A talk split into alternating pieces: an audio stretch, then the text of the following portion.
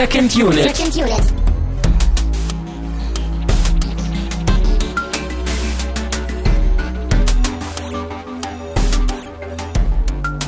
Herzlich willkommen zum offiziellen Start der inoffiziellen Second Unit Lieblingsfilm Wochen Schrägstrich Lieblingsfilmwochen. Ich bin Tamino Muth und ich bin bei Christian Steiner. Hallo. Hallöchen, ja, auch von mir aus und damit beginnen sie offiziell. Die, Wow. wie, du, wie du gut angekündigt hast, Lieblingsfilmwochen oder Lieblingsfilmwochen. It's up to you to decide. Wir werden uns die nächsten Wochen durch tatsächlich, ähm, wir sind ja beide so äh, Oktober-Geburtstagskinder und in den letzten Jahren wurde es, glaube ich, immer mehr. Ich glaube, wir haben angefangen so mit einer Woche jeweils. Jeder durfte sich so einen Film aussuchen. Ab jetzt ist der ganze Oktober Ja. unser Lieblings. Und irgendwann wird der ganze Podcast nur noch aus diesen Lieblingsfilmwochen bestehen. Genau. Und dann die Weltherrschaft. Ja, das ist so der grobe Plan für die nächsten Jahrzehnte hier. Genau. Äh, ja, und wir fangen an mit Inglourious Bastards. Das ist einer deiner Lieblingsfilme. Richtig, den wollte ich schon lange mal hier besprechen und jetzt im Rahmen dieses Geburtstagswochen-Dingens können wir das endlich mal machen. Und es passt auch wieder perfekt, wie wir gemerkt haben, führen wir auch das Thema der letzten Ausgabe fort. Ja. Denn es gab irgend so ein komisches Boxquote auf der Oldboy-DVD, die irgendwas mit Tarantino gesagt hat. Ich glaube, wenn, wenn Tarantino einen koreanischen Film gemacht hätte, dann wäre es Oldboy oder irgendwie sowas. Und wenn Tarantino einen amerikanischen Film gemacht hätte, dann wäre es Inglourious Bastards. Quasi. Ja. ja, hier auf der Packung steht auch irgendwie so ein Quatsch drauf hier. Starbesetztes Kultkino mit Wortwitz und brillant inszeniert, ein echter Tarantino. Und ich frage mich nur so, welcher Tarantino ist denn nicht irgendwie starbesetztes Kultkino mit Wortwitz und brillant inszeniert? Naja. Ähm, Ja. Nun. Das unterscheidet es- den echten vom unechten Tarantino wahrscheinlich. ja. Aber außer dem Film wäre natürlich auch das Thema der letzten Woche so ein bisschen fort, weil ja Inglourious Bastards so vielleicht kein richtiges Remake, aber so ein bisschen ja auch ein Remake ist von dem gleichnamigen Film von 78. Stimmt, Dazu gehe ich später noch ein bisschen mehr drauf ein. stimmt. Und bevor wir anfangen, wollte ich noch eine kurze Sache sagen zur letzten Woche, was wir nicht mehr so oft machen, aber also bei uns in den Kommentaren hat jemand gesagt, dass er es ein bisschen schade fand, dass wir so wenig über den Film selber eigentlich gesprochen haben letzte Woche, also über den Old Boy, über das alte, das Original. Und so ein bisschen stimmte das auf jeden Fall. Ich meine, wir haben ja trotzdem irgendwie über zwei Stunden geredet, aber eben auch großteils dann im Vergleich der beiden Filme und eben auch sehr stark so über diese Remake-Geschichte irgendwie geredet. Ich glaube, weil uns das beide auch einfach ein starkes Anliegen war, wir das lange mal machen wollten. Das musste irgendwie so mal von der Seele. Aber es ist natürlich schon ein bisschen schade, dass jetzt so die eigentliche Diskussion zu Oldboy vielleicht ein bisschen untergegangen ist dabei. Ich habe das Gefühl, man könnte im Grunde jetzt gleich nochmal irgendwie eine anderthalbstündige Episode machen und nochmal Oldboy gucken und die ganzen einzelnen Szenen besprechen, ne, diese ganzen Implikationen in dem Film, so diese Charakterdynamiken, ne, all das, was ich ja in dem Film auch so toll finde. Aber also als, als Ausgleich vielleicht, heute kann man sagen, ich glaube, wir machen das heute sehr stark wieder. Heute geht es sehr viel um den Film selber, um viele Aspekte im Film. Also für alle, die letzte Woche vielleicht ein bisschen traurig waren, dass wir das da nicht so gemacht haben, dann Und vor allen Dingen klären wir auch oder wollen wir klären, warum der Film zu deinen Lieblingsfilmen gehört. Ja, was und irgendwie, lange Zeit war er ja auch wirklich meine Nummer eins. So, es, es ist immer noch irgendwie super knapp jetzt eben, aber jetzt hast du so. Social Network gesehen und natürlich Ja, ist es, klar, absolut. Ja. Mark Zuckerberg hat sich in mein Herz geflucht. Äh, Ja. Na, nicht so richtig. Aber für mich ist so, also ich, ich glaube, die Top drei kann ich immer noch relativ klar festmachen bei mir. Und das ist eben Seven, Apocalypse Now und Inglourious Bastards. Obwohl Blade, zwei von dreien haben Brad Pitt in der Hauptrolle. Also ist Brad Pitt dein Lieblingsschauspieler? hm. nicht so richtig. Ja, Fight Club gibt's ja auch noch, der auch weiter hinten ist. Also Blade Runner muss ich eigentlich auch noch nennen, der ist auch super stark mit dabei. Sagen wir, das ist meine Top 4, ja, mit Blade Runner noch. Und wer da jetzt wirklich die Nummer eins ist, das ist, das ist so knapp, das ändert sich wahrscheinlich von Woche zu Woche oder Hm. welchen Film man gerade sieht. So nach Tagesform wahrscheinlich. Eben, ja. Aber auf jeden Fall eben ganz, ganz ein, ein Top-Tier-Movie, wie man sagen könnte. Wie ist es denn bei dir eigentlich? Also wir haben den Film ja einmal gesehen und du hast den, glaube ich, auch schon mal im Kino gesehen vorher nochmal, ne? Mhm. Aber Äh, bist du denn auch so ein hemmungsloser Fan des Films oder wa- wahrscheinlich nicht so wie ich? Das wird hart zu schlagen sein. Also hemmungslos glaube ich schon, aber nicht so ein großer Fan wie du. Also der ist stark und ähm, Hemmungslos, aber nicht groß. Okay. Ja, also ich, ich werde mit Sicherheit auch in den nächsten anderthalb bis zwei Stunden, aber eigentlich wollen wir ja nur eine Stunde, äh, werde ich auch über diesen Film, äh, diesen Film über alles loben und und äh, das war ja auch damals, als wir ihn zusammen geguckt hatten, das war ja auch noch vor der Podcast-Zeit, deswegen auch wieder äh, Oldboy-Verweis und so. Ähm, ich habe mir auch damals und genauso wie jetzt, ich kann mir die Finger nach diesen Dialogen lecken und ich meinte ja zu dir, also da merkt man wirklich, Tarantino, der muss ja wirklich lange an einem Drehbuch geschrieben haben und du drehst dich um zu mir und meinst, ja, zehn Jahre. Und das finde ich großartig. Aber es ist immer noch so, dass ich sage, Tarantino ist nicht mein Lieblingsregisseur. Das ist jetzt nicht, das berührt mich, glaube ich, nicht so emotional, wie es dich berührt. Und das sind dann immer noch so diese kleinen Unterschiede, die, glaube ich, genauso bei dir wie bei mir die Lieblingsfilme ausmachen. Mhm. Ich kann Filme respektieren, ich kann sie schätzen. Social Network ist auch so ein Beispiel. Das ist jetzt nicht einer meiner Lieblingsfilme und wo ich den Film wirklich sehr, sehr stark finde und sehr, sehr klasse gemacht finde. Aber da fehlt immer noch so der letzte Funken, den man vielleicht auch schwer rational nur erklären kann, der aber dafür sorgt, dass, dass, Genau, ein ne, Film dieses- nah am Herzen Das liegt. i-Tüpfelchen, so der, das letzte Moment magischer Kraft irgendwie, was einen so richtig persönlich so richtig anspricht. Wenn wir Das haben gut eben nur sind, ganz wenige Filme. Ne? wenn wir gut sind, schaffen wir das auch in den nächsten Wochen, weil jeder von uns zwei Filme in die Sendung bringt, die tatsächlich irgendwie nah am Herzen liegen. Und äh, vielleicht schaffen wir das ja irgendwie, so dieses i-Tüpfelchen, wie du es genannt hast, irgendwie äh, rauszuarbeiten, was eben dann bei uns Lieblingsfilme ausmacht. Oft haben wir das schon angedeutet und auch schon so ein bisschen gemacht, aber vielleicht kriegen wir das, kriegen wir das Mhm. noch ein wenig hin. Äh, wo wir beim Thema zumindest Lieblingsfilme, Schrägstrich Filme mit hohem Respekt sind, äh, genau das gleiche, genau so etwas habe ich nämlich zusammen mit der Cinecouch äh, besprochen und äh, dazu eine Episode gemacht, drüben auf der Cinecouch, und zwar zu Watchmen. Da haben wir uns ein wenig über diesen sehr meta-lastigen Superhelden-Comic-Film unterhalten, der ja auf einer Graphic Novel basiert, der ja auch sehr meta mit Comics und Graphic Novels umgeht. Und ähm, knapp zwei Stunden sind das auch da geworden. Und ähm, ja, ich habe ein wenig versucht herauszuarbeiten, wie Watchmen auf äh, besonders, also DC-Superhelden verweist, besonders Superman natürlich, Dr. Manhattan, das ist ja so mein Thema irgendwie und meine ist mir jetzt Leidenschaft. gar nicht aufgefallen. Äh, Ja. Also ich glaube, ich, ich weiß noch, wir haben irgendwann auch mal hier Watchmen geguckt, nicht in der Sendung, aber irgendwie kurz bevor wir einen anderen Film geguckt haben. Man of Steel, glaube ich. Ich glaube, das, das war kann so sein, ja. Und ich glaube, irgendjemand in den. Kommentaren hat gleich geschrieben, was, wenn ihr Watchmen geguckt habt, wie habt ihr eine kleine Episode dazu gemacht? So, das fand ich auch schön. Wir dürfen eigentlich gar nicht mehr private Filme gucken, wir müssen eigentlich immer eine Episode machen jetzt. Das Ja, immer. natürlich nicht mehr anders. Aber werde ich mir auf jeden Fall anhören, Christian. Danke für den Tipp jetzt an der Stelle. Gerne, da gehst du am besten auf cinecouch.net. Das mache ich doch glatt, ja. Und dann findest du da einen Beitrag und da ist dann, äh, oder du guckst im iTunes Store und kannst den Jungs und äh, den Mädels Ich glaube auch Watchmen ist Kommentar einer, geben. ich, glaube Watchmen ist einer der Filme, also der Comic-Filme, die wir auch also am, am ähnlichsten, glaube ich, so rezipieren persönlich. Also ich glaube, wir finden den beide Mhm. sehr ähnlich gut. Ich glaube, Mhm. wir haben sonst bei vielen anderen Comicfilmen, so Dark Knight, findest du noch eine Ecke besser, dann Batman Returns finde ich eine Ecke besser und so. Da haben wir, glaube ich, oft dann noch eine größere Kluft. Aber ich glaube, bei Watchmen, da sind wir beide wirklich genau auf einem Level da. Ja, das liegt, glaube ich, daran, dass selbst du mit deiner Unahnung Watchmen äh, wertschätzen kannst. Im Vergleich zu anderen Filmen, wo deine Unahnung eben Das immer negativ sein, ja. In diesem Sinne machen wir weiter mit den Danksagungen für die Flatterspenden. Wir müssen ja ein bisschen Kontroverse hier wieder schaffen. Oh, Wenn wir uns oh jetzt ja. so nach der, nach der Schnauze reden werden bei den Glorious Bastards, dann Eben, da müssen wenigstens ein paar persönliche Beleidigungen kommen. genau. Kontroverse brauchen wir. Äh, und zwar wurden wir bespendet, äh, Herr oder Frau anonym. Vielleicht mehrere, vielleicht eine Person, wir wissen es nicht. Oder Neo, ne, wie üblich. Ja. Ähm, zu Chinatown, Saw und Gravity. Saw, oh, das ist lange her. Gravity, speaking of Kontroverse. Oh, ja. Alte Wunden. Jonas 1337 zu Social Network. Mhm. Neue Wunden. Ja. Jacker zu Chinatown und Leuchti zu Oldboy. Dankeschön. Vielen, vielen Dank. Ja, auch von mir. Und so. äh, damit sind wir bei deinem grandiosen Getränke-Pick für diese Ausgabe. Ich weiß nicht, ob wir schon mal eine Milch hier hatten. Eine Milch, als ob es so viele Milchs geben Ja, würde. es gibt viele Milchs. Ich glaube, ich habe irgendwann schon mal eine Müllermilch mitgebracht, aber wie üblich, ne, ich kann natürlich nie genau sagen, ob es wirklich stimmt oder nicht. Jedenfalls habe ich heute, ähm, da ja auch im Film Milch getrunken wird am Anfang, ne? Hans Lander kommt ja zu dem Milchbauern und verhört ihn da. mhm. Und wir trinken keine reine Kuhmilch, sondern wir trinken Pistazie Kokosnuss Müllermilch. Das ist aber schon Kuhmilch mit Flavor und nicht Pistazienmilch, so Mandelmilchmäßig. so dass man, ich Das weiß auch nicht, wie man Mandeln melken kann, aber ich habe Mandelmilch mal getrunken. Das geht. Aber das wäre vermutlich sehr, äh, sehr teuer, oder? Wenn man so, einen so einen halben Liter hier aus, aus so Mandelmilch machen würde. Kann man Kokosnüsse melken?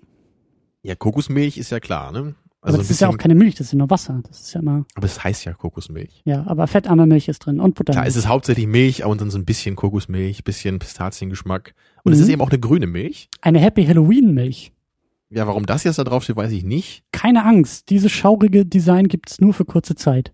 Ich glaube, die haben sich Mhm. noch in, um einen Monat vertan da. Ja. Naja, sind wir mal nicht so hart. Das ist sogar ein Sammeldesign. Ich will gar nicht so über diese Milch herziehen, wie ich das gerade tue. Es tut mir leid. Aber du kennst die nicht, ne? Noch Nee, ich hab Bock drauf. Ich bin auch nicht so dieser Müllermilch-Fan. Ich finde eigentlich, also ziehe ich auch schon wieder her, aber Buttermilch ist, finde ich, äh, Das ist ja keine Buttermilch. ja auch. Aber oftmals gibt's ja so Buttermilch. Also ich finde Buttermilch echt widerlich, muss ich Ja, echt sagen. Es ist hier auch auch. drin, aber es schmeckt nicht nach, nach äh, ähm, Muttermilch, wollte ich schon sagen. Ja, das hoffentlich auch nicht. Den würde ich auch nicht gerne ne? trinken. Und guck vor allem erstmal in die Flasche, genau. Die ist guck, wirklich grün. guck mal in die Flasche, wie spät das ist Es und ist dann- grüne Milch. grüne Milch, ja. Meine Freundin findet das richtig, richtig widerlich.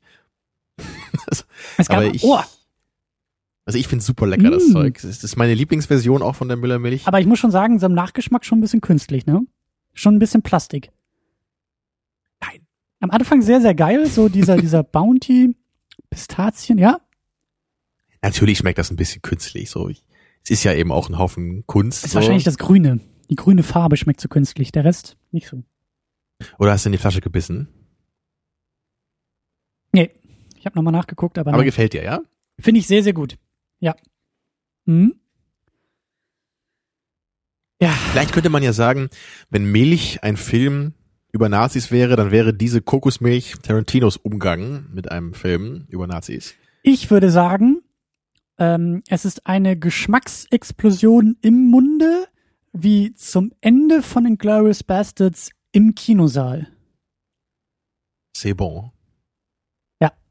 Und damit sind wir auch schon beim Film. Und vor allen Dingen, für die äh, zwei, drei Leute, die den Film nicht kennen, Spoilers! Definitiv, weil du wirst jetzt den Plot zusammenfassen und äh, ja, ja, ja, das übliche äh, Spoilerwarnung, bla bla bla, guck den Film, es ist in meinen Augen der beste Tarantino. Du wirst wahrscheinlich sagen, ja, Pulp Fiction ist auch sehr stark, aber Ja. wir können Es uns einigen, besser als Django Unchained, das ist Tarantinos bester Western, den er je gemacht hat. Da gehe ich absolut mit dir mit. Also ich, ich würde eben persönlich auch für mich sagen, dass es der beste Tarantino ist. Ich kann aber trotzdem verstehen, warum Pulp Fiction einen größeren Klassikerstatus hat und, und weil der eben auch also ich glaube, bei Inglourious Basterds ist es noch persönlicher, warum ich den Film mag. Und bei Pulp Fiction sieht man einfach auch so diese cineastische Klasse da drin, so diese Erzählstruktur, diese einzelnen Charakterdynamiken. So, das ist, da muss man sich wahrscheinlich nicht so stark drüber streiten, warum das gut ist wie hier. Würde ich, Ich- jetzt mal behaupten. Ja, ich glaube, Pulp Fiction ist wilder als Ja, Inglourious also, also Pulp Fiction ist, glaube ich, auch nicht so kontrovers angekommen wie Inglourious Basterds, was natürlich auch eben an der Nazi-Thematik liegt, was wir auch am Ende noch besprechen müssen natürlich. Hm. Aber für mich persönlich auf jeden Fall ist es der beste Tarantino. Ja, Ja, ja dann- gut, dann sind wir uns einig. Dann, ja. vielen Ja, dann- Dank, bis zur nächsten Woche. Müssen wir das noch irgendwie elaborieren hier? Ich glaube nicht. Ja, ich glaube schon. Ich glaube, wir sind dazu verpflichtet. Na gut, dann plotten wir mal erstmal hier. Ja, Plotte. Also selten hast du es, glaube ich, so einfach gehabt wie jetzt. Fünf Kapitel, fünf Abschnitte. Ja, sehr, sehr äh, simpel strukturiert. Soll ich das einfach so für Kapitel machen oder wie, wie hältst du da, oder wie meinst du das? Oder? Ja, würde ich, würde ich sagen. Da, also dann. also ich, ich versuch's mal an. Also ich versuche erstmal ganz grob und dann noch mit Kapiteln. Ach, Dauert auch nicht ist so ja, lange. Ist ne? Also, äh, dein Lieblingsfilm. ich meine, du darfst tun und lassen, was du, was du beliebst. Weil der ganz grobe Plot ist ja einfach nur, dass, dass diese Inglorious Bastards, was äh, jüdische Amerikaner sind, dass die äh, hinter den feindlichen Linien in Frankreich auf eine geheime Mission geschickt werden, um dort eine Bombe im Kino zu legen, wo viele der Nazi-Oberschicht eben sich eine Filmpremiere angucken. Und da soll eben diese Chance genutzt werden, um halt eben viele der hohen Persönlichkeiten auf einmal umzubringen und den Krieg dadurch eben schneller zu beenden. Und das Ganze ist, wie du eben schon sagtest, in fünf Kapitel aufgeteilt auch so ein bisschen Kill Bill Stil hat, hat er bei Kill Bill auch gemacht Tarantino so dieses Kapitel erzählen. Und hier ähm, ist es ja auch ganz schön hier mit den Überschriften immer dann und es geht eben los dann da lernen wir Hans Lander kennen einen einen hohen Nazi auch so als der der Jew Hunter so ist sein Nickname. Und der muss ja muss eben in Frankreich äh, nach Juden suchen die sich da versteckt haben vor den Nazis. Und er ja befragt da eben so einen Milchbauern Mit deutscher Gründlichkeit. Eben, das ist auch eine ganz großartige Szene. Alles später noch im Detail. Und ähm, ja, da, da wird dann eben, da er diese Familie. Da ist ähm, Shoshana dabei, eine unserer äh, wichtigen Charakteren. Ihre Familie wird umgebracht dann von den Henchmen von Hans Lander, aber sie kann entkommen.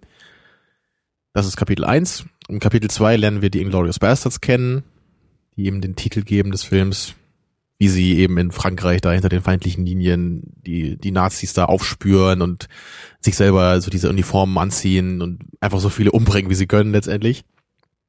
Und dann geht's weiter. Im dritten Kapitel sehen wir dann, dass äh, Shoshana jetzt ein, ein Kino geerbt hat, glaube ich, ne, von ihrer Tante, wo man auch nicht genau weiß, ob das wirklich so ist oder ob sie das nur so als Geschichte irgendwie sich so ausgedacht hat. Zumindest ist sie eben in, im Besitz dieses Kinos. Ja, und dann, dann lernt sie auch noch so einen, so einen jungen, äh, berühmten Nazi kennen. Aber wichtig ist das eben, dass später dann diese Filmpremiere in ihr Kino verlegt wird und sie dann unabhängig von den Bastards auch einen Plan schmiedet, äh, dieses ihr eigenes Kino dann zu verbrennen. Also es verbrennt und dann geht die Bombe hoch am Ende, also alles mhm. auf einmal. ähm, war das jetzt im dritten Kapitel auch noch? Nee, im vierten Kapitel war es dann mit der mit der Kellerszene, ne? Mhm. Ich hoffe, das stimmt jetzt so. Weil im, im vierten. Nee, im, im Moment. Doch, im vierten Kapitel. Mhm. Genau, ich, ich glaube, das, das vierte Kapitel beginnt ja dann, wo, wo Michael Fassbender auch auftaucht zum ersten Mal als, als Archie Hickox, einer, ein, ein Brite, der den, zu den Inglourious Bastards stößt, um diesen Plan da zu verwirklichen. Und sie treffen sich dann in so einem Keller, um eben die Einzelheiten dann von diesem Anschlag zu planen, was eben auch eine der absolut geilsten Sequenzen überhaupt in der Kinogeschichte ist. Das zieht sich auch über 20 Minuten, glaube ich, hin oder, oder fast eine halbe Stunde nur in diesem Keller, wie die da diesen Plan schmieden wollen, aber es nicht können, weil eben sie unterbrochen werden von betrunkenen Nazis oder dem einen SS-Offizier ja, bis dann eben nach diesem langen Dialog da und diesen Spielereien und diese ganze Situation eskaliert und viele eben der Bastards sterben und sie dann eben im letzten Kapitel gezwungen sind, sich dann leicht den Plan abzuändern. Plan ja, B.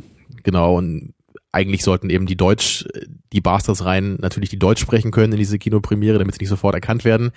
Jetzt muss eben äh, Aldo Rain rein. Mit Der italienisch sprechen muss. Ja. Sprechen simuliert, ja. Harry Vidurci, sage ich nur. Ja, mit seinem Brad Pitt, mit seinem ganz äh, typisch so texanischen Akzent irgendwie. Der versuchen muss, Italienisch zu sprechen. Ja, also der Plan geht nicht mehr ganz so gut auf. Aber sie kriegen es eben doch noch irgendwie hin, reinzukommen und dann letztendlich das Kino zu sprengen. Nur schafft es Hans Lander eben so, sich den Alliierten auszuliefern, so Opportunist wie er eben ist, er merkt, das Dritte Reich geht unter und er will damit nicht untergehen. Und der Film endet dann eben, dass Hans Lander sich den Alliierten ergibt, aber Eldo Rain gibt ihm noch so ein kleines Souvenir, ne, sein, sein Hakenkreuz auf die Stirn, damit ja. man ihn auch noch erkennt, wenn er seine Uniform abgelegt hat. Ja. So, das war eine ausführliche Inhaltsangabe. Nicht so konfus wie sonst, glaube ich, wie ich das sonst immer gerne mache. Nee, aber du hast ja auch geübt. Du bist ja mittlerweile, ne, machst das ja nicht zum ersten Mal. Ja, aber bei Oldboy ist es schwieriger. Also hier mit den Kapiteln kriegt man besser hin. Eins plus mit Sternchen. This was my masterpiece in Sachen Plot-Zusammenfassung. Ja, und äh, dem Quentin Tarantino sein Masterpiece haben wir auch gesehen. Diesen Quentin. Quentin, ja. Ja, wir haben ja schon ein paar Filme von ihm geschaut. Ne? Wir haben Django Unchained geschaut, als er neu war, ne, mhm. Anfang 2013. Wir haben auch mal Pulp Fiction geschaut, damit du ihn endlich mal richtig kennst und nicht nur ausschnittweise aus dem Fernsehen. Ah. Äh, ja. Ähm, kennst du eigentlich alle von ihm? Ne? Nee. Also Reservoir Dogs. Nope. Den hast du nicht gesehen. Dann kam Pulp Fiction, dann kam Jackie yep. Brown. Yep. Den hast du mal nachgeholt kürzlich irgendwann, yep. ne? Ja, auch schon ein Dreivierteljahr her oder ein Jahr oder so, aber ja, ja. Relativ kürzlich. Mhm. Ja, dann kamen die beiden Kill Bills. Die habe ich damals gesehen. Ich glaube nicht im Kino, aber so als die auf DVD irgendwie da Nur waren. Einmal? Ja, deswegen weiß ich auch so gut wie gar nichts mehr aus dem Film. Ich weiß natürlich Bill, der seinen Monolog über Superman hält. Ich wollte ja, gerade fragen, also das musst du doch noch im Kopf haben, ja. Äh, aber auch da weiß ich, weiß ich gar nicht mehr die ganzen Details. Ich weiß halt nur, dass ich mir auch dachte, äh, jein, kann man so sehen, muss man aber nicht. Äh, Sehe ich anders, lieber Quentin, aber ähm, ja, ist bei mir auch eine ähm, ja. Weile her, dass ich die beiden gesehen habe. Muss ich auch mal wieder nachholen. Und danach kam eben Death Proof, was der einzige äh, Film, nee, warte, aber der kam der, doch, der kam vorhin Doris Besters, ne? Jetzt bin ich gerade verwirrt. Ich glaube, ja. Ja, ja, der kam, genau, 2007, glaube ich, war der. Death Proof und das war so der einzige Film bis jetzt, mit dem ich wirklich so nicht so wirklich was anfangen konnte. Ich fand den auch schwach. Der, also der, der ist ja, glaube ich, auch eine ziemlich starke Hommage auch an so gewisse B-Filme oder diese Genrefilme, was Tarantino ja gerne mag. Ich glaube, den müsste ich, ich, ich habe den ein oder zweimal gesehen und fand den einfach einfach nicht sonderlich gut. Ich, ich mochte die Charaktere nicht sonderlich. Kurt Russell war auf jeden Fall cool, aber so diese anderen Mädels und die Dialoge, die sie hatten, die fand ich sehr ermüdend, was ich sonst eben überhaupt nicht habe bei Tarantino. Auch wenn mhm. da lange Dialoge sind, das, ich hänge da normalerweise immer an den Lippen der Charaktere, auch wenn die über Fußmassagen oder über Burger reden. Mhm. Aber da war es nicht so. Ich, ich glaube, den, den müsste ich nochmal unter Anleitung schauen. Oder vielleicht mich vorher ein bisschen belesen, was genau so der Witz bei dem Film war. Also wo ist die Hommage da? In, in welchem Kontext so von Filmen funktioniert das, dann könnte mir der Film vielleicht noch gefallen. Also da, das ist die einzige Baustelle noch so bei Tarantino für mich. Mhm. Und dann hatten wir eben noch Django, den, den wir, glaube ich, auch beide eher so durchschnittlich fanden. Also schon gut bei mir auf jeden Fall, aber bei weitem nicht so stark, wie das jetzt äh, bei Inglourious Basterds der Fall war. Der Ja. war natürlich jetzt zwischen, also Inglourious Basterds kommt zwischen Death Proof und Django. Was, was glaube ich aber auch, ähm, also mein Eindruck von Django ist, glaube ich, auch sehr stark geprägt durch, durch Inglourious Bastards. Dadurch, dass ich den Film viel, viel stärker finde und der ja auch, was, worauf wir auch noch eingehen werden, eigentlich so dieses Western-Thema schon vorwegnimmt und viel, viel Ja, auf- cleverer auf, ist genau, und viel, viel auf, auf, durchdachter auf, ist. Vor allem auch dieser Western auf einer eleganteren Ebene und nicht ganz deutlich Western ist mit nach dem Motto, wir haben hier Hüte auf und sind in der Wüste, sondern Cowboys und es ja. ist eher die Mechanik dabei, die Western-mäßig ist. Und allgemein ist Inglourious Basterds einfach der clevere Film und so, also für mich ist das der cleverste Film auf jeden Fall auch aus Tarantinos Filmografie und Django ist für mich eher der Film, der am meisten so mit der Brechstange kommt, so der Ja. der sehr deutlich auch das macht, was man von Tarantino erwartet hat. Also ich, ich habe echt das Gefühl gehabt, dass der Film zu stark auch Fanservice war. Also gerade das Ende bei Django, dieses dieser riesige Shootout, das hat für mich nicht so richtig mehr funktioniert. Das, das war alles zu gezwungen. So. Dennoch mochte ich den Film. Es war nur nicht, ich, ich ja, war nicht ja, er ist nicht das Meisterwerk wie Inglourious Bastards ist. Das ist für mich alles, Eben. alles ein Tick schwächer und das liegt in meinen Augen auch daran, dass eben Christoph Waltz nochmal die gleiche Rolle spielt und das ist so ein bisschen, ja gut, Arguably, ja, da haben wir auch viel drüber diskutiert. Da. Ja. Ich bin aber auch der Meinung, er tut es, nur weil ein Charakter anders ist, kann man ihn trotzdem gleich spielen, meiner Meinung nach. Und das ist eben der Fall da. Ja. Ähm, naja, aber wer da mehr zuhören möchte, dem sei natürlich unsere Episode da ans Herz gelegt. Äh, im Archiv und äh, secondunit-podcast.de, da findet ihr alles. Ähm, wir gehen den Cast noch schnell mal durch und dann äh, würden wir uns auch die Kapitel einzeln vornehmen. An erster Stelle, an wichtigster Stelle, Brad Pitt als Alderain, Rain. Lieutenant Alderain, Mhm. der das doch, da haben wir doch gerade eben auch drüber geredet, ne? Ähm, der in meinen Augen ziemlich gut gecastet ist. Also das Du hast ihn Casting mit Justin Timberlake verglichen aus äh, Social Networks und nur von seinem Status her. Moment, Ja. Moment, das muss ich noch ganz kurz. Ich höre nämlich schon, äh, wie die iPods in die Ecke geworfen werden, wenn man das miteinander vergleichen will. Folgende Erklärung. Ich finde das Casting ähnlich gut, weil, wie ich ja gesagt habe, bei Social Network äh, Justin Timberlake ähm, sozusagen sein, seine, sein, sein Status ähm, spielt in die Rolle mit hinein. Und so ähnlich finde ich das hier mit Brad Pitt auch als Anführer der Inglourious Bastards, weil Brad Pitt als Hollywood-Persönlichkeit, auch als, als popkulturelles Phänomen oder, oder als Schauspieler unserer Zeit einen ähnlich ikonischen Status hat, finde ich, wie eben diese, diese Inglourious Bastards in dieser Filmwelt. Auf jeden Fall, ja. Also die sind Es- halt so. es Er, ist- er sagt ja so sogar, als als da ähm, hier Eli Roth als als als wie hieß er Bären der Bärenjude, Bärenjude, ja. als er ja rauskommt und da seine Nummer abzieht mit dem Baseballschläger, sagt Brad Pitt ja auch, das ist sozusagen das, was uns am nächsten ist äh, in Sachen Film, weil wir ja keine Filme gucken können, äh, kommt seine Show Film am nächsten und das sagt irgendwie einer der berühmtesten und bestbezahlten Hollywood-Schauspieler. Also, Es, es ist so ein bisschen so wie, wie bei Burn After Reading, finde ich nur genau andersrum. Weil bei Burn After Reading ist der Witz ja wirklich, dass man da Brad Pitt in diese völlige Deppenrolle castet, ne? Dieser, er ist da wirklich dieser, dieser Fitness-Typ, ne? Der halt irgendwie nie einen äh, vernünftigen Gedanken fassen kann. Was ich da eben auch sehr charmant finde, dass man ihn dann mal wirklich in so eine Rolle steckt. Oder halt bei 12 Monkeys auch, ne? Wo er so ein bisschen den, den Bekloppten spielt. Das finde ich cool, dass man, dass er sowohl das kann und dann eben diese ganzen ikonischen Charaktere wie hier oder bei Fight Club. Ja. Also das, deswegen mag ich ihn eben als Schauspieler auch so gerne, weil er eben nicht nur so der Typ ist, der sich immer so für die großen Rollen nur hergibt, sondern er macht eben auch mal so ein bisschen kleinere Quatschrollen. Und das Und hier eine hier- größere Quatschrolle. Genau, ist- natürlich ist er jetzt auch nicht unbedingt die wichtigste Rolle, aber schon einer der wichtigen natürlich. Dann haben wir an zweiter Stelle Melanie Laurent als Shoshana, Mhm, die Kinobesitzerin. die Kinobesitzerin, das Mädel, was am Anfang überlebt. und Ja, auch eine wunderschöne Dame. wird. Dann haben wir eben den erwähnten und durch den Film berühmt gewordenen Christoph Walz als Hans Lander. Ja, und da- das ist echt interessant, weil das, also ich weiß echt, dass, dass Tarantino lange eben gehadert hatte, ob er den Film überhaupt machen kann, weil er einfach an diesem Casting für die Figur des Hans Lander einfach daran verzweifelt ist. Mhm. Also er, er, war teilweise schon echt so dann dran äh, zu überlegen, irgendwie aufzugeben, weil es einfach anscheinend niemanden gab, der gut genug ist für diese Rolle, gerade durch die multilingualen Fähigkeiten. Das muss eben jemanden finden, der an sich ein guter Schauspieler ist und auch noch irgendwie fließend Englisch, Deutsch, Französisch und Italienisch sprechen kann. Ja. Ähm, mach das mal, ne? Finde mal jemanden. Und dann hat er es halt echt irgendwie geschafft, diesen recht unbekannten damals Film, Fernsehschauspieler hier aus Deutschland zu finden, diesen Christoph Walz. Und äh, was ganz schön war, war äh, auf der Premiere in Cannes, glaube ich, von den Glorious Bastards, so 2008 oder 2009, als der Film da zum ersten Mal äh, lief, da hat dann Christoph Waltz, glaube ich, so gesagt, so, so äh, thanks to, to Quentin for giving me my career back. Und Tarantino hat nur gesagt, so, ja, yeah, and, and thanks Christoph for giving me my movie. So, also Mhm. das ist sehr, sehr schön, wie sich, wie sich beide nochmal so Danke gesagt haben dabei. Was es denn vielleicht auch ein bisschen verzeihlich macht, dass die dann nochmal bei Django Klar. zusammengefunden haben. Aber da ist ja eben auch, das haben wir auch da besprochen, so der, der große Unterschied ist eben, dass diese Rolle hier nicht auf Christoph Waltz draufgeschrieben wurde, sondern es war dieser Char- Charakter Hans Lander, Ja. für den hat er jemanden gesucht und dann hat er Christoph La äh, äh, Waltz gefunden. Und jetzt danach musste Christoph Waltz, wie ich finde, leider immer schon Charaktere spielen, die sehr stark in diese Richtung gingen. Das war Ja. bei Django so, das war bei Carnage so. Ja. Und ich habe einfach das Gefühl, dass dieser Typ so ein toller Schauspieler ist, dass der auch wirklich ganz andere Rollen mal spielen kann. Also ich traue ihm das zu. Ich, ich kenne auch nicht jetzt alle Filme mit ihm, die er gemacht hat seitdem. Aber es, wäre schön, wenn das irgendwie in Zukunft sich eher so in diese Richtung entwickeln würde. So gibt dem Mann auch mal was anderes zu tun. Ja. So wie Samuel L. Jackson halt eben in, in Django. Ne? Da hat er mal eine andere Rolle gespielt. So, das fand ich cool.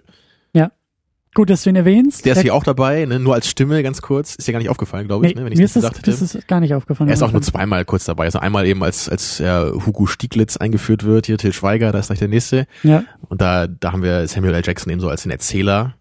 Und dann und dann später gibt's eben noch so einen, so einen kleinen Moment, wo Samuel L. Jackson so erklärt, warum diese Filmrollen brennbar waren damals. Ne? Ja. Aber ich finde Till Schweiger irgendwie auch so klasse. Das ist irgendwie auch wieder auf so einer Metaebene. Da hat Till Schweiger endlich mal seine amerikanische Action-Film-Rolle, die er schon immer haben wollte und äh, die er so verzweifelt versucht, hier mit deutschen Filmen irgendwie nachzuspielen. Also irgendwie, das ist klasse. Ja. Ich, ich finde auch, ich, ich habe den kürzlich in Far Cry gesehen, habe ich zum ersten Mal geguckt, mein erster Uwe Boll-Film mit Hans Oh zusammen. Und das ist halt so ein Film, da, da erwartet man irgendwie Till Schweiger drin zu sehen. Ne? So ein Quatschfilm, so Manta Manta-mäßig oder so. Und dann hast du jetzt den Kontrast hier und hast ihn wirklich in so einem großartigen Werk. Aber er ist wirklich cool hier drin. So. Er hat nicht viele Lines, ne? ich glaube, das erklärt auch deine Liebe zu Till Schweiger. Einfach, weil er bei Inglourious Bastards mitgespielt Ja, hat. und er, er passt so gut rein. Also seine Blicke einfach da auch in dieser Kellerszene. Es ist Ja. einfach cool. Ja. Das stimmt schon. Äh, dann haben wir Eli Roth als Sergeant Donny Donowitz, den äh, Bärenjude. Mhm. Dann haben wir Michael Fassbender als Lieutenant Archie Hickox. Richtig. Und das, das war auch das, der erste Film mit ihm, den ich gesehen habe damals. Und ich war auch gleich völlig verliebt in ihn. Hab mich dann auf jeden Fall gefreut, als er in X-Men dabei war. Und, Mhm. und auch hier in, in Prometheus hat er mir auch auf jeden Fall am besten gefallen von dem Film noch. Bei allen Problemen, die der Film hatte. So ihn fand ich cool, seine Mhm. Performance, Mhm. seine Rolle. Also ist auf jeden Fall einer meiner Lieblingsschauspieler so von den zeitgenössischen. Ich bin ja auch einer der der äh, Internetbrigade, der einen ähm, Magneto-Film fordert, wo Magneto äh, Nazi-Jäger ist. Also so quasi die Verschmelzung aus Glorious Bastards und X-Men, die ja Genau, bei, angedeutet bei war. First Class gab es ja so, so diesen kleinen Plot, diese kleine Plotline, wo er da irgendwie nach Südamerika fährt ne, Ist und das diese alten sogar- Nazis da findet. Spielt der Typ nicht sogar mit bei Glorious Bastards? Ist es nicht der, der auch bei Werner mitgespielt hat? Ähm, Rutger Pistor? ja, War der auch bei X-Men dabei? ich Das glaube weiß ja. ich jetzt nicht mehr. Ich glaube, er war da einer der, der Nazis, der da in der Bar saß und da irgendwie mit seinem Messer, Habe ich nicht mehr so in Erinnerung, aber äh, weiß ich jetzt nicht mehr genau. ja, da Ja, schließt sich der. Pistor, ne, die Nebenrolle, den, Ja. den kennen wir sonst noch aus, aus Casino Royale, ne? Oder aus dem Werner-Film, ja, wie du sagtest. Dann haben wir noch, äh, ja, jetzt ist die Frage, ne? Diane Kruger oder Diane Krüger?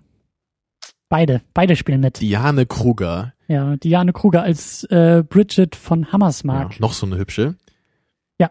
Ja, ihr Charakter ist auch ziemlich cool und wurde auch von so realen Persönlichkeiten äh, beeinflusst. Also eben von, von dieser Leni Riefenstahl, glaube ich, auch, ne, und Marlene Dietrich, sowas. Aber ich, ich habe in einem Interview von Tarantino auch nochmal gehört, dass es wohl irgendeine so andere Schauspielerin auch noch gab, damals im Dritten Reich, die auch sehr berühmt war und wo es immer so Gerüchte gab, also es war nie bestätigt, aber es gab diese Gerüchte, dass diese Schauspielerin mit den Sowjets so zusammengearbeitet hätte, so während des Krieges und dass, also dass sie eine Spionin war. Und äh, das, das war so die Inspiration von, für Quentin hier, diese, diesen Charakter zu schreiben. Und Ja. sie macht auch wirklich einen klasse Job. So sieht dieses Lächeln, dieses aufgesetzte Lächeln, was sie immer bringen muss und wie sie immer versucht, da im Keller hauptsächlich diese Situation noch zu retten ne, und den schönen Schein zu wahren. Also großartig, großartig. Ja. Und dann haben wir noch äh, Daniel Brühl als Frederik Zoller. Huh? Ach so, Daniel Daniel Brühl, Brühl. natürlich. äh, der auch, also durch die Bank weg, da kommen jetzt gleich noch ein, zwei Namen hinterher. Der ganze Cast ist richtig, richtig gut und ich finde gerade auf deutscher Seite haben sie da echt, also neben Christoph Walz haben sie da echt Perlen ausgegraben, die endlich mal spielen können und endlich auch mal auch mal Situationen und Sätze und Rollen und Momente bekommen, die irgendwie mehr sind als nur so ein in meinen Augen manchmal eher Kitsch oder schwieriger deutscher verkopfter Kram. Also ich habe nie einen anderen Film mit Daniel Brühl gesehen. Ich weiß nur, dass er sonst glaube ich eher so ein bisschen der Mädchenschwarm ist. Ne? Ja, mehr so so ja, Teenie-Komödien, mehr so Komödien. Also äh, gut bei Lenin hat ihn ja ziemlich groß gemacht. Ach so, Ähm, okay. Dann hat er, und ich, ich glaube, dass er mittlerweile auch in Hollywood ankommt, anzukommen versucht. Er hat irgendwie bei diesem einen Film mit über WikiLeaks hat er irgendwie mitgespielt und bei diesem Formel 1 Ding. Da gab es irgendwie so eine Geschichte mit mit Äh, äh, Senna oder wen meinst du? Nee, Senna ist glaube ich die Doku. Da gab es noch so einen anderen Film mit Chris Hemsworth, wo die beiden, glaube ich, irgendwie Niki Ah, Lauda stimmt, und ja, ja. Dingsbums. Und Ayrton Senna, ja. Ja, aber der Film, aber der, genau, aber der Film heißt nicht so. Du hast recht, das war die Doku.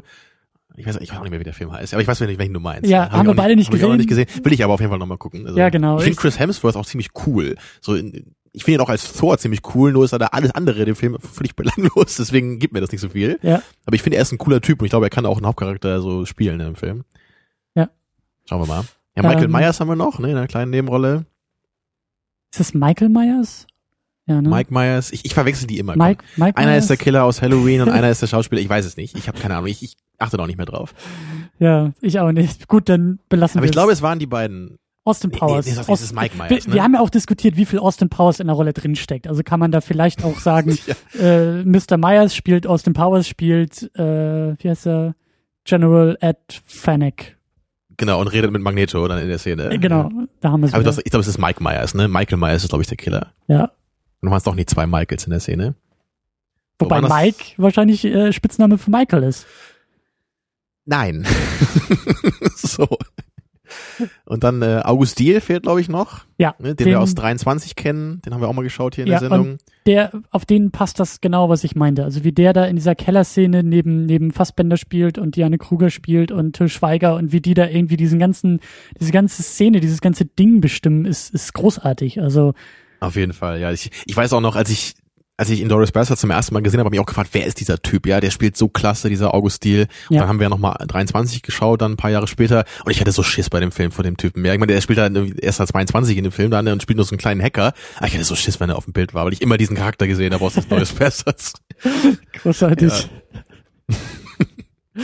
Ja. ja, aber das ist so, aber da kommen wir, da, da, da kommen wir jetzt ja eigentlich hin. Warum und wieso und vielleicht auch, äh, weshalb. Genau, wir haben, es, gibt noch, noch mehr kleine Auftritte von Leuten, die wir gar nicht alle nennen müssen, aber dieser Bela B. von den Ärzten ist auch noch einmal im Bild zu sehen und dieser, dieser komische Comedian, dieser Zack oder so heißt der, ne, der ist auch Ja. einmal da drin, also so, so viele kleine bekannte Deutsche noch irgendwie reingestreut. Deswegen sag ich ja selbst, also das Casting auf deutscher Seite, das ist, das ist großartig gewesen. Also die Leute, die, ja, Bela B. ist der Kartenabreißer im Kino, der irgendwie die Leute ins Kino bittet und den man irgendwie bis über, über die Ohren des Grinsen sieht, weil der freut sich in dem So, Tarantino-Film How did I get here? Ja. Whatever, I'm just happy. Ja, Genau das. ja. ja. Und ähm, dann noch einmal kurz, wir, wir waren ja nicht schon dabei, so, ist es jetzt ein Remake oder nicht?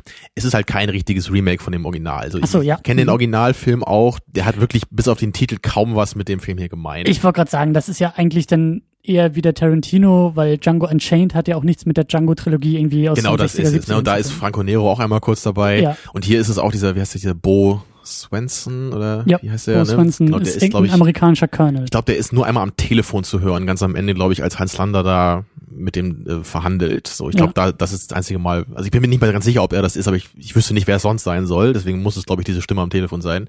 Also dann nur dieser ganz kleine Cameo. Mhm. Aber damit sieht man zumindest, so ist es das kleine Augenzwinkern. ne? Tarantino kennt das Original. Ich glaube, Tarantino kennt so einige Filme. ja, ja, klar. Ne? Das Original ist auch nicht wirklich schlecht, aber das ist wirklich so eine so ein, so ein Action-Adventure-Ding. So.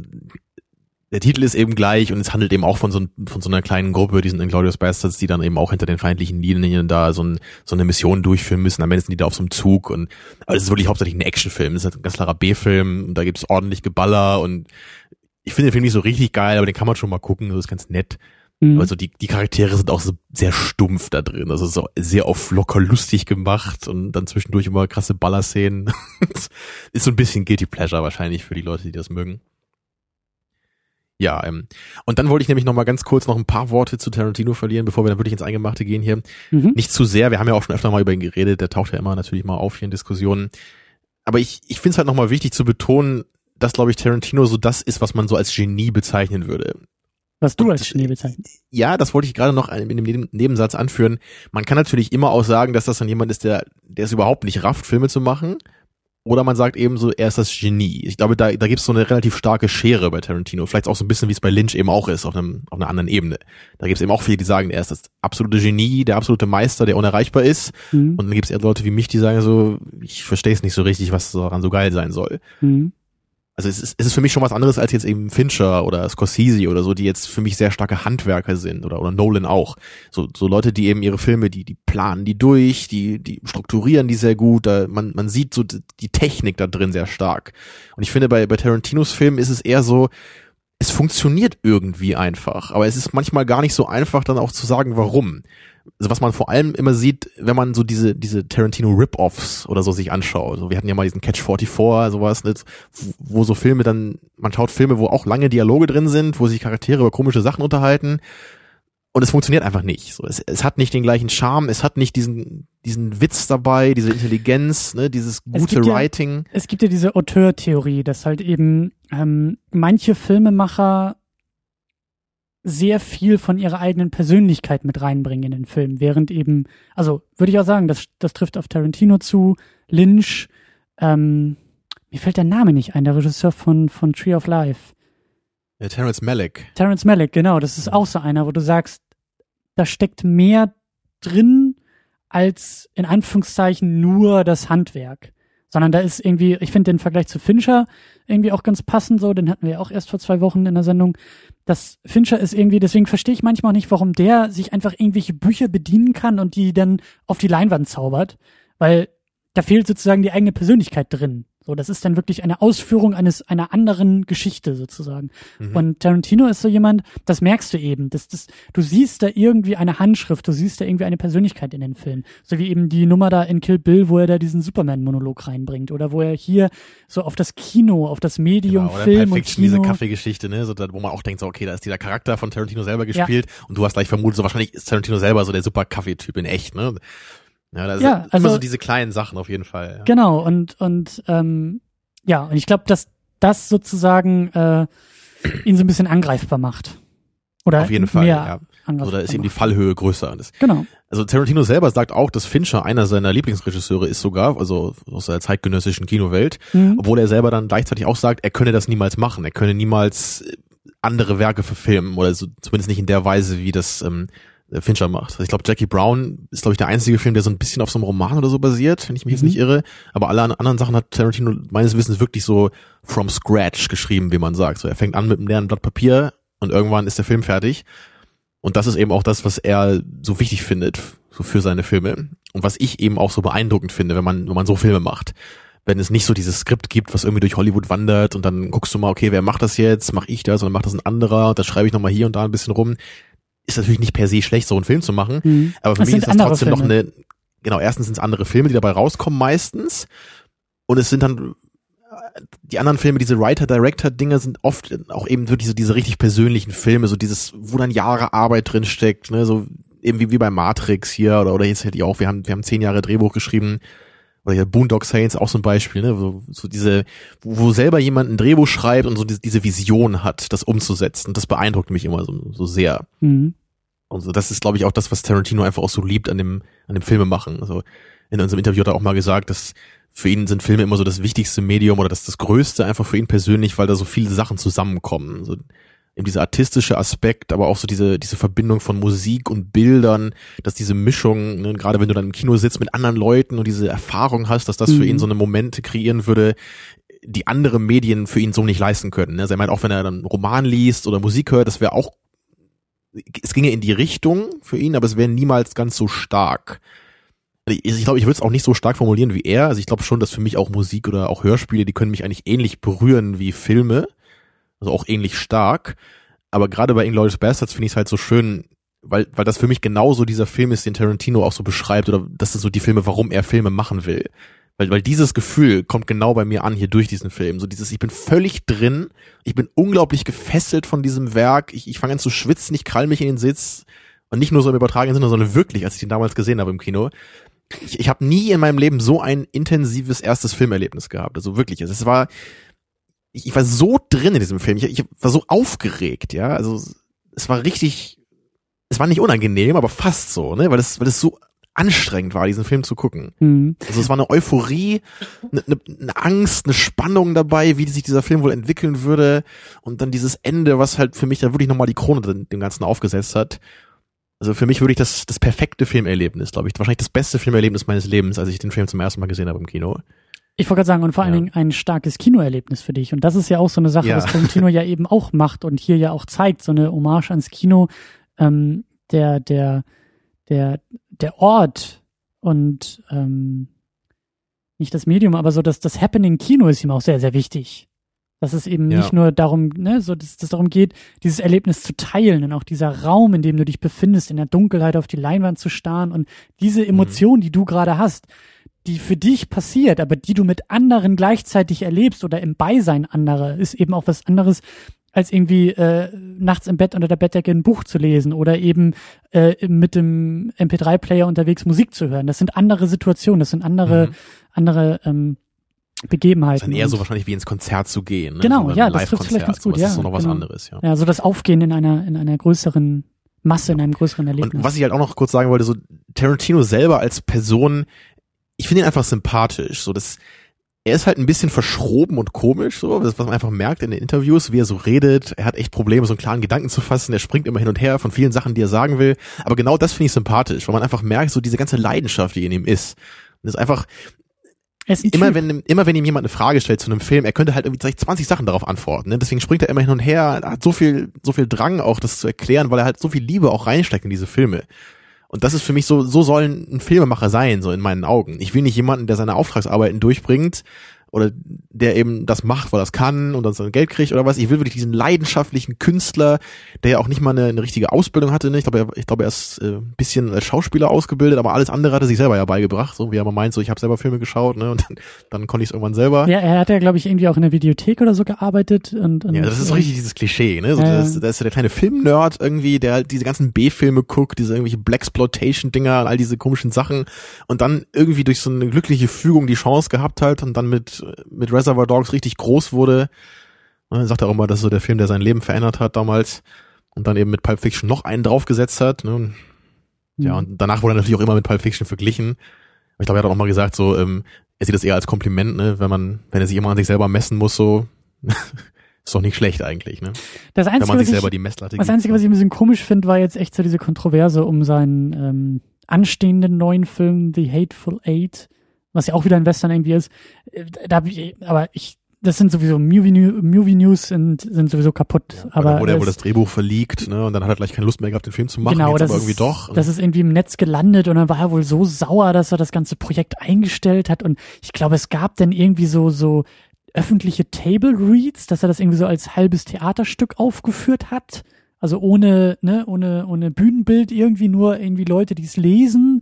Und dann hat er wohl irgendwie doch gesagt, jetzt mache ich doch wieder einen Film draus oder so. Das, das ist so ein bisschen, das ist dann vielleicht so die Kehrseite von einer starken Persönlichkeit, ähm, was ich eigentlich auch immer gut finde, aber also diese Kontroverse habe ich einfach nicht verstanden. Natürlich so. weiß man da auch nicht, was da jetzt genau von stimmt und ja. vielleicht deswegen war er ja, das ist sauer, immer weil irgendwie vielleicht hat ein enger Freund von ihm das Drehbuch verlegt und er war deswegen so beleidigt davon oder keine Ahnung, kann ja alles Mögliche passiert sein. Ja. Kann man halt nur spekulieren. Ja. ja aber ich, was mich da einfach auch gewundert hat, ist, dass er jetzt schon wieder einen Western machen will. Weil ja. eigentlich hat er gerade früher auch immer betont, dass er, er mag ja Genres sehr gerne und er will verschiedene Genrefilme machen. So, er hat früher ja eher diese, diese Crime-Filme gemacht und dann eben mit den Inglourious Basterds eigentlich eher so den Western.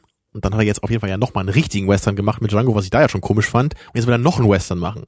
Weil er hat früher eher so gesagt, er will eigentlich eher viel Genres mal abdecken und sich da so ein bisschen austesten, so ein größeres Spektrum haben. Was jetzt so ein bisschen schade ist. Ne? Also Tarantinos Science-Fiction-Film will ich auch gerne sehen. Das ist es ja gerade. Ne? Man will mal sowas sehen. Man will mal sowas richtig Abgefahrenes haben und gucken, ob das auch funktioniert. Ja. Aber auch sympathisch finde ich, dass er auch selber immer sagt, er will nicht, also er will irgendwann aufhören, wenn es auch gut ist. Er meint, er will, wenn er 60 ist, spätestens sagen so, okay, ich bin jetzt durch mit Filme machen, dann schreibe ich vielleicht noch ein paar Bücher über Filme oder bin so eine Art Lehrer vielleicht. Aber ich will nicht ewig lange mich selber wiederholen. Also er will nicht so der Clint Eastwood sein, also was jetzt nicht abwertend gemeint ist, aber Clint Eastwood ist ja selber lange Schauspieler gewesen, dann jetzt wahrscheinlich sogar noch länger macht er Filme dann. Ja. Also das ist eine andere Art Karriere, glaube ich, als die Tarantino an, anstrebt. So, er will eben sein Werk machen, er will auf der Höhe seiner Kraft sein, dann seine Filme machen und dann so an dem höchsten Punkt seiner Karriere am besten dann aufhören. Was ich eben auch, das ist irgendwie eine schöne Einstellung. So, ich, ich will, ich will der Welt nur das Beste geben von dem, was ich machen kann. Ja. So, jetzt kommen wir aber wirklich mal zum Film hier. Jetzt kommen wir zum Besten, was er der Welt gegeben hat, nämlich zu Inglourious Bastards. Ähm, das erste Kapitel ist dieses, ist dieses grandiose Opening in, in dieser französischen Hütte. In diesem, in diesem äh, Bauernhaus, ähm, wo eben der Judenjäger Hans Lander angefahren kommt und sich dann da in dieses Haus begibt. Und im ersten Moment, als Lander irgendwie das, das Bild betritt, ist schon irgendwie Spannung und Anspannung da und man, man sieht es schon in den Blicken, in den Gesichtern und das weiß ich auch noch, also wie, wie diese Szene sich entfaltet hat. Du hast es irgendwie beschrieben, dass Tarantino wohl selber meinte, das ist so, so Spannung wie irgendwie wie, wie bei einem Gummiband, dass es sich Mhm. so lange dehnt, bis es irgendwann reißen muss und so. Ja, das, Das ist ja so seine Methode oft. Ne? In, gerade in diesen Dialogszenen.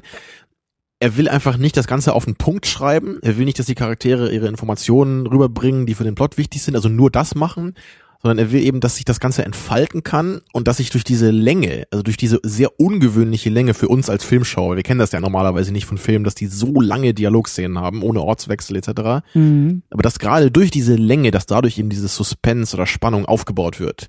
Und dann, dass man das Gummiband äh, sozusagen so lange spannt, bis es dann wirklich irgendwann reißen muss. Also das so lange auszureißen, wie es irgendwie geht. Und und genau das ist ja eben das, das geht halt nur, wenn man genau weiß, wie man Charaktere und Dialoge schreibt. Ja. Und äh, wenn man das bei anderen Filmen dann beobachtet, da wird es einfach nur öde und langweilig, weil nichts passiert. Ich finde es auch so bezeichnend, ähm, weil hier in dieser Szene gibt es so, glaube ich, zwei, drei Momente, wo Tarantino sozusagen seinen Figuren, seine Figuren auffordert, die eigene Backstory oder die Backstory einer anderen Figur zu erzählen. Das sagt nämlich Hans Lander irgendwie zwei, dreimal, als er dann irgendwie da ankommt und dann fragt er den Bauern, ja, äh, haben Sie denn die Legenden von mir gehört, sozusagen? Mhm. Wissen Sie denn, wer ich bin? Und wir als Zuschauer wissen es ja erstmal noch nicht. Und dadurch, dass er eben diesem Bauern diese, diese Hintergründe erzählen lässt, so von wegen, ja, der Nickname ist irgendwie Judenjäger und äh, Hans Lander feiert das halt so ab, dass er so genannt wird und geht da drin so auf und eben die Legenden sind ja, dass er irgendwie jeden Juden findet, egal wo er sich versteckt. Und ein Drehbuch, ein, ein weniger, ein wenig, ein, ein nicht so begabter Drehbuchautor wie Tarantino macht das auch mit dem einzigen Grund, uns als Zuschauer Backstory zu geben. Bei Tarantino, weil das ist, das ist mir sofort wieder ins Auge gesprungen, wo ich dachte, na, Tarantino, ist das jetzt nicht ein bisschen flach, bis mir dann einfällt, nee, das macht völlig Sinn. Das macht auch, das charakterisiert im Umkehrschluss Hans Lander noch mehr, dass er seinem Gegenüber auffordert, das auszusprechen, was eigentlich jeder in dieser Filmwelt schon weiß, nämlich sein Name ist der Judenjäger. Und das ist halt auf so einer Metaebene wieder brillanter, als eben das ein handelsüblicher Drehbuchautor machen würde. Absolut richtig beschrieben, ja. Das, das ist genau das, was, was ich eben dann als das Genie bezeichne. Weil das, Ja. es hätte eben leicht in diese plumpe Art verkommen können. Also, dass man einfach, dass die Charaktere sich nur gegenseitig so Plot-Informationen irgendwie rauskitzeln müssen. Man als Zuschauer dann die ganze Zeit denkt, okay, da spricht gerade der Drehbuchautor mit mir durch die Charaktere. Ja. Und das ist es eben überhaupt nicht hier, weil genau wie du richtig sagst, Hans Lander ist eben auch dieser Typ, der ist ja, er ist ja eben so, so geil darauf, diese Macht zu haben, diesen Status zu haben. Er glaubt ja gar nicht an diese Ideologie. Die gibt ihm ja nur die Möglichkeit, jetzt diese Person zu sein. Und, und das, Ja, man, man sieht ja, wie er das mal auskostet, wie diese, diese Momente, die er eben hat durch dieses Regime, wo er einfach so diese Art von ihm so richtig ausleben kann. Einfach dieses, dieses perfide zu haben, diese, diese Macht, diesen absoluten Opportunismus. Das ist, das ist halt so cool dabei. Ne? Und außerdem passt es eben auch noch zu dieser Western-Thematik, die ja auch gleich am Anfang des Films schon anfängt, mit den Ja. ersten paar Shots. Wir haben diesen, diesen White-Shot auf die Landschaft, so diese, diese Western-artige Musik hören wir, während wir, wir sehen in der Weite, wie diese, diese Motorräder von den Nazis da Es hinten sind halt nicht die heranfahren, Cowboys, ne? nicht die Pferde, die angeritten kommen, sondern die Motorräder. Eben, aber genau so ist es. Ja. Und dann, dann der Milchbauer sieht in die Ferne, er sieht, wer da ankommt. Und gerade in diesen, in diesen Leone-Western, da ist es ja auch immer so, dass diese, diese stummen Helden kommen, die auch irgendwie le legendär sind und alle reden über sie. Und das ist ja auch so, wie sich Han- Hans Lander dann hier auch selber inszeniert vor diesem Milchbauern, dass er immer will, so sprich aus, ne, wie ich heiße. Das ist, Das ist wieder so, das, die, die, der ikonische Western-Bösewicht ist er irgendwie, so wie Henry Fonda in Once Upon a Time und so, ne? Ja, genau das. Und ähm, es ist eben, was ich auch so stark finde, und ich habe den damals zum ersten Mal im Kino halt nur auf Deutsch geguckt und da geht halt wirklich eine Menge verloren. Man kann halt von Mhm. Synchronfassung halten, was man will. Und du bist ja durchaus großer Fan davon. Völlig legitim. Aber du würdest, Fan ich. würde ich nicht sagen. Naja, Also aber ich, du, du, hast, du, hast, du, du, du, kannst dem mehr abgewinnen. ich komme damit klar, ne, das, das stimmt. Ich habe auf jeden Fall weniger Probleme damit, bekannte Stimmen zu hören in verschiedenen Rollen. So das, aber ich bin ja trotzdem jemand, der Du bist fast geduldiger, immer. sagen wir es mal so. Du Ich bist gucke halt geduldiger als trotzdem ich. fast immer im Original. Ne? Ich gucke manchmal irgendwie bei Trash-Filmen, wenn es dann lustlos lustiger ist auf Deutsch, dann gucke ich es auf Deutsch. So, ne? Aber hier sind wir uns einig, es macht Sinn, Absolut, ja. den äh, im, im englischen, schrägstrich französischen, schrägstrich deutschen Original zu gucken, weil eben der Sprachwechsel so wichtig ist. Das sehen wir ja schon gleich hier am Anfang, als, als Hans Lander nämlich, äh, er redet Französisch mit dem, mit der französischen Familie, ähm, schwenkt dann aber ins Englische um, weil er weiß, dass eben nur der Vater dem Englischen mächtig ist und die damit Mhm. eben eine Konversation führen können, die nur die beiden verstehen. Und nicht die ganze Familie, die unten im Keller eben sitzt. Ja. Genau, und er weiß, dass da unten im Keller eine Familie sitzt, das ist ihm völlig klar. Und auch wieder dieses Ausleben von Machtstrukturen, so dadurch, dass er eben ähm, des Englischen mächtig ist, zeigt er eben auch seine Macht gegenüber der Familie. Das ist ja auch das Tolle, dass er ist halt nicht nur multilingual, weil das irgendwie cool rüberkommt in dem Film, sondern es ist ein Charakter-Trademark, was total Sinn ergibt. Er muss das eben können, um sich diesen Situationen immer perfekt anpassen zu können, Ja. um immer die Oberhand zu behalten. Er muss eben, Sprache ist ein sehr wichtiges Mittel dafür. Und äh, da kommen wir nämlich auch schon zur, zur, zur nächsten Theorie oder zur nächsten Beschreibung von Hans Lander. Ähm, ich habe mich nämlich auch gefragt, gegen Ende werden wir nochmal dahin kommen, aber Hans Lander ist so eine Figur, die, glaube ich, niemals, also ernst gemeinte eigene, wirkliche Emotionen zeigt. Er ist so einer, er versteckt sich immer hinter seiner Inszenierung, hinter seiner Maske, hinter seinem Mhm. Status, hinter der Macht. Und damit, weil du das gerade so schön gesagt hast, das passt eben auch auf seine Sprachfähigkeiten. So klar, er ist gebürtiger, seine Muttersprache ist Deutsch, aber Ja. Alle Italienisch, Französisch und Englisch sind so ne? fließend, dass man sagen kann, genauso wie er sich in diesen Emotionen versteckt und zwischen Emotionen und zwischen Härte und, und Weichheit fließend wechseln kann, kann er auch die Sprachen fließend wechseln. Also er ist halt so unbestimmt und so, so, wie du sagst, opportunistisch. Er passt sich wie so ein Chamäleon jeder Situation an und genauso kann er das eben über die Emotionen wie über die Sprache. Und das ist halt eben auch wieder viel, das macht die, den Charakter wieder vielschichtiger, ähm, als einfach nur zweckmäßig. Und man sieht dabei eben auch immer seinen Genuss, den er dann hat, so in der Sprache zu wechseln. Ne? Gerade am Ja. Ende eben im letzten Kapitel, als dann die Bastards in das Kino reinkommen und dann irgendwie ein paar, paar Wörter, genau, sie können vielleicht ein paar Wörter gebrochenes Ita- Italienisch sprechen. Sie können die Handbewegung, sie können Das, das ist ganz Del wichtig. Gorgo, ja. Aber das ist natürlich, also dieses, sie wollen ja im Grunde da rein und sie wollen undercover bleiben. Und natürlich ist es vollkommen zwecklos, wenn Hans Lander im Raum ist, dass das Sprachengenie diese Scharade irgendwie aufrechtzuerhalten. Ja. Und das, das, das Coole ist eben, dass, dass Hans Lander natürlich sofort auf sie zugeht, aber sie trotzdem nicht direkt konfrontiert, sondern er spielt natürlich wieder nur mit ihnen. Er genießt wieder diese Überhand, die er hat in dem Moment. Deswegen spricht er so ganz äh, energisch und flüssig dann das Italienisch und, und spielt ja richtig mit denen und sagt immer so, sag deinen Namen nochmal, lass mich nochmal die Musik hören, ja, im Italienischen. Ne? Das, Ja, was ich halt auch so super lustig finde, wie er dann alle da durchgeht. Ne? Und dann sagt er immer, ach nee, komm, sag noch mal, sag noch mal. Und dann bei dem letzten kommt er dann an hier und sagt so, Dominic Del Corco. Und er so, bravo. ja, aber auch schon, ich meine, wir, wir greifen das schon fast vorweg, aber auch ähm, äh, dieser Lachanfall, den er hat, Ja, ja, ja. den er so übertrieben inszeniert und auch alle wissen lässt, wie übertrieben er gerade ist. Äh, Aber auch, auch dabei ist natürlich wieder so dieses, natürlich weiß man irgendwie, dass es übertrieben ist, aber du kannst dir irgendwie trotzdem nie hundertprozentig sicher sein. ne? Es ist, es könnte trotzdem irgendwie immer noch sein, dass er die Situation nicht durchschaut hätte. Du fragst dich zumindest wahrscheinlich, also wenn du in der Situation wärst, Mhm. du wüsstest nie ganz genau, ne, ob er dich durchschaut hat oder nicht, weil er das eben auch nicht zeigt. Er, er zeigt dir eben nie, auf welchem Level er ist. So. Und das ist das perfide bei ihm. Er, er, er spielt mit seinen Opfern, aber und das macht es eben auf so einer Metaebene noch perfider. Er spielt nicht nur mit ihnen, sondern er spielt so mit ihnen, dass man nicht hundertprozentig sicher sein kann, dass es ein Spiel ist. Und ne, in dem Moment, wo du halt nicht weißt, ob mit dir gespielt wird oder nicht, weißt du halt auch nicht, wo die Oberhand tatsächlich liegt. Sie scheint immer nur bei Hans Lander zu liegen und in Wirklichkeit liegt sie deutlich bei ihm. Aber er schafft es halt so, das zu transportieren, dass man sich nicht ganz sicher sein kann. Und das ist richtig, richtig eklig und genau das ist auch schon in der Eröffnungsszene so. Er lässt sich da diese Milch geben und lobt den Bauern für seine großartige Milch und dann fragt er ihn ja, ob er auch seine Pfeife rauchen dürfte in dem Haus und, mhm. und es ist so diese, diese, deutsche Gründlichkeit und Höflichkeit, die er da auspackt, wenn er da seinen, seinen, seinen Pinsel oder seinen Füller sein Füller ist das, glaube ich, als mhm. er seinen Füller da irgendwie auspackt, um seine Häkchen zu setzen, wie sich das natürlich gehört. Ja, alles liegt ganz gerade und strukturiert auf dem Tisch. Ne? Er lässt sich seine Zeit. Das ja. ist so, da sieht man wieder, in diesen ganzen kleinen Gestik, man sieht genau, wie er es genießt, in diesem System zu leben und seinen Status zu haben. Also ja. wie er das einfach bis aufs letzte bisschen auskostet. So. Und also gerade die Pfeife ist natürlich auch ein cooles Symbol, weil das einerseits eben dieses Sherlock Holmes Modell ist, so dieses er nimmt die Pfeife raus, um ihm zu zeigen, im Grunde, dass er alles versteht, was hier passiert, dass er wie Sherlock Holmes der, der große Meister ist dieses Versteckspiels. Aber auf der anderen Seite natürlich auch ganz platt einfach so, ich habe den Größeren irgendwie. Ne? So, wie es natürlich erstmal auch rüberkommt, einfach wenn man es so sieht. Und, und ich, also das sind auch wieder so die Momente und das ist, da lobe ich Tarantino und da, da macht es für mich auch Sinn, wenn du sagst, er hat zehn Jahre in einem Drehbuch geschrieben. Ja, 98 hat er angefangen, ne? Dann ich, ich kann mir echt die Finger danach lecken, wenn, wenn irgendwie dieser Franzose ihn fragt, was war das noch? Genau, der Franzose fragt ihn als Gast, ob er in seinem Haus rauchen darf.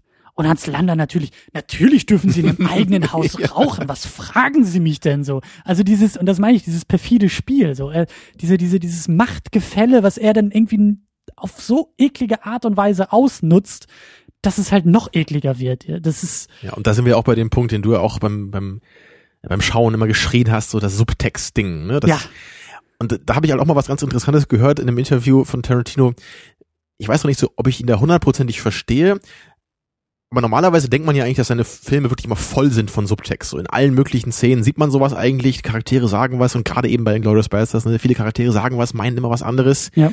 Aber Tarantino meint, dass er versucht, das nicht bewusst da reinzuschreiben. Also ich habe es halt so verstanden, dass er nicht bewusst sich überlegt, okay, da ist jetzt diese Szene, da sind diese zwei Charaktere, was muss da jetzt irgendwie an Subtext dabei sein? Und dann schreibe ich die Charaktere so, dass sie diesen Subtext rüberbringen können.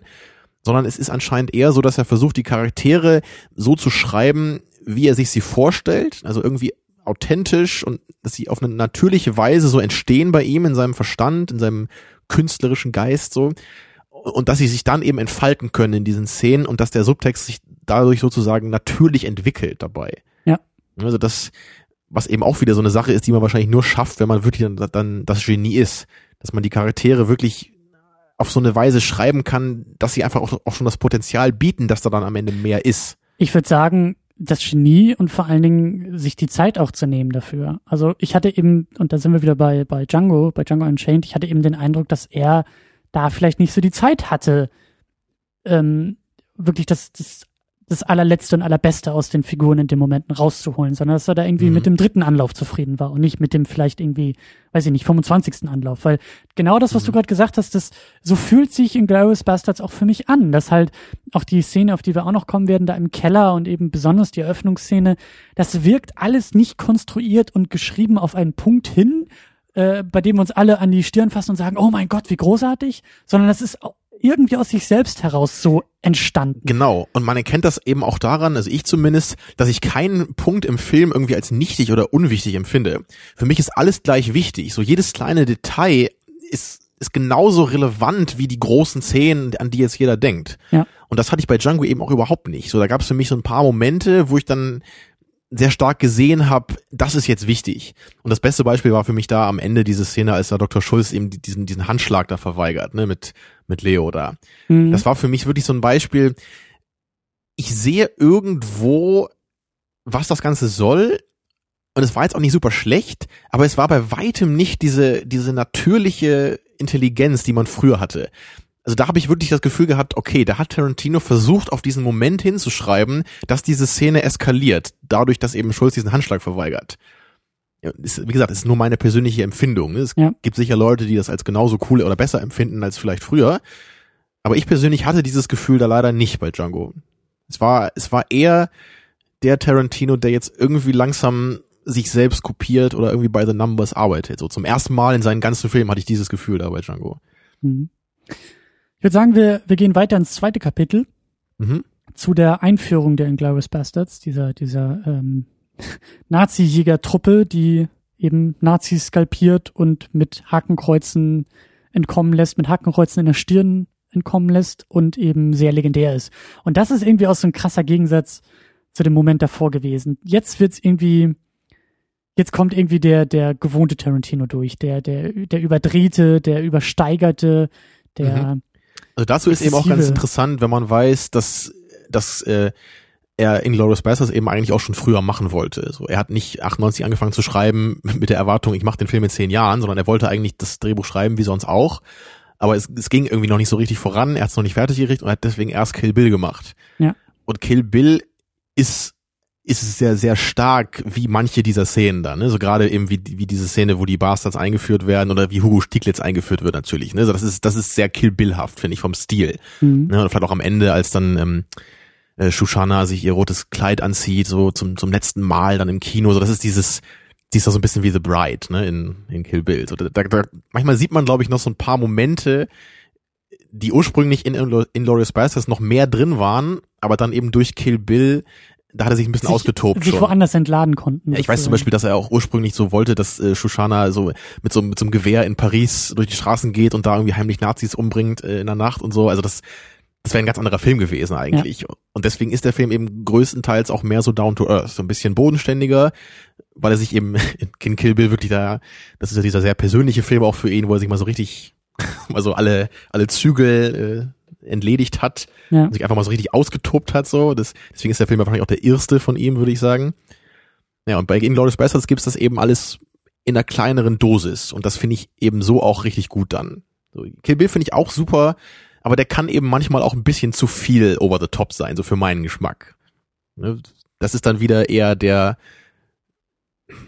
naja, aber ich will nicht platt sagen, aber vielleicht der Tarantino, wo ich die Kritik noch eher verstehen kann, wenn dann manche Leute sagen, das sind so Filme für 14-Jährige oder für Leute, die nur ihre Gewaltfantasien ausleben wollen. Also würde ich halt niemals so unterschreiben bei Kill Bill, aber ich kann immerhin sehen, woher das kommt. Mhm. Bei Inglourious Basterds würde ich es halt einfach nur sagen, das ist halt einfach Quatsch, wenn jemand sowas sagt, weil da so viel einfach drinsteckt in diesem Film, vom Writing, von der Ausführung, von, von allem einfach. Mhm. Ja, und genau, jetzt sind wir eben bei den Bastards und äh, wir werden halt dieser, dieser irren Truppe da eingeführt und, und I das- want my Nazi scalps. ja, da haben wir dann zum ersten Mal Eldo Rain und du hast ja eben schon mal gesagt, so den Status findest du halt cool, dass von Brad Pitt, dass er eben diese Rolle spielt. Und ich, ich finde halt alles klasse an dem Film, das müssen wir nicht diskutieren so.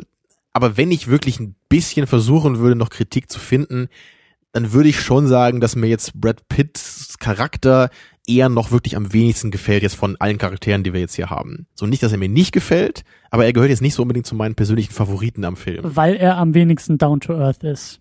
Der ist so ja. überzogen und in seiner Art und Genau. in seinem Status. bei allen anderen Charakteren, die kann man irgendwie noch ernst nehmen. Ja. Und bei ihm, es geht einfach nicht mehr so richtig, weil er durch diesen Akzent und durch die, diese Mund, seine Mundpartie, die er so fast so Sylvester Stallone-haft immer so runterhängt, ja.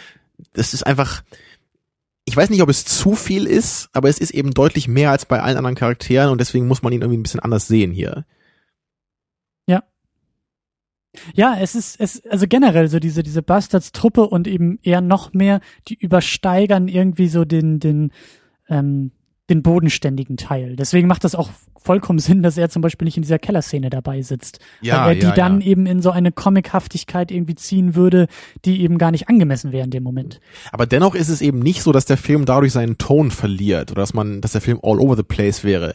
So, obwohl man ja wirklich in der ersten Szene bei dem, bei dem Milchbauern, da gibt's ja wirklich auch diesen Moment, wo dann Hans Lander ihm wirklich richtig deutlich sagt, so, ich weiß, dass du hier Leute versteckst. Und er, man, sieht dieses Gesicht von diesem. Milchbauern, der auch, auch super äh, spielt. Ich habe mir, wir haben gar nicht aufgeschrieben, wer das ist oder ob man den überhaupt kennt, aber auch klasse Schauspieler.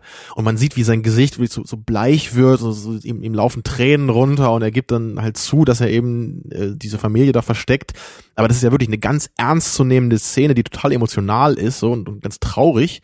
Und danach geht's dann eben diesen Cut, ne, so ein paar Minuten später, und wir haben diese völlig über, übertriebene Einführung von Hugo Stieglitz da auch, ne? Und Deswegen finde ich das auch so- comichaften Banner, ja, also wie sein Deswegen Name finde da ich das auch so, eingeblendet so, wird. so witzig, dass es halt auch so kapitelweise aufgeteilt ist, weil jetzt so dieses zweite Kapitel wirklich mehr so diesen Pulp Fiction Charakter hat, irgendwie sowas total unrealistisches, unechtes, palpiges eben, ähm, was für sich genommen, wenn man die Kapitel für sich nimmt. Das, das, das erste Kapitel wäre halt echt ein ernstzunehmendes äh, äh, Nazi-Drama, äh, Zweiter Weltkriegsdrama, wo, wo, wo man wirklich sagt, so, das ist, äh, Da hat man zwar einen, da gibt's nichts zu lachen da und nichts zwar einen zu, extrovertierten Charakter, so mit Hans Lander, der raussticht, aber trotzdem ist das Immer noch glaubhaft. ernst zu nehmen. Immer ja, noch glaubhaft Das, man könnte sich vorstellen, dass es den auch Ja. wirklich so gab, einfach. genau, so wie, ne, so Art Charakterstudie oder so, so, ne, diesen, diesen Lander gab's und jetzt sehen wir irgendwie in 10, 15 Minuten sozusagen die, die Geschichte von ihm oder, oder ein Kapitel.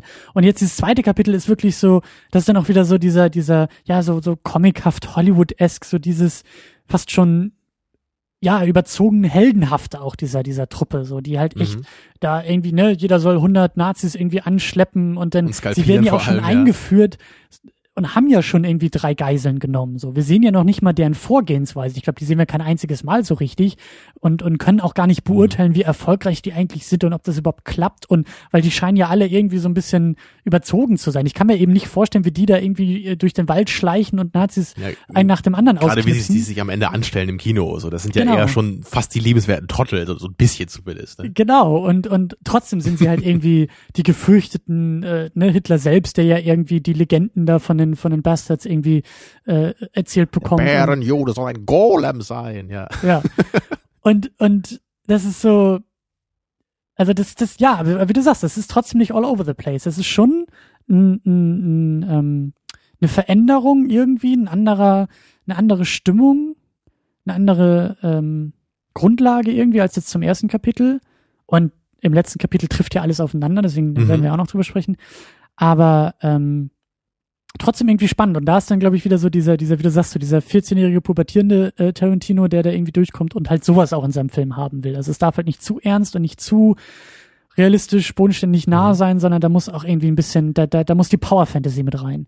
Genau, das ist auch so der, der Beginn der Power Fantasy im Film, ne, dass zum ersten Mal Ja. da, dass wir sehen, so wie diese Typen eben ikonisiert werden, so nicht aufgrund ihrer Integrität, sondern einfach aufgrund ihres, ihres Wesens, so. Und, und das, das Coole ist eben in dieser Szene, dass ja dieser, dieser deutsche, ja, was ist er da, irgendwie, dieser Offizier da, ne, der, der von, von dem Bärenjuden da verprügelt wird, Mhm. dass der eben da auch als sehr ja, in- integer vorgestellt wird. Also er ist ein, ein ernstzunehmender Typ. Man, er ist nicht so dargestellt wie Goebbels später, ne, als dieses völlig bekloppte Arschloch Ja, im Grunde, sondern er ist ja wirklich als ein aufrichtiger Typ dargestellt, der an das glaubt, was er tut, der sich nicht respektlos verhält gegen den anderen Typen sogar. Ne. Er ist, Ich glaube, es liegt auch an der Formulierung, fällt mir gerade ein, weil er ja sagt, er wird ja gefragt, so irgendwie hier, du sollst da die Stellung im Wald aufzeigen und dann sagt er, ich würde niemals etwas tun, was deutsche Soldaten Gefahr aussetzen würde. Mhm. Und das ist eben der Unterschied. Also er, er reagiert nicht irgendwie mit einem Hitlergruß oder mit irgendwie dem Hakenkreuz oder also mit dieser Ideologie, sondern mit der Logik eines Soldaten. Und das ist der Unterschied. Er ist da in dem Moment, glaube ich, weniger das System, das Dritte Reich, sondern eher der, der, ähm, das arme Schwein von der Straße, was innerhalb dieses Systems agiert. So habe ich das ja, also gesehen. die, das stimmt schon, die Ideologie eben dieser Judenhass ist, ist da nicht so richtig das Thema. Es ist trotzdem schwer, das jetzt zu trennen, so, ne? Aber ich gebe dir schon recht, er ist natürlich Soldat und er ist einfach aufrichtig in seiner Funktion als Offizier und als Soldat, ne? Und Ja. also, ähm, hier der, ähm, wer ist denn nochmal hier der, der Bärenjude als Charakter? Ich, ähm, gespielt von äh, ja. Donny Donowitz. Donny, genau. Er fragt ihn ja auch so, als er dann dieses äh, dieses Kreuz an ihm sieht, ne, so warum trägst du dieses Kreuz? Ist das da steht das dafür, dass du Juden umgebracht hast? Und er sagt, es steht für Mut, sagt er, glaube ich, darauf, ne? Also er, er reagiert auch nicht so nach dem Motto so ja, auf jeden Fall, ne? Also das es ist nicht klar, ob er wirklich ein ein Verfechter dieser Ideologie ist oder einfach nur ja, Soldat ist, ne, aufrichtig und damit nichts zu tun hat. Aber zumindest wird er uns eben also ich, ich bin in, in, in dieser Szene fast auf seiner Seite eigentlich, weil er so dargest- dar- dargestellt wird. So die Bastards sind eigentlich die fiesen Typen, die ihn da einfach die halt brutalen, wehrlosen umbringen. Und er ist einfach nur der, der halt im Grunde das Richtige tut, seine, seine Kameraden nicht verrät, ne, seine, seine Rolle als Offizier absolut aufrichtig erfüllt. Und das, das ist eben cool, dass auch gerade jetzt so früh im Film schon damit gespielt wird, mit, mit dieser, mit dieser Einstellung, die wir als Zuschauer auch zu den Bastards haben. Natürlich sind wir im großen, im größten Teil auf ihrer Seite, aber es ist dann trotzdem nicht ganz so einseitig, wie es hätte sein können. Ne, Man, man hätte auch diesen Offizier als völliges Arschloch darstellen können, ne, oder als Ja. völlig verrückten Typen wie Hitler und Goebbels später. Ja. Aber das macht er eben nicht. Und da ist, da ist wieder dann auch so der, die Liebe fürs Detail da. So, da, da sind schon eben diese gewissen Charaktere, die haben eben was dabei. Und das, das wird später eben mit August Diels Charakter auch so sein, der auch auf eine andere Weise wieder eine ganz tolle eigene, ja, eigenes Konzept eben hat.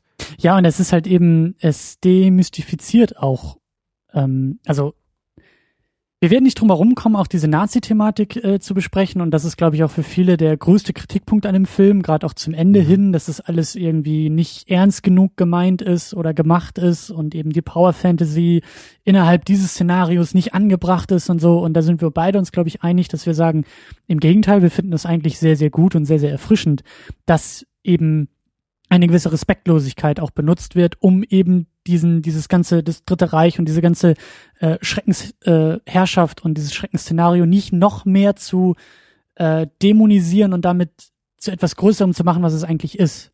Ja. Das finden wir beide, glaube ich, ziemlich gut. Und das, und das, haben wir hier ja schon. Eben. Und das haben wir auch im, im weiteren Verlauf, dass es eben nicht nur das große, böse, anonyme System ist, sondern eben auch einzelne Figuren da drin sind, so wie eben der arme Soldat, in Anführungszeichen der arme Soldat, der dann im Keller sitzt, den Geburtstag seines Sohnes feiert und klar, er ist Teil des Schreckenssystems, das müssen wir alles gar nicht diskutieren, so.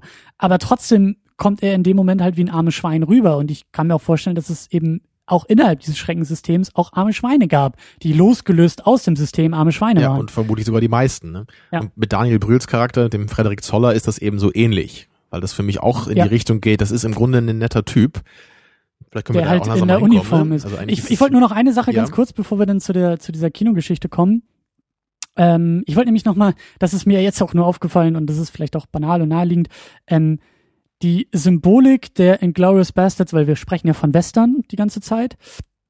Und ähm, nicht nur Western-Konvention im Sinne von Inszenierungsmomente des Westerns sind mir aufgefallen jetzt bei der Sichtung, sondern dass man vielleicht auch die ähm, Erschließung des Westens durch den weißen Mann zu Lasten der Native Americans sozusagen als Metapher in diesem Film sehen könnte. Die Bastards, die eben ihre Gegner skalpieren, wie die Native Americans. Ja, die auch diesen Offizier ähm, zum äh, also, in, genau, Eldo bittet ihn, sich hinzusetzen vor ihn, vor diese Karte, was ja auch so ein bisschen so dieses Indianermäßige ist oder amerikanische Ureinwohner, wie man ja korrekt sagen sollte. Ne? Genau, aber halt so mit diesen, mit diesen Elementen zu arbeiten, also eben auch auf einer auf einer inhaltlichen Ebene und dann vielleicht eben das Dritte Reich gleichzusetzen mit dem weißen Mann, der in Amerika einmarschiert und dort sozusagen sein Reich auf, aufbauen will. Das als Gegensatz eben zu den Inglourious Basterds. Also dass man da vielleicht auch nur so als als Wunsch, vielleicht gibt's da schon irgendwelche tollen Abhandlungen und Interpretationen zu,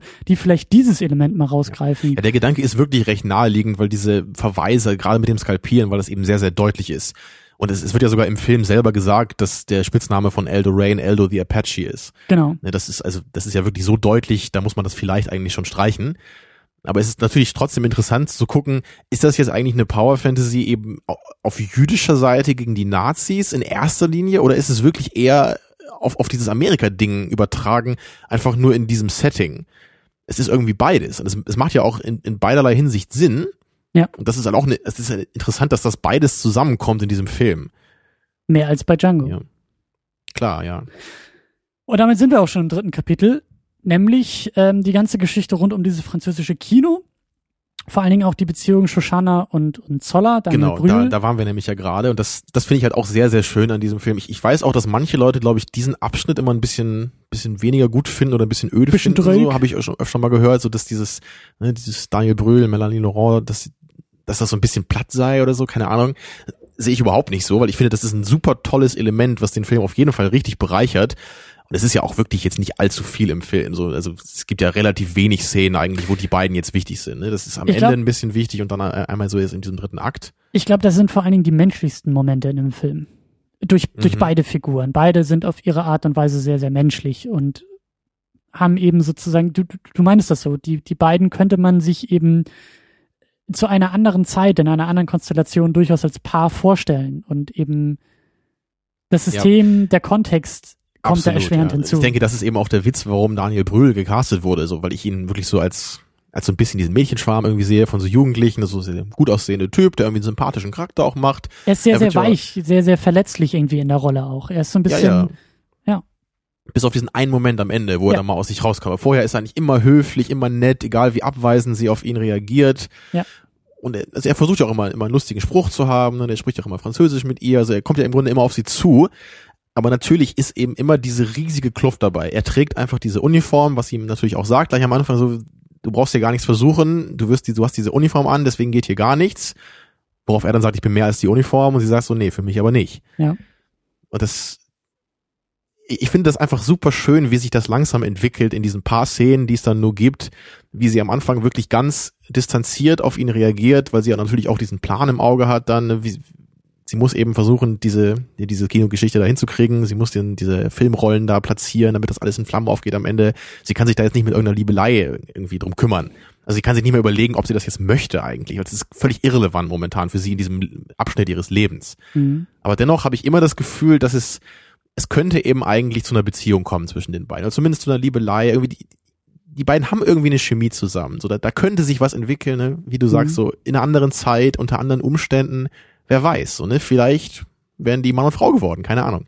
Mhm. Und das kommt so richtig toll eben ganz am Ende nochmal rüber, so dann, wo, wo er eben sie äh, konfrontiert da oben. Sie, sie ist gerade im Projektor, spielt da diesen Film ab. Der Film ist gerade vorbei, sie legt dann ihre eigene äh, Filmrolle da ein, ne, mit dem The Revenge of the Giant Face, ne, heißt das ja das letzte, der letzte, das letzte Kapitel. Und dann, dann ist er ja zum ersten Mal da, wo er mal aus sich rauskommt. Also jetzt komm, jetzt, jetzt rede doch mal mit mir hier, so, ne? Und dann wird er mal einmal laut, haut die Tür da ein, so jetzt, ich, ich kann nicht mehr, du musst jetzt einmal mal wirklich mit mir reden. Und dann äh, naja. muss sie natürlich improvisieren und tut dann so, ja, komm, mach die Tür zu, ne? Und er sagt so, warum das denn jetzt? So wie man einen Mann natürlich immer kriegt, ne? Wenn man irgendwelche sexuellen Implikationen dann loslässt als Frau. Klappt immer natürlich. Immer. Ja. Vor allen Dingen im Film. Genau. Und dann holt sie natürlich den Revolver dann und erschießt ja. ihn. Aber es gibt dann diesen Moment, so er, er windet sich nochmal auf den Boden, gibt so ein paar Geräusche von sich, er ist noch nicht ganz tot. Und sie wendet sich ihm zu, ne, geht nochmal auf ihn hin. Und da sieht man genau das, was ich eben beschrieben habe er ist ihr halt nicht scheißegal. Er ist auch nicht irgendwie ein dummes Arschloch für sie. Sie, sie mag ihn irgendwo. Es, es kann nur einfach nicht dazu kommen, dass die beiden irgendeine Art von Freundschaft, Bekanntschaft, gar nichts. Es geht einfach nicht. Hm. Sie hat andere Sachen zu tun in ihrem Leben gerade und er hat diese Uniform an. Und dann, und, und wie das dann eben Tarantino auch öfter mal macht, sehr schön in diesem Film, gibt's dann so ein bisschen diesen doppelten Twist. So erst eben den Moment, okay, man sieht, sie mag ihn eigentlich doch. Dann geht sie auf ihn zu und er dreht sich um und er schießt sie halt noch mit, seiner, mit seiner letzten, seiner letzten Geste und sie sind beide tot. Mhm. Was ja eigentlich so ein, so ein, es ist irgendwie so ein tragisches Ende einer möglichen Liebesgeschichte, ne? Aber gefällt mir, also dieses kleine Element in dem Film gefällt mir wirklich sehr, sehr gut. So gerade wie du sagst, die, die, die menschliche Seite, mhm. So das Ganze, das bringt das, macht das Ganze nochmal ein bisschen emotionaler, wenn wir ja sehr viel Zeit mit den Bastards verbringen, was jetzt eher Szenen sind, die, ne, wie wir eben sagten, so das sind alles Charaktere, die kann man nicht so hundertprozentig ernst nehmen wahrscheinlich oder zumindest deutlich weniger ernst nehmen als jetzt diese beiden. Genau, die beiden sind sozusagen das Gegengewicht zu den Bastards, um da so ein Gleichgewicht zu halten von Menschlichkeit und mhm. und ja Überzogenheit vielleicht. Ähm, ganz wichtig auch noch bei diesem Kapitel ist äh, der Apfelstrudel.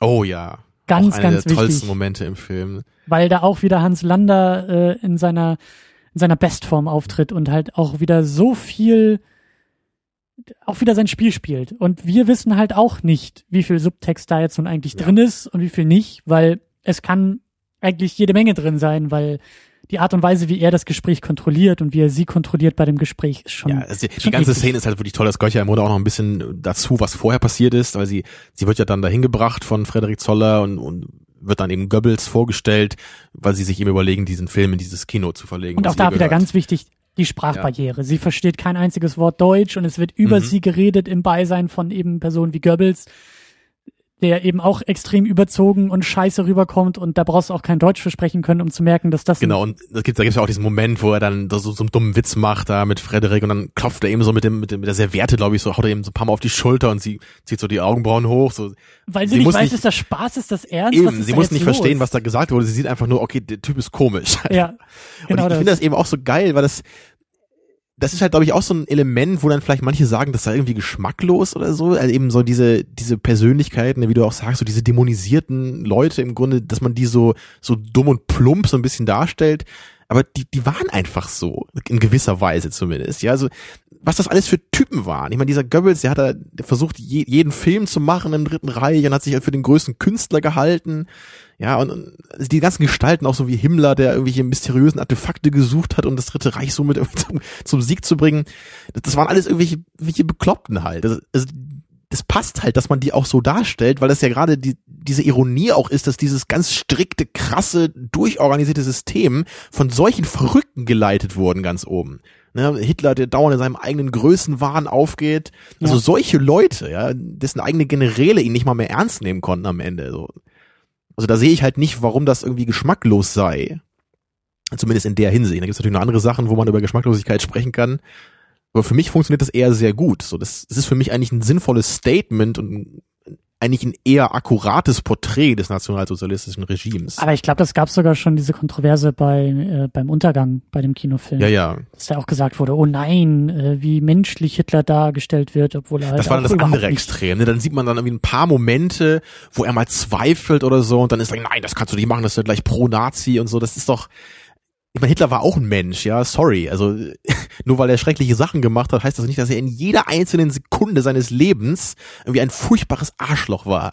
Und das muss man dann auch im Film nicht immer so darstellen. Also man, man, man kann doch auch nicht irgendwie als Filmemacher immer erwarten, dass man zu völligen Idioten diesen Film zeigt, die halt nur verstehen, oh, Hitler ist böse, wenn er immer böse Sachen macht.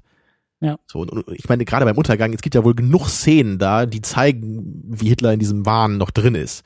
Also das ist doch wirklich angemessen porträtiert da. Ja. Naja. Genau, also das, das war nur der Anfang der Szene, was eben schon mal sehr schön eingeführt wird und dann verlässt ja Goebbels dann den Raum und Zoller auch und dann kommt eben nochmal Hans Lander rein, der sich für die Sicherheit da äh, mal, mal erkundigen muss fürs Kino. Genau, und da weiß man eben schon nicht, er hat sie ja damals in Frankreich in dieser Hütte entkommen lassen. Allerdings weiß man Mhm. nicht, hat er das Gesicht gesehen? Weiß er, wie Ja, sie sie war sehr aussieht? dreckig da, ne? Genau. Sie hat, er hat sie nur von hinten gesehen. Und genau das fragt man sich natürlich als Zuschauer. Man weiß Und das nicht, fragt weiß sie sich ja auch. es? Das ist ja, Ja, genau ihr Gedanke. Natürlich. Und, und er kommt ja rein und er bestellt erstmal ein Glas Milch. Ja. Das ist natürlich auch super fies. Tut er das immer, weil er Milch trinkt? Oder tut er das, Ja. weil er in Frankreich in der Hütte auch Milch Genau, getrunken Und hat? dann sch- kurze Zeit später gibt's ja echt nochmal diesen Moment, dann, die sind eigentlich schon fertig mit dem Gespräch und er sagt, ah, ich glaube, es gibt noch irgendeine Sache, die ich sie fragen wollte. Und er guckt sie halt an und dann gibt's echt so drei, vier, fünf Sekunden, Ja. das ist so diesen, diesen, nur diesen Blick, sein unveränderter Blick. Ich würde sagen, ich würde sagen, das war der Oscar-Blick. Das war der Moment, wo die Academy gesagt hat, alles klar, weil Wahrscheinlich, er, ja. er kommt aus dieser, aus dieser, aus diesem Spiel. Er ist so, er ist, ist in diesem spielerischen Umgang mit ihr, so eine gewisse, auch ein gewisses Spiel in seinem Gesicht. Da sind ein bisschen spielerische Züge, Emotionen, die hin und her wanken. Und Oder auf auch ein einmal wird er ganz mehr, als kalt. es erwarten würde. Ganz genau, und Dann, deutlich. genau, dann wird Ganz er ganz ernst. ruhig. Und das, das Coole ist halt auch wieder so, man, man weiß auch am Ende des Filmes nicht, ob er da irgendwas geahnt hat oder nicht. So, also wahrscheinlich nicht, würde ich sagen, weil er jetzt auch irgendwie überhaupt nicht darauf reagiert. Später Vielleicht ist das auch seine generelle Masche. Vielleicht zieht er das mit jeder Person. Ich meine, natürlich war klar, dass er sie da auf den Pott setzt, weil es geht ja um die Sicherheit des Kinos. Vielleicht hat er das alles nur aus der Perspektive gemacht, um sie auf die Probe zu stellen, um zu gucken, bricht sie, wenn er sich so verhält Mhm. und wenn er so tut, als ob er irgendwie mehr weiß. Oder Genau, weiß oder war er da, tatsächlich Oder mehr? war da zumindest doch irgendwie in seinem Unterbewusstsein noch diese Erinnerung von diesen vor ein paar Jahren, wo dieser Vorfall da war. Ja.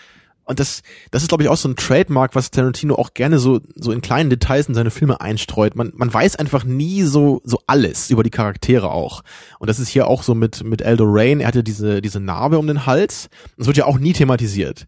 So wie wir sehen eben ab und zu in diesen Close-Ups, er hatte wirklich diese krasse Narbe da, ne, also als ob er fast mal irgendwie, als ob ihm fast die Kehle aufgeschlitzt worden wäre früher mal. Das wird nie thematisiert, nicht mal ansatzweise. Und Tarantino sagt dann immer so bei sowas, er mag das einfach, wenn, wenn verschiedene Leute eben seine, seine Filme schauen und dann in, den, in diesen Kleinig, Kleinigkeiten, so kleineren Aspekten dann immer ihre eigene Interpretation reinlegen, dass dann Ja. sozusagen jeder so ein bisschen seinen eigenen Film auch gesehen hätte.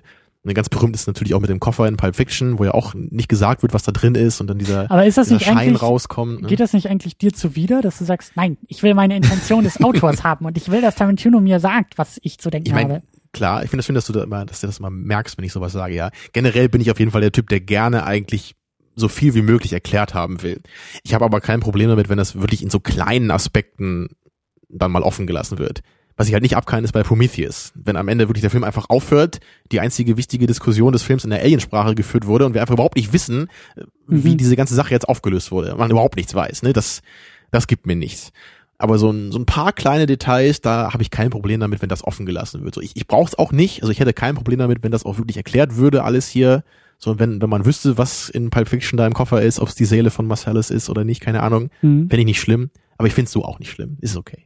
Mhm. Es darf halt nur nicht zu viel sein. So, Es darf nicht obskur werden, der ganze Film. So. Ich finde äh, bei dieser bei dieser Apfelstrudel-Geschichte auch noch, ähm, vielleicht hat, vielleicht hat Christoph Walz auch einfach den Oscar, also zumindest von mir, der den Oscar bekommt für die Art und Weise, wie er diesen Kuchen isst. Weil das auch schon so großartig ist. Das ist so. Dieses das, energische Kauen das auch. energische, wirklich das zielgerichtete Kauen. Da geht es nicht um Genuss, da geht es um Effektivität. Das muss Und, und sie, effizient sie sein. verbietet dir auch zu essen, als die Sahne noch nicht da war, ne? So, Ja, stimmt, sie weil das ja essen, so, besser nein.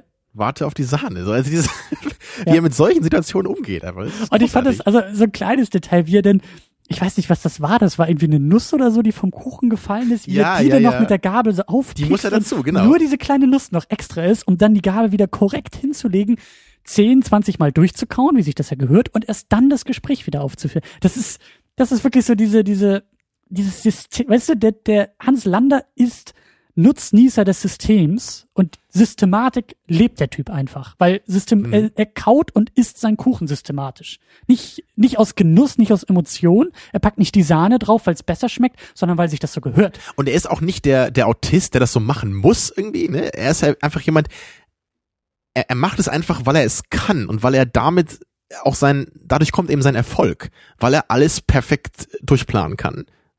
Das zeigt sich eben im kleinsten Detail, im kleinsten, unbedeutendsten Detail, ja. Ja.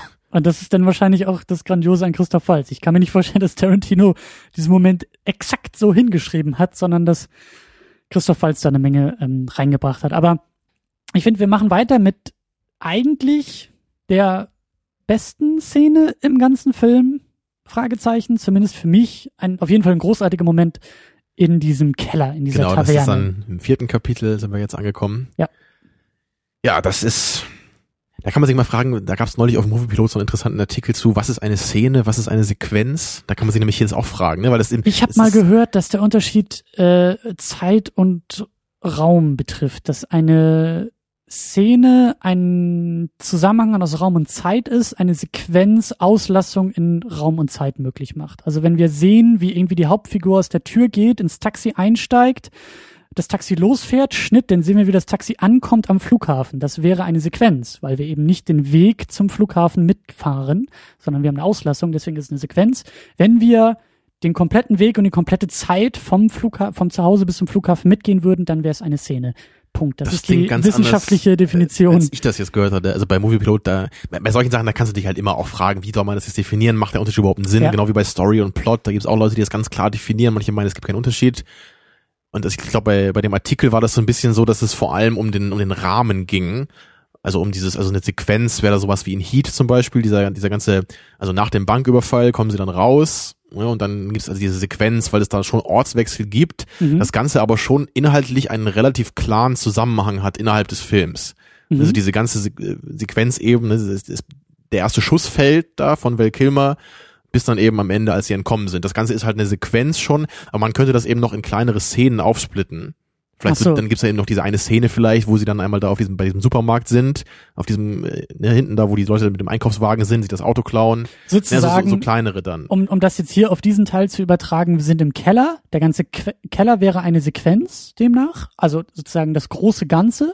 Und innerhalb Mhm. dieser Sequenz haben wir einzelne Abschnitte, einzelne Szenen, nämlich es beginnt, wie Diane Krüger noch am Tisch mit anderen sitzt und dann kommt die nächste Szene, als sie den Tisch wechselt und eben die Bastards sich dazusetzen. Zum Beispiel, ja. Und dann ich die glaube, dritte das, Szene, das wäre auch eine mögliche Art, wie man diese Begriffe auslegen könnte. Das war jetzt ein bisschen off-topic, ne? also sagen wir mal Sequenz, diese Sequenz im Keller. Okay. Und äh, ja, das ist, es ist einfach wirklich, es ist das Highlight des Films, würde ich auf jeden Fall sagen. Also diese von, als sie da reinkommen bis zum Schusswechsel, das ist einfach nur, einfach Brillanz in jeder Form. Das ist das, was wir oft schon gesagt haben, ne? dieses Zitat von, oh, wie hießen die nochmal hier, diese Action im Dialog, das haben sie ja gesagt. Äh, Die Totally Diese- Red Show hat das, glaube ich, damals gesagt. Genau, und dein, Ja. das, was du ja dir gerne mal angeschaut hast früher, Ja. die gibt's ja nicht mehr schon seit längerer Zeit. Nee, ne? die haben leider aufgehört. Ja, aber das, das Review von Dane zu Glorious Bastards, das fand ich halt so schön, dass sie dieses Action im Dialog, dass sie es so genannt haben, weil genau das ist so mein Gefühl dabei. Es ist, es ist die Spannung, die Intensität, die ich eigentlich bei einer Action-Szene hätte, wie zum Beispiel bei der Sequenz bei Heat. So genau dieses Gefühl habe ich dabei, obwohl da nur Leute am Tisch sitzen und dieses bescheuerte Spiel spielen und sich komische Karten mit Spucke an die Stirn kleben und gegenseitig erraten müssen, was da passiert. Und weil Das wir das, eben wieder diesen, diesen verdammten Subtext haben. Wir haben wieder dieses, Ja. dieses Pulverfass, was eben nicht bildlich explodiert, indem Michael Bay mäßig irgendwie ein Haus einstürzt, sondern was halt metaphorisch explodieren droht, weil die Gefahr eben in den Worten liegt. Ja. Die Frage ist, ne, hier äh, Fassbender hat so einen merkwürdigen Akzent, Genau. der allen Archie Beteiligten, Hick Hickok, ne, heißt der. genau, Hickox. Archie der allen Hickox. Beteiligten auffällt und dann aber eben von äh, August Diehl von, äh, wie hieß er, ähm, Hellstrom. Genau. Obersturmbannführer Heldstrom, ja. Genau der, der auf einmal die, die, die Sequenz, Szene, was auch immer, glaube ich, schon zu zwei Drittel vorbei ist und auf einmal öffnet sich der Raum sozusagen Ja, also und wir wir sehen, natürlich da ist noch so ein Hinterzimmer Genau, das und müssen wir ja klar beschreiben jetzt. ne? Das ist ja, Ja, wirklich gut, der, einer der tollsten Momente, weil das, sie sind ja da am Tisch so, also äh, okay, fangen wir vorne an. Sie kommen rein, sagen. sie kommen rein, ne, sie, sie treffen Bridget von Hammersmark da. Erstmal sind sie halt schon ein bisschen schlecht drauf, weil ja dieser Keller strategisch total ungünstig ist. Es gibt nur einen Ausweg, also wenn da drin irgendwas passiert, sind sie alle im Arsch. Ja, sie sind So, wirklich in einem ne? Keller. Das Sie hat ja Lorraine eingesperrt. vorher schon gesagt, was soll das denn hier? Sie meinten halt, äh, diese Bridget von Hammersmark, die ist eben keine Militärstrategin, keine Ahnung. Ja. Die dachte halt, dass das eben so eine abgelegene Kneipe war. Jetzt sind aber doch ein paar Deutsche da drin, weil die wohl irgendwie frei bekommen haben den Abend da, weil der eine eben sein Kind bekommen hat und dann sind die da einfach am, am rumfeiern, spielen dieses Kartenspiel da. Normale Soldaten, die nicht viel zu Eben. sagen haben. Ist halt ein bisschen ärgerlich, so die, die Bastards kommen eben rein, sind In natürlich ihren gleich SS-Uniformen. Natürlich, genau, als Deutsche äh, verkleidet, eben die drei Bastards, die Deutsch sprechen können. Hugo Stieglitz, dann haben wir den, den Archie Hickox, eben der, der Brite, und den, den letzten hier Haben wir, glaube ich, gar von, nicht von aufgeschrieben. Gideon Burkhardt gespielt, ja, weiß gar nicht mehr hier, wie der, wie der heißt im Film. Ist auch egal, der ist auch nicht so wichtig. Jedenfalls, die drei können Deutsch sprechen, deswegen treffen sie sich da mit Bridget von Hammersmark. Als sie natürlich dann die Nazis sehen, wollen sie gleich wieder gehen, weil sie natürlich denken, oh Gott, das ist ja voll gefährlich, wenn wir jetzt hier bleiben. Aber Bridget von Hammersmark, die ist vielleicht keine Militärstrategin, aber sie weiß trotzdem, wie man diese Situation vernünftig handelt. Und Mhm. deswegen sagt sie, nein, wir können nicht einfach jetzt gehen, wir haben uns in der Bar verabredet, wir müssen zumindest einmal was trinken hier ein bisschen. Dann bleiben wir eine Viertelstunde, dann können wir gehen. Ja. So. Dann wollen sie natürlich langsam anfangen, so ihre Pläne dazu klären. Tun aber sie auch. Tun sie auch. Sie hat doch irgendwie sie, ich glaube, diese erste Neuigkeit oder, oder den, den Genau, dass das Kino Teil. verlegt wurde, teilt sie ihnen dann mit und dann will sie halt gerade sagen, dass Hitler, äh, das ist die große Neuigkeit, dass Hitler eben da auch äh, dabei sein wird bei der Vorstellung.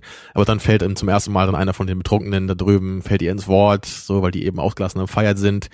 Und sie, sie versucht das eben natürlich immer noch relativ elegant zu umschiffen. So, dann, dann gibt sie ihm noch ein Autogramm für seinen Sohn, aber dann kommt er eben noch mal wieder und will dann irgendwie noch mal irgendwie von ihr hören, warum sie in Frankreich ist und so weiter. Und das irgendwann geht's halt nicht mehr.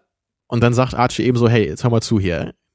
Ne? Also er wird dann langsam auch ruppig. Vorher waren sie Ja, er haut richtig auf den genau, Tisch sie und waren vorher nett immer zu denen, haben gesagt, nee, komm, lass mal hier.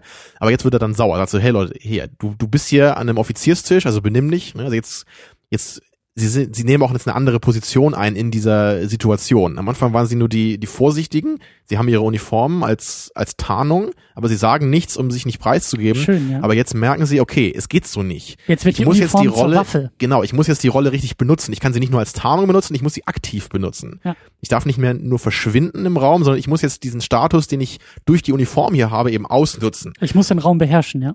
Richtig, so, da, da gibt's eben diesen schönen Wechsel dann. Und der kommt auch ganz schlagartig, aber indem Archie auf den Tisch haut und sagt so, jetzt hören Sie mal zu hier. Und das ist natürlich dann cool, weil da zum ersten Mal die Stimmung kippt natürlich. So jetzt, man sieht, okay, die Situation ist anders. So es gibt jetzt, also sie sind jetzt nicht mehr passiv, sondern aktiv. Und natürlich macht das auch ein bisschen Eindruck auf den Soldat. Der kriegt natürlich erstmal Angst. Oh Gott, der hat ja recht, ne? Ich bin gerade betrunken. Aber dennoch fragt er sich eben, was ist das mit dem Akzent, den er hat? So. Das fand ich aber auch. Ich, ich, ich hatte nämlich erstmal, ähm, ich würde nämlich sagen, so, vielleicht ist der Eindruck sogar ein anderer gewesen bei dem Soldaten. So, er wird auf einmal ruhig und ich, ich als Zuschauer hatte auch die Erwartung, jetzt auch wieder, ich meine, ich habe den Film zum dritten Mal gesehen, aber ich dachte jetzt auch, weil ich verschreckt wurde, ich wurde eingeschüchtert durch, durch Fassbänder. Also bei mir hat es gewirkt, aber ich habe mir auch den gleichen Teil gedacht. Ich dachte mir, ah, das ist ja irgendwie ein bisschen blöd gecastet. So, der hätte Fassbender sich ein bisschen mehr Mühe geben können mit seinem Akzent, weil das fällt ja voll auf, dass er echt kein Deutscher ist. So, und genau das wird dann von der Person auch in der Filmwelt angesprochen. Das hatte ich ganz vergessen, dass die, dass die Szene so weitergeht. Ja. Und das finde ich halt so geil. Also ich denke schon, im ersten Moment ist er wahrscheinlich einfach so eingeschüchtert, weil er natürlich von einem Offizier da richtig angeflaumt wird. Aber dann fragt er sich eben natürlich auch, okay, der redet irgendwie gar nicht so richtig Deutsch. Und er ist in, er fragt ja so ganz vorsichtig dann so, können Sie mir sagen, woher Sie kommen, so ungefähr? Weil er, er traut sich natürlich eigentlich gar nicht die Frage zu stellen, muss es aber trotzdem machen. Ich glaube auch gar nicht, dass der Typ Ja. überhaupt weiß, was los ist. Ich glaube, der ist einfach so betrunken, so naiv und so jung, dass Genau, es seine ja. ernst gemeinte Frage war, dass er sich einfach nur Möglicherweise würde er sich sonst auch gar nicht trauen, die Frage zu stellen, wenn er, wenn er wirklich nicht so betrunken wäre. Er würde vielleicht einfach sagen, egal was der gerade für ein Deutsch spricht, der hat Ja. diese Uniform an, keine Ahnung, ich verdrück mich jetzt lieber, bevor ich Ärger bekomme. Ja. Naja, aber dann jedenfalls in diesem Moment, als er dann fragt, Entschuldigung, äh, ne, Herr, Herr Oberstobbertführer, wo haben Sie, wo kommen Sie her? Sie haben so einen komischen Akzent, ne? Und dann Und dann äh, tritt eben August Diel als dieser Obersturmbannführer Hell, Hell, Hellstrom, Hellstrom. ne? Hellstrom, ja, der Höllensturm oder was. Ja, genau, tritt dann eben in die Szene oder in die Sequenz. ja, und man hat, wie du sagst, ne, man hat ihn vorher gar nicht gesehen. Man wusste gar nicht, dass er da ist. Ja. Er saß nämlich in so, einem- so einer Art Separé, in so einem kleinen Raum, wo er da so, ich, seine Pfeife geraucht hat oder Ja, was. der wurde, so ein Bier bisschen, getrunken. der wurde so ein bisschen angedeutet durch den Plattenspieler. Er ist in, dieser, in diesem selben Hinterraum wie der Plattenspieler. Und der Hinterraum wird zur rechten Mhm. da Seite gab es so einen eben. kleinen, Vor- kleinen Vorgang, äh, Vorhang, glaube ich, ne? Davor. Genau, und, und auf der rechten Seite ist dieser Plattenspieler und auf der linken Seite muss er gesessen haben. So immer noch so, dass man ihn nicht gesehen hat, aber so, und das ist eben auch das, das Wunderbare in dieser Szene, Sequenz, was auch immer. Die Raumstruktur ist einfach so klasse. Das ist halt schon so, also die, die, die könnte man echt so ausklabüstern, diese, diese Sequenz, weil der Raum so wichtig ist und auch so, so schön strukturiert ist. Du hast diesen Tresenbereich und hinter dem Tresen ist der Wirt mit seiner, mit seiner ja, Kellnerin. der ja auch immer schon die ganze Zeit guckt, was da passiert, ne? Also der Genau, der im Hintergrund manchmal so ein bisschen zu sehen ist und, und halt so Blicke rüber wirft und auch so prominent positioniert ist im Hintergrund der Szenerie, dass man merkt, ja, der wird auch, der wird auch merken, da ist irgendwas im Busch. Der, der macht sich auch seine Mhm. Gedanken. Dann diese beiden Tische. An dem einen Tisch eben die betrunkenen Deutschen, die ihre Kartenspielchen spielen. An dem anderen Tisch die verkleideten Bastards, die als Nazis Genau, verkleidet sind, die eigentlich was ganz anderes sozusagen. vorhaben. Und auf einmal, diese, diese Raumstruktur wird eben dann so aufgebrochen, indem sozusagen der Vorhang gelüftet wird und hinter dem Genau. Vorhang taucht Augustil auf. Den Ja, das ist ja eigentlich auch, auch eigentlich cool, dass der Raum echt einen kleinen Vorhang hat. ne? Das ist ja fast wirklich so, so der neue, äh, der neue Protagonist auf dem. Theaterstück, Genau, er, er tritt auf die Bühne, genau wie im Genau. Theaterstück. Also Er wird reingelassen. Ja. Aber eben auch wie er, er, er, er spricht mit seiner Stimme, mit seiner Stimme eben diese Stille vorher. ne? Ja, und diese, das ist diese, ja auch das diese Geile. Spannung. Er hat sich ja alles angehört. Klar, er er war ja da, alles. er hat alles gehört. Ja, aber so, so, wenn er anfängt zu sprechen, sind natürlich alle ruhig, weil auch alle gar nicht wissen, oh Gott, wer ist das? Und Ja. dann natürlich auch wieder, was ich, was ich halt eben auch so, so krass finde an diesen, an diesem Nazi-Ding eben, ist, dass diese Uniform halt, die sehen halt so, so krass böse aus, finde ich. Also gerade diese, diese SS-Uniform, ne, mit diesem toten Ja. Kopf, mit diesem riesigen Na äh, Hakenkreuz drauf, dieser schwarze Ledermantel. Ja. Ja. Das hat ja schon echt so was Dystopisches, richtig. Und dann, er tritt eben auf die Bildfläche, und wir haben ihn ja vorher schon ein paar Mal gesehen. Das ist mir, glaube ich, beim ersten Mal gar nicht aufgefallen, als ich den Film damals im Kino gesehen hatte, dass der ja, er holt ja auch einmal ähm, äh, hier Shoshana vom, mhm. vom Kino ab, ne? Und da, das sind ja nur so ein ganz paar Minuten oder ein paar, paar Sekunden wahrscheinlich nur, wo man ihn da sieht. Nur da ist es auch schon interessant, er holt sie halt ab, ist ganz ruppig zu ihr, sagt sie, bewegt deinen, sagt ihr, bewegt deinen Arsch ins Auto Mhm. und dann fährt er sie eben dahin zu, zu Goebbels und dann ist dann ganz freundlich, bietet ihr einen Stuhl an, wo man dann also auch schon ein bisschen weiß, okay, der, der Typ kann im Grunde auch so ein bisschen das, was Hans Lander kann. So, er ist auch, er kann auch Er Situationen durchschauen Mhm. und er kann eben auch so damit spielen und versuchen zu gucken, was, wie sind die anderen drauf, was sind das für Typen und das macht er ja auch die ganze Zeit dann. So, es geht ja dann los, er setzt sich dann eben hin, er will, erst fragt er eben sehr energisch und äh, hier, suspicious, hier, was heißt das auf Deutsch? Ver, ver, Ja, suspicious, nennen wir es suspicious. Äh, neugierig. Ja, ja, ja noch, noch ein bisschen mehr. Verdächtigend. Verdächtig wäre ja anders. Verdächtigend vielleicht, ja. Das ist es. Dann fragt er eben nach, ne, woher kommst du? Und dann erzählen sie ihm diese Geschichte, ja, ich komme aus Österreich da oder aus, aus diesem, aus diesem Berg da, wo alle so komisch reden. Pitzpalü, das ist tatsächlich auch ein Stimmt, ja. Film. Das ist irgendwie so ein, so ein Bergsteigerfilm, glaube ich. Genau, so den, den erwähnen sie da, ja. Ja. Nicht, ist das in Österreich oder Deutschland? Keine Ahnung. Irgendwo da in den Bergen halt. Ja, ne? aber den, die, die, die Filme, also das gibt's wirklich. Das ist wieder Tarantino, Ja, der klar, seine ne? Hausaufgaben gemacht hat. Eben, so. ja. Ja, und, und die Britte von Hammersmark, die versucht dann auch natürlich zu schlichten, die Situation zu klären. Und dann fragt man sich natürlich auch wieder gleich, okay, hat er ihn jetzt geglaubt? Oder ist er immer noch? oder äh, spielt er nur mit, weil er, weil er eskalieren will, weil er weiß, wo das hingeht. So. Hat er Eben. immer noch die Oberhand oder wurde er überzeugt? Und das ist halt auch wieder sowas, du, du kannst es halt nie genau wissen bei dieser Szene. Du kannst sie immer und immer wieder gucken, du kannst dich immer genau fragen, okay, weiß er es von Anfang an? Ist er die ganze Zeit eigentlich schon sicher und will es nur noch irgendwie beweisen? Oder ist er zwischenzeitlich wirklich überzeugt von den anderen? Und, und ändert sich vielleicht am Ende wieder so. Man kann sich das immer fragen. Es, es kommt nicht hundertprozentig rüber durch sein, durch sein Spiel eben und dadurch, dass er dauernd wechselt. Und ich finde am aller, aller, allerbesten, da gibt's nämlich mehrere Momente und hier ist es ganz besonders wichtig, ist dieser in Anführungszeichen deutsche Humor. Diese Schroffheit, die von Leuten, die auch der Sprache nicht mächtig und auch dem Kulturkreis vielleicht nicht mächtig sind, das eher vor den Kopf stößt, bis dann eben der blöde Deutsche auflösen muss und sagt, haha, it was all a joke, so ungefähr. Ähm, das finde ich halt so genial. Das ist halt auch wieder so diese, diese kulturelle Differenz, die, die, die auch wieder so Subtext Ja. mit reinbringt. So. Vielleicht noch ein bisschen überzeichneter, als das in, jetzt in der echten Situation wäre so, aber es geht Mhm. auf jeden Fall in die Richtung. Und auch immer diese, diese Blicke, wenn Hellstrom dann irgendwas sagt, und dann guckt er halt sehr lange erstmal, ohne eine Regung und dann fängt er an zu lachen. Also auch ein bisschen länger, als man es eigentlich erwarten würde dabei. Wo man auch wieder denkt, okay, er guckt, wie die anderen darauf reagieren. Und erst dann sagt er, ah, war natürlich nur ein Witz. So. Das, das Beste ist ja, er macht das ja, ähm, ich glaube, ich glaube, Fassbender sagt das doch irgendwie zu ihm, von wegen, äh, sie stören. Genau, sie am Ende. stören, genau, sie Also, stören. Sie spielen ja dann erstmal ein bisschen mit ihm, aber Ja. irgendwann merken sie, okay, er will jetzt noch eine Runde spielen, wir, wir müssen das nochmal hier raus, so, das, das geht Ja. nicht mehr. Und der dann, Raum wird quasi immer enger um die, Genau, der, das der ist ja sehr- metaphorische sehr schön, Raum, ja. der semantische Raum. Und dann, dann, dann wird er wieder, wie am Anfang auch, als er diesen betrunkenen Deutschen da zurechtgestutzt hat, geht er jetzt auch wieder aus der erneuten passiven Position wieder in die aktive über und sagt, okay, Mhm. hör, hören Sie, Herr Vorgesetzter im Grunde, ne? Sie, Sie stören so, ja, wir, wir sind hier drei Freunde, wir haben uns lange nicht gesehen, so, bitte gehen Sie. Und dann, wie er dann darauf reagiert, ist natürlich dann super geil. Weil er natürlich erstmal angegriffen wirkt nach dem Motto, so, was hast du mir hier überhaupt zu sagen? Ne? aber er, er entschärft es ja. Also August Diel lenkt Danach es dann auf wieder, Diane genau. Krüger über und sagt, das Fräulein hat zu entscheiden, ob ich störe und wie sich das für ein Fräulein gehört, sagt das Fräulein, natürlich stören sie überhaupt nicht. Ja. Und, sie, Und- sagt, sie sagt natürlich auch wieder natürlich nein, weil sie eben die Situation anders lösen will. Sie will es Deeskalieren eben, will sie. Genau, sie will natürlich so lange da bleiben und da irgendwie mitspielen, bis sich das von alleine klärt. Aber Archie will eben die Situation anders lösen. Er will nicht so lange warten, ihm ist das zu gefährlich. Ne? Er will Ja. jetzt lieber dann versuchen, das anders aufzulösen. Ja, und äh, ähm, der Hellstrom, und das ist, das ist halt eben genau das, was ich meine. Er sagt dann ja, es sei nur ein Scherz gewesen, das Fräulein zu fragen. Natürlich wisse er, dass er stören würde und deshalb würde er jetzt auch gehen und würde dann irgendwie noch einen Whisky trinken wollen mit allen Aber nachdem er erstmal eine halbe Minute sich darüber aufgeregt hat Genau. und dann auch ganz böse ihn angeguckt hat und dann fängt er so hermoslos an zu lachen. Alles ein bisschen mehr, als man das irgendwie noch erwarten könnte. ja, und dann ist ja eben die wirklich legendäre, der legendäre Moment mit den äh, drei Whiskys. Das habe ich, glaube ich, gar, damals gar nicht verstanden gehabt sogar. Das ist mir, glaube ich, gar nicht aufgefallen sogar. Das ist dann wieder, wie am Ende eben auch mit der, mit der Szene zwischen Zoller und Shoshana, also hier auch wieder dieser doppelte Twist. Erst denkt man, okay, er hat es ihnen jetzt doch geglaubt, er will sie jetzt in Ruhe lassen, die ganze Sache ist aufgelöst und dann bestellt er eben unbedacht diese drei Whisky und zeigt das eben auf die amerikanische Weise, was ich selber kaum kann. Da sind meine Fingersehnen zu kurz. Der Zeigefinger, der Mittelfinger und der Ringfinger bilden die drei. Und Ja, eben nicht jetzt wäre ein Videopodcast gut. Hört man die Ich könnte es schon. Aber warum sollte man das jemals so machen? Ich meine, die, die anderen, also Mittelfinger, Zeigefinger, Daumen ist halt super natürlich, das so zu zeigen. Sagst du, weil du das so Ja, komm, also ich meine, ich habe in Biologie aufgepasst, ja, und vielleicht weißt du das auch noch, der, der Ringfinger und der kleine Finger, die haben keine einzelne Sehne. Die haben halt Ja, deswegen hältst du ja den, deswegen hältst du ja den kleinen Finger fest mit dem ja, du Daumen. musst ihn ja runterdrücken, aber das ist ja trotzdem unangenehm und dann normalerweise würde der Mittelfinger immer ein bisschen mit runtergezogen werden, wenn man das nicht übt. es kommt halt, müsste man vielleicht der Amerikaner auch fragen, zählen sie eins mit dem Daumen oder eins mit dem Zeigefinger?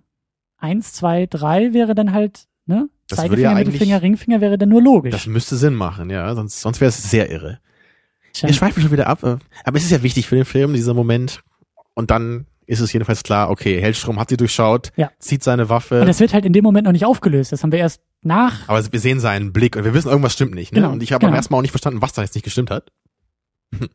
Und ähm, was ja auch schon innerhalb der Szene oder Sequenz angedeutet wurde, ist, sind die, die coolen Blicke eben von Hugo Stieglitz, ne, von Till Schweiger.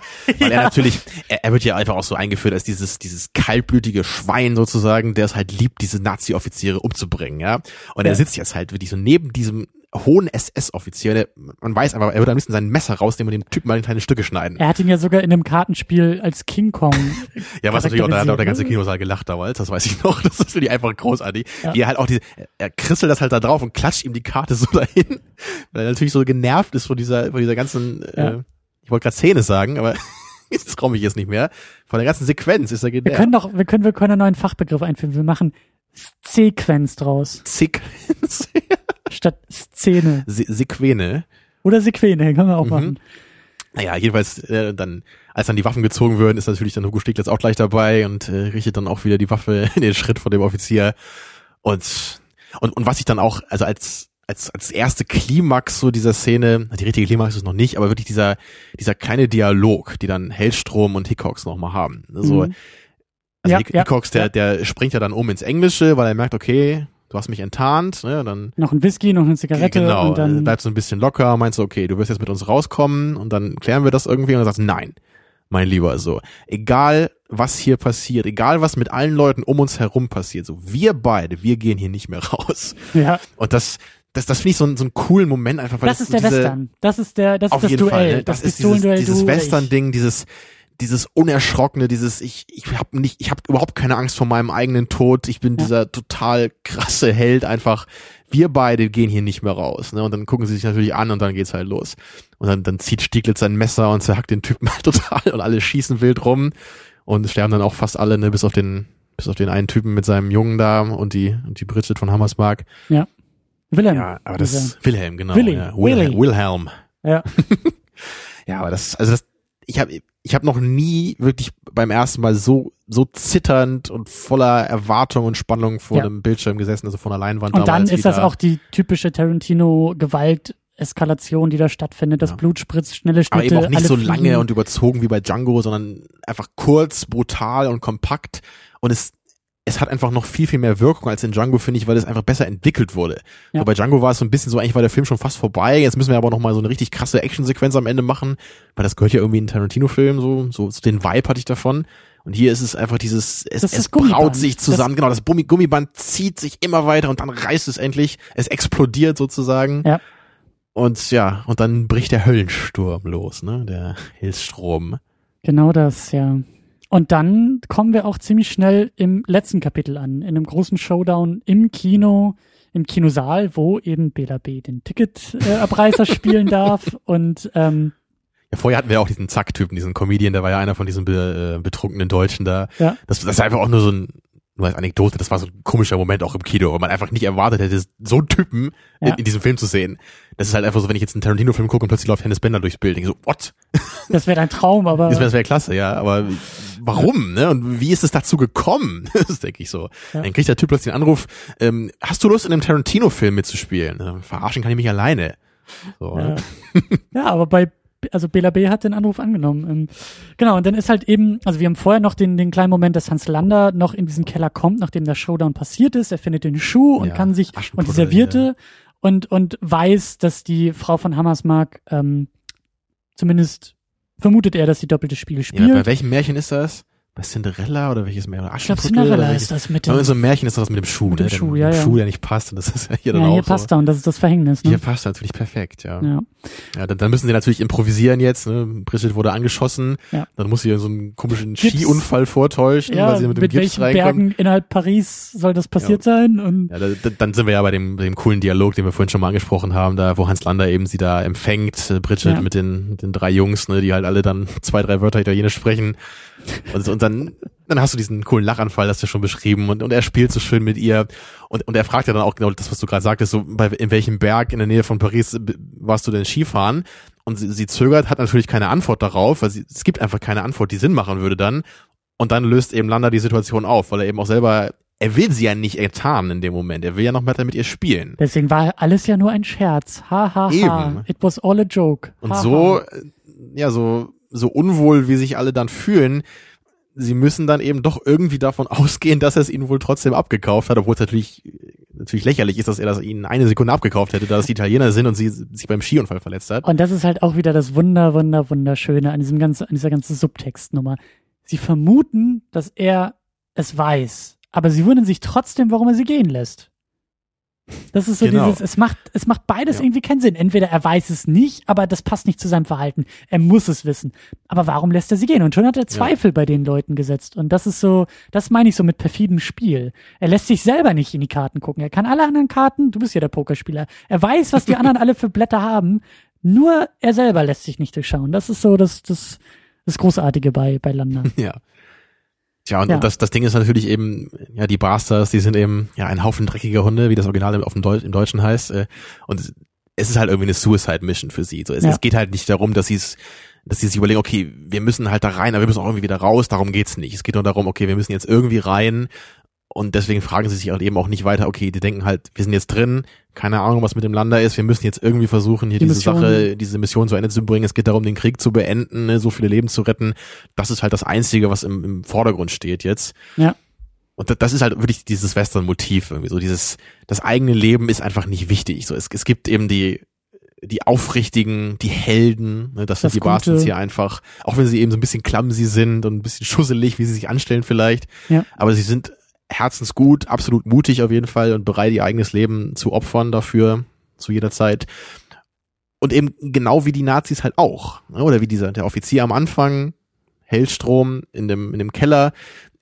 Es zeigt sich eben auf beiden Seiten, dass, dass, dass beide, beide Seiten haben diese, diese Helden irgendwie. Es, es war ein bisschen komisch, dann so diese Nazi-Offiziere als Helden zu bezeichnen. Dann wäre es eher so wie beim Intro von Episode 3. There are heroes on both sides, so. Was? Ist der Imperator ein Held? Naja. Mhm. Ähm, jedenfalls, ich, ich finde das so, so geil, so in, in Bezug auf diesen, diesen Aufprall der verschiedenen Ideologien irgendwie, so, oder? Es, es, es gibt, also es, es gibt nicht auf der einen Seite die völligen Arschlöcher und auf der anderen Seite nur die Helden, sondern es gibt im Grunde die aufrichtigen, ehrlichen Helden irgendwie auf beiden Seiten, die einfach nur durch die gesellschaftlichen Umstände letztendlich in ihre konkrete Rolle gezwungen wurden.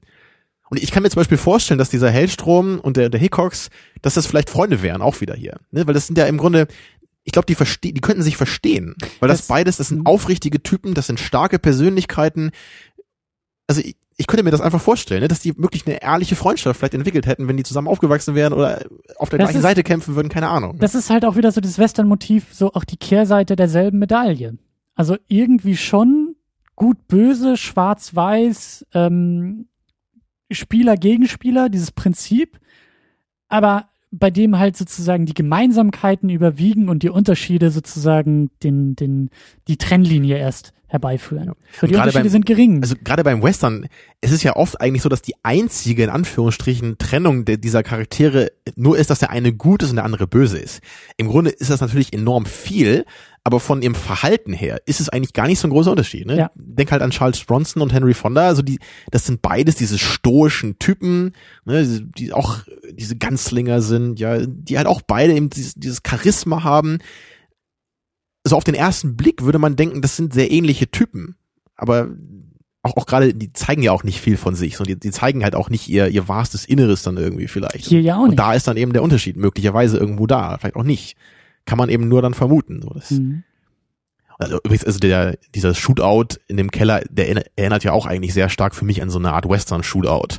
Was eben, also gerade bei Once Upon a Time, ne, das ist ja, das ist auch eine meiner Lieblingssequenzen in der Filmgeschichte, das Ende da, ne, dieser Shootout zwischen Henry Fonda und Charles Bronson, das wird ja, ja wirklich, das, das sind ja fünf, sechs Minuten, wie die da, die gehen langsam um sich rum, dann gibt's noch diesen Flashback dazwischen mhm.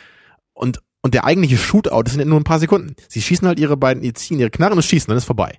Mhm. Da, da, ist halt nicht die riesige Ballersequenz oder äh, der eine schmeißt sich noch irgendwie hinter so ein paar Fässer und schießt nochmal, dann geht die Munition aus, der andere schnappt sich seine zweite Bullet Knarre oder sowas. Die Kamera dreht sich. Eben, genau. Das ist nicht Matrix-Style in dem Western. Ja. Das ist, der Build-up ist das Wichtige dabei. Der eigentliche Shootout ist, ist nur das Ventil. Ja.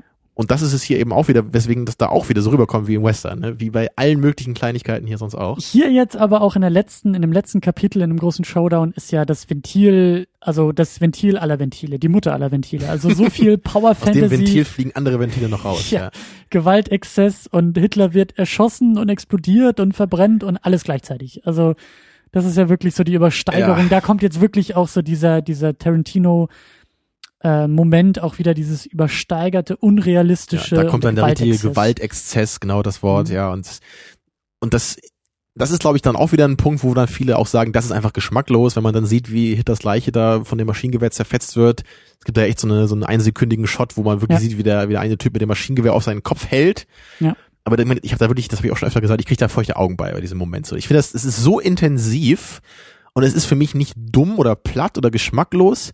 Das ist für mich so die, die ultimative Emotion, die man in einem Film rüberbringen kann. So, weil das, das ist doch einfach, es ist doch völlig klar, dass, dass die Juden zu der Zeit sich im Grunde das gewünscht hätten, das mit Hitler zu machen, so im übertragenen Sinne. Mhm. Ne, dieses, die, die, dieser ganze Hass, so die, diese, diese ganze, dieser ganze Schrecken, der über die Juden gekommen ist wegen Hitler, das, das entlädt sich einfach in diesem einen Moment, so wo er dieses Maschinengewehr hat und auf diese Leiche schießt. Oder wie, wie er natürlich auch, wie die beiden da von dieser Loge in diese Menge schießen, von diesen ganzen Nazis. Ich finde das einfach, deswegen berührt mich dieser Film einfach auch. Ich finde das überhaupt nicht platt oder dumm so. Und, und bei Django habe ich das eben nicht. Da ist wieder, das ist halt eine ähnliche Szene da auch. So, da ist auch der krasse blutige Gewaltexzess aber der, der berührt mich da irgendwie nicht so richtig. So, man kann es da eben auch so als dieses Rache-Ding sehen, dass sich Django natürlich auch in diesen ganzen Typen recht für das, was ihm passiert ist. Mhm. Aber das geht für mich hier alles noch viel, viel weiter. Es ist auch nicht nur dieses Persönliche, es ist schon, schon fast eben stellvertretend für, ja, für das gesamte, ja, für die gesamte jüdische Gemeinschaft im Grunde, was die beiden da eben, also so fühlen sie sich in dem Moment. Im, ne? Im Grunde genommen ja auch für die Geschichte. So, das, das, also ja. die, die alternative Geschichte, die da halt aufge, aufgemacht wird.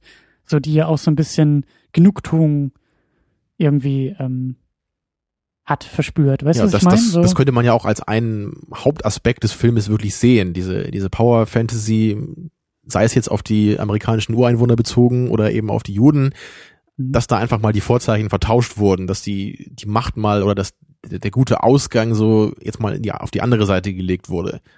Und das finde ich eben auch eine sehr interessante Sache und, und generell diese, diese Art und Weise, wie man so einen Film aufzieht, der mit einem geschichtlichen Fakt einfach mal so anders umgeht, finde ich eigentlich sehr interessant. Ne, da ist dir auch gleich Watchmen eingefallen, ja, hast ja gerade drüber geredet, aber der, der ist ja auch so ein bisschen so, ne? So wie wäre es gewesen, wenn damals der Krieg durch die äh, Superhelden entschieden wurde, ne? Wie wäre es, wenn äh, Dr. Manhattan in Vietnam gewesen wäre? Ja. Also das, da ist es dann sehr abgedreht, aber hier ist es, ist es, es ist eine coole Idee, finde ich. So, wo steht geschrieben, dass nur weil die Geschichte so passiert ist, man sie in Filmen nicht anders erzählen kann? Also Filme sind ja immer Fiktion oder fast immer zum großen Teil. Warum kann ich denn nicht auch Geschehnisse, die schon passiert sind, anders zu Ende erzählen? Das ist doch eigentlich eine tolle Idee und da gibt es doch viele Geschichten, so wo sich das anbieten würde. Ja. Also ich, ich sehe das aber selten in Filmen, dass das so gemacht wird. Ne? Also oft gibt es eben so in der Zukunft Filme, wo man sich irgendwas überlegt, wie könnte unsere heutige Zeit, wohin könnte sie, die sich entwickeln vielleicht. Aber es gibt wenig Filme, wo man wirklich ein vergangenes Ereignis nimmt und das einfach anders zu Ende erzählt. Ja, also ich, ich hätte gern mehr Filme so, die in diese Richtung gehen. Ich finde das eine, eine coole Sache. das sind so diese Was wäre wenn Fantasien, die man da mal ausleben kann. Da gibt's zum Beispiel auch so, so, ein- so ein Anime, ist das Jinro heißt der, und der spielt in so einer, in so einer alternativen Realität, die auch so nach dem Zweiten Weltkrieg spielt. Wie wäre es gewesen, wenn Deutschland den Zweiten Weltkrieg gewonnen hätte? Also in diesem Jinro-Film ist es nicht so wichtig, aber es ist, ich glaube, da gibt's mehrere Geschichten, ich kenne mich da nicht so gut mit aus, aber ich glaube, es gibt auch so ein Manga dazu, so, Mhm. oder so mehrere Geschichten, die sich um diese, so eine Polizeieinheit da drehen und spielt eben in Japan so nach diesem deutschen Sieg des Zweiten Weltkriegs, also wo Japan dann mitgewonnen hat. Und dann gibt's eben so äh, VW Käfer, die in Japan fahren zum Beispiel. Also so eine, solche Details gibt's dann eben, die halt anders sind, also eine andere Welt und, und gerade so dieses Szenario, wenn man sich wirklich mal so dieses, das hat sich ja wahrscheinlich jeder schon mal gefragt, wie wäre es gewesen, wenn Deutschland äh, die Atombombe früher entwickelt hätte oder was, ne? Und wenn der Krieg vielleicht irgendwie anders ausgegangen wäre. Also das ist doch wirklich eine Geschichte, die, die ist es doch wert zu erzählen. Da kann man sich ja wirklich eine tolle, also eine Menge dystopischer Ideen auch überlegen, was daraus hätte folgen können. Ja. Also wenn Fincher vielleicht mal ein neues, äh, neues Drehbuch sucht, was er noch nicht gemacht hat, und nicht Sollte Benjamin Button anrufen. 2, sondern dann macht doch mal sowas, Herr Fincher. Ja. Ähm, Er darf auch schnell schneiden dann, ich erlaub's ihm. ja, wenn Trent Reznor wieder die Musik machen kann, dann gucke ich mir das auch an. Ähm, Ja, der kann, doch- der kann bestimmt super dystopische Soundtracks kreieren. Ich glaube, das Ja. traue ich ihm zu. ja, doch, das, wenn er was, äh, ja. Äh, ganz kurz nur, um das abzurunden, wollen wir, wollen wir nochmal über ähm, Hans Lander in dieser, in dieser, in diesem Finale sprechen, weil, wie ich ja schon gesagt habe, ähm, er ist so dieses Chamäleon, das irgendwie nie so wirklich die eigenen Karten auf den Tisch legt und die eigenen Emotionen zeigt, aber hier finde ich am Ende können wir am ehesten noch so diskutieren, wer ist eigentlich wirklich dieser Hans Lander? Was, was macht ihn wirklich aus? Weil ich würde sagen, und das ist, glaube ich, die geringste Kontroverse, in dem Moment, wo er verraten wird von den Bastards, weil er macht ja diesen Deal, er will sich ja irgendwie hochschreiben lassen in der Weltgeschichte Ja, als er- derjenige, der den Zweiten Weltkrieg beendet, dass er da Richtig. Teil der Bastards Er will gewesen seinen, wäre. seinen Opportunismus wieder weiter auf die Spitze treiben. So er will seine kleine Insel irgendwo im, im irgendeinem So Meer ungefähr, haben ja. und genau. er will seine ganze Vergangenheit hinter sich lassen. So, er, er war ja im Grunde auch nicht so ein richtiger Teilnehmer dieser Ideologie, aber er will sich dadurch auch einfach von seinen ganzen Versprechen, äh, nee, äh, Verbrechen, genau, er will sich von seinen Verbrechen reinwaschen lassen. Er will seinen, seinen super äh, ausgefallenen Lebensstil beibehalten, sein völlig unbeschwertes Leben und dazu noch mit Ruhm und Reichtum und weiter geht's, ne? Und dann kann er dann in seinem neuen Leben wahrscheinlich wieder äh, so neue opportunistische Gedanken pflegen, sich wieder irgendwo einschleimen oder elegant mit seinen multilingualen Fähigkeiten dann weiter so die Fäden spinnen. Mhm. Ja, aber das und das Ende ist wirklich cool hier, weil also ganz deutlich wäre es natürlich gewesen, wenn Eldorain am Ende die Knarre nimmt und ihn einfach erschießt. So das das wäre ja ein Ende, was naheliegend ist, ne? Oder was ich wahrscheinlich bei anderen Leuten, die die Geschichte vielleicht zu Ende erzählen äh, erzählen sollen, hätten die es wahrscheinlich so gemacht. Also erstmal geht's ja so weit, dass, äh, äh, wie heißt der, Eldorain ähm, und, und die Amerikaner anscheinend ja in den Deal eingehen und ihm versprechen, ihn reinzuwaschen und ihm alles zu geben, was er da haben will. Und ähm, dann, naja, verraten ist ja eigentlich schon wieder fast zu, zu hoch ge- gestochen. Ja, dann, verraten ist es nicht, es ist nur nicht ganz so abgelaufen, wie er sich vorgestellt hatte. Ne? Also ja, der- genau, sie halten den Deal halt nicht so. Dieser nicht eine so deutsche ganz ein. Soldat, der wird einfach erschossen von Eldorain, dieser Hermann. Und ich glaube auch nicht, dass er die Sachen so, kriegt, die er da versprochen bekommen hat. Ich glaube, die lassen ihn da irgendwo im Wald liegen und hauen einfach wieder ab. Na, das glaube ich nicht. Also ich glaube schon, dass er, dass er dann von Eldorain dahin gebracht wird nach Amerika. Ich habe halt die Frage, wie es dann weitergeht. Aber genau das meinte ich ja gerade. Ich finde es eigentlich cool, wenn der Film auch wirklich so endet und nicht dieses, also dass, dass er auf so einer unangenehmen, auf so einer unangenehmen Note endet. Weil normalerweise wäre es ja eigentlich so, als Zuschauer wünscht man sich ja eigentlich emotional, dass Hans Lander irgendwie auch das bekommt, was er verdient. So, ne, dass sein Charakter irgendwie umgebracht wird. Das wäre ja eine naheliegende Lösung. Aber gerade diesen Gedanken finde ich eben interessant, dass er wirklich damit durchkommt letztendlich und dass das Eldo Rain halt im Grunde auch nichts machen kann, als ihn zu brandmarken, weil er kann ihn halt nicht töten, so das geht halt nicht. So, er hat diesen, diesen Deal gemacht. Gut, dann dachte ich, dann, weil ich ja gerade meinte, das wäre die geringste Kontroverse. Äh, anscheinend ist es doch kontroverser. Was ich sagen will, worauf wir uns wirklich einigen können, ist ja, dass zumindest aus der Sicht von Hans Lander ein Verrat passiert. Ja, Nämlich er war in dem nicht Moment, der, der Herr der Situation in dem Moment. Genau, in dem Moment, wo irgendwie sein, sein, sein Kollege erschossen wird und ihm auch irgendwie Handschellen angelegt werden sollen, ist, also da zeigt sich in meinen Augen sein wahres Gesicht. Da ist er zum ersten Mal, wie du sagst, nicht Herr der Lage und damit von der Situation über, überrumpelt und reagiert, glaube ich, zum ersten Mal wirklich spontan ja, und ein bisschen überlegt. panisch auch. Genau. Was er vorher nie hatte. Da war er immer völlig Herr der Lage in jeder einzelnen Situation. Genau, er war ja schon immer wie beim Schachspieler, war immer schon drei Züge weiter. Mhm. So. Und dann gibt's ja noch den Moment, so vorher, wir arbeiten uns sozusagen jetzt chronologisch zurück, dann gibt's ja noch den Moment, wo er eben vorher am, am Verhandlungstisch sitzt mit dem oh, Telefon ja, ja. und da eben dieses äh, We have a bingo oder wie, wie, wie er das so schön you just sagt. say bingo. Ja. Äh, ja. Diese Freude, die er da verspürt, dieses, dieses, dieses, dieses kindliche, kindliche fast. Ne? Ja. Er hat wieder seinen Plan durchgekriegt und ich glaube, er freut sich eben auch, weil er, er hat dieses Telefon auf diesem Tisch stehen, ne? Dieser Tisch und diesen vor Wein, ihm, den er da so da ausschenkt. Ist ein, da, ist, da ist eine Flasche Wein, ein paar Gläser und, dieses, und dieses Telefon in der Mitte des Tisches, sonst nichts drauf. Und, und wie er das auch erklärt, so, wie er, wie er den Bastards erklärt, ich habe jetzt die Kraft, wenn ich dieses Telefon abhebe, ne, dann, dann kann ich den Leuten im Kino sagen, hey, veracht, verhaftet die Typen, der Krieg wird weitergehen, keiner wird sterben im Kino, ne, aber er kann eben auch sagen, okay, ich kann auch deinen, deinen Chef anrufen hier und dann machen wir einen Deal und dann ist der Krieg heute Nacht vorbei. Und, und wie er das eben erklärt und wie er, wie er das genießt, diese Macht zu haben, durch diesen einzelnen Telefonanruf, dass es in seinen Händen liegt, den Krieg zu beenden, ja. Also er ist wirklich mächtiger als Hitler in dem Moment. Mhm. Er hat alles in der Hand. Und natürlich, das, das, das wird ihn halt so sehr irgendwie faszinieren, dass er, dass er wirklich diese, diese kindliche Freude eben dabei durchkommt. Ja. So, weil, weil darauf hat er eben hingearbeitet die ganze Zeit. Er hat wieder durch seine perfiden, klugen Spielchen das Ne, er hat sie da eben so lange drin gelassen, wie es für ihn von Vorteil war. Sie haben den Sprengstoff da platziert. Dann hat er eben Eldorain rausgeholt und den anderen Typen noch.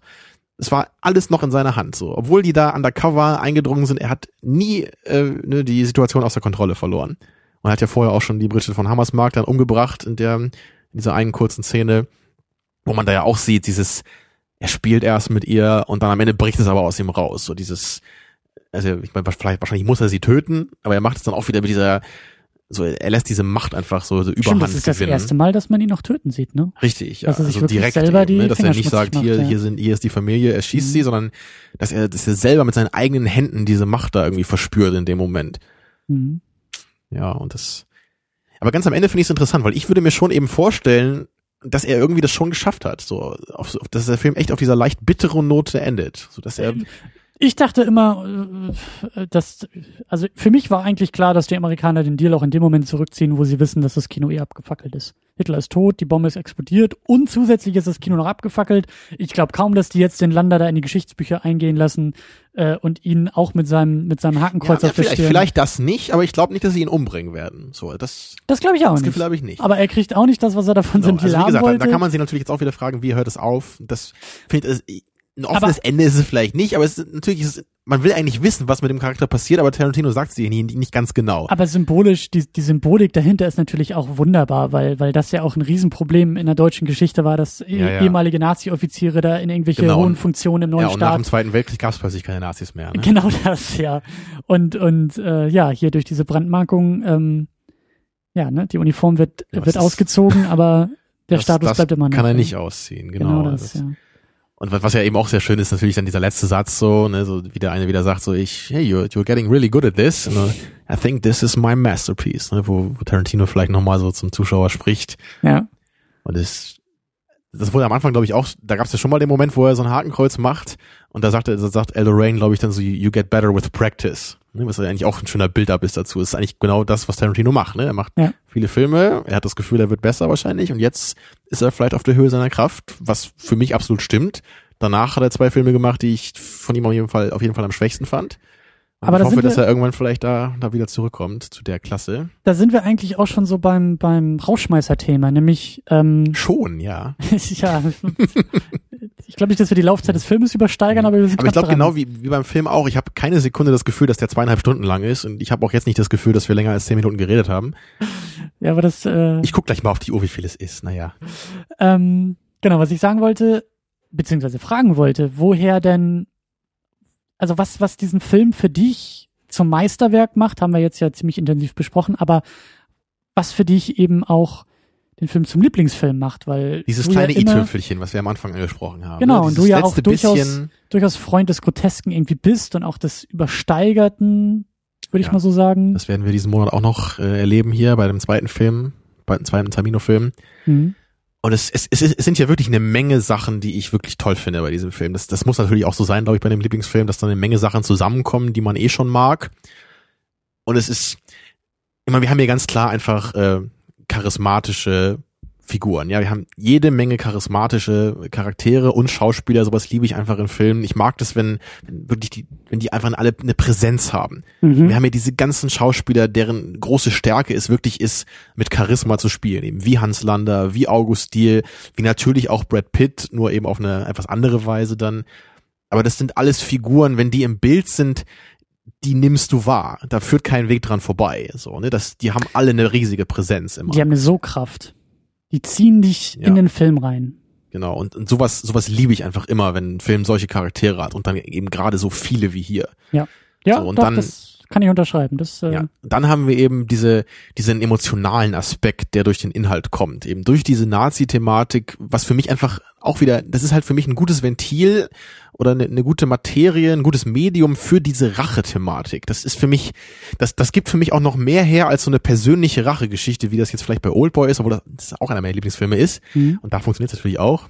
Aber ich, ich finde das eben dadurch, dass die Charaktere so diese ganze Ideologie eben repräsentieren und diesen ganz, dass das, dass in einem Charakter teilweise der, der Hass eines ganzen, einer ganzen gesellschaftlichen Schicht oder so ist oder eines Volkes, wenn man die Juden jetzt so nennen möchte, was wahrscheinlich eher äh, ethnomäßig nicht so korrekt ist. Man sagt das Volk der Juden, keine Ahnung.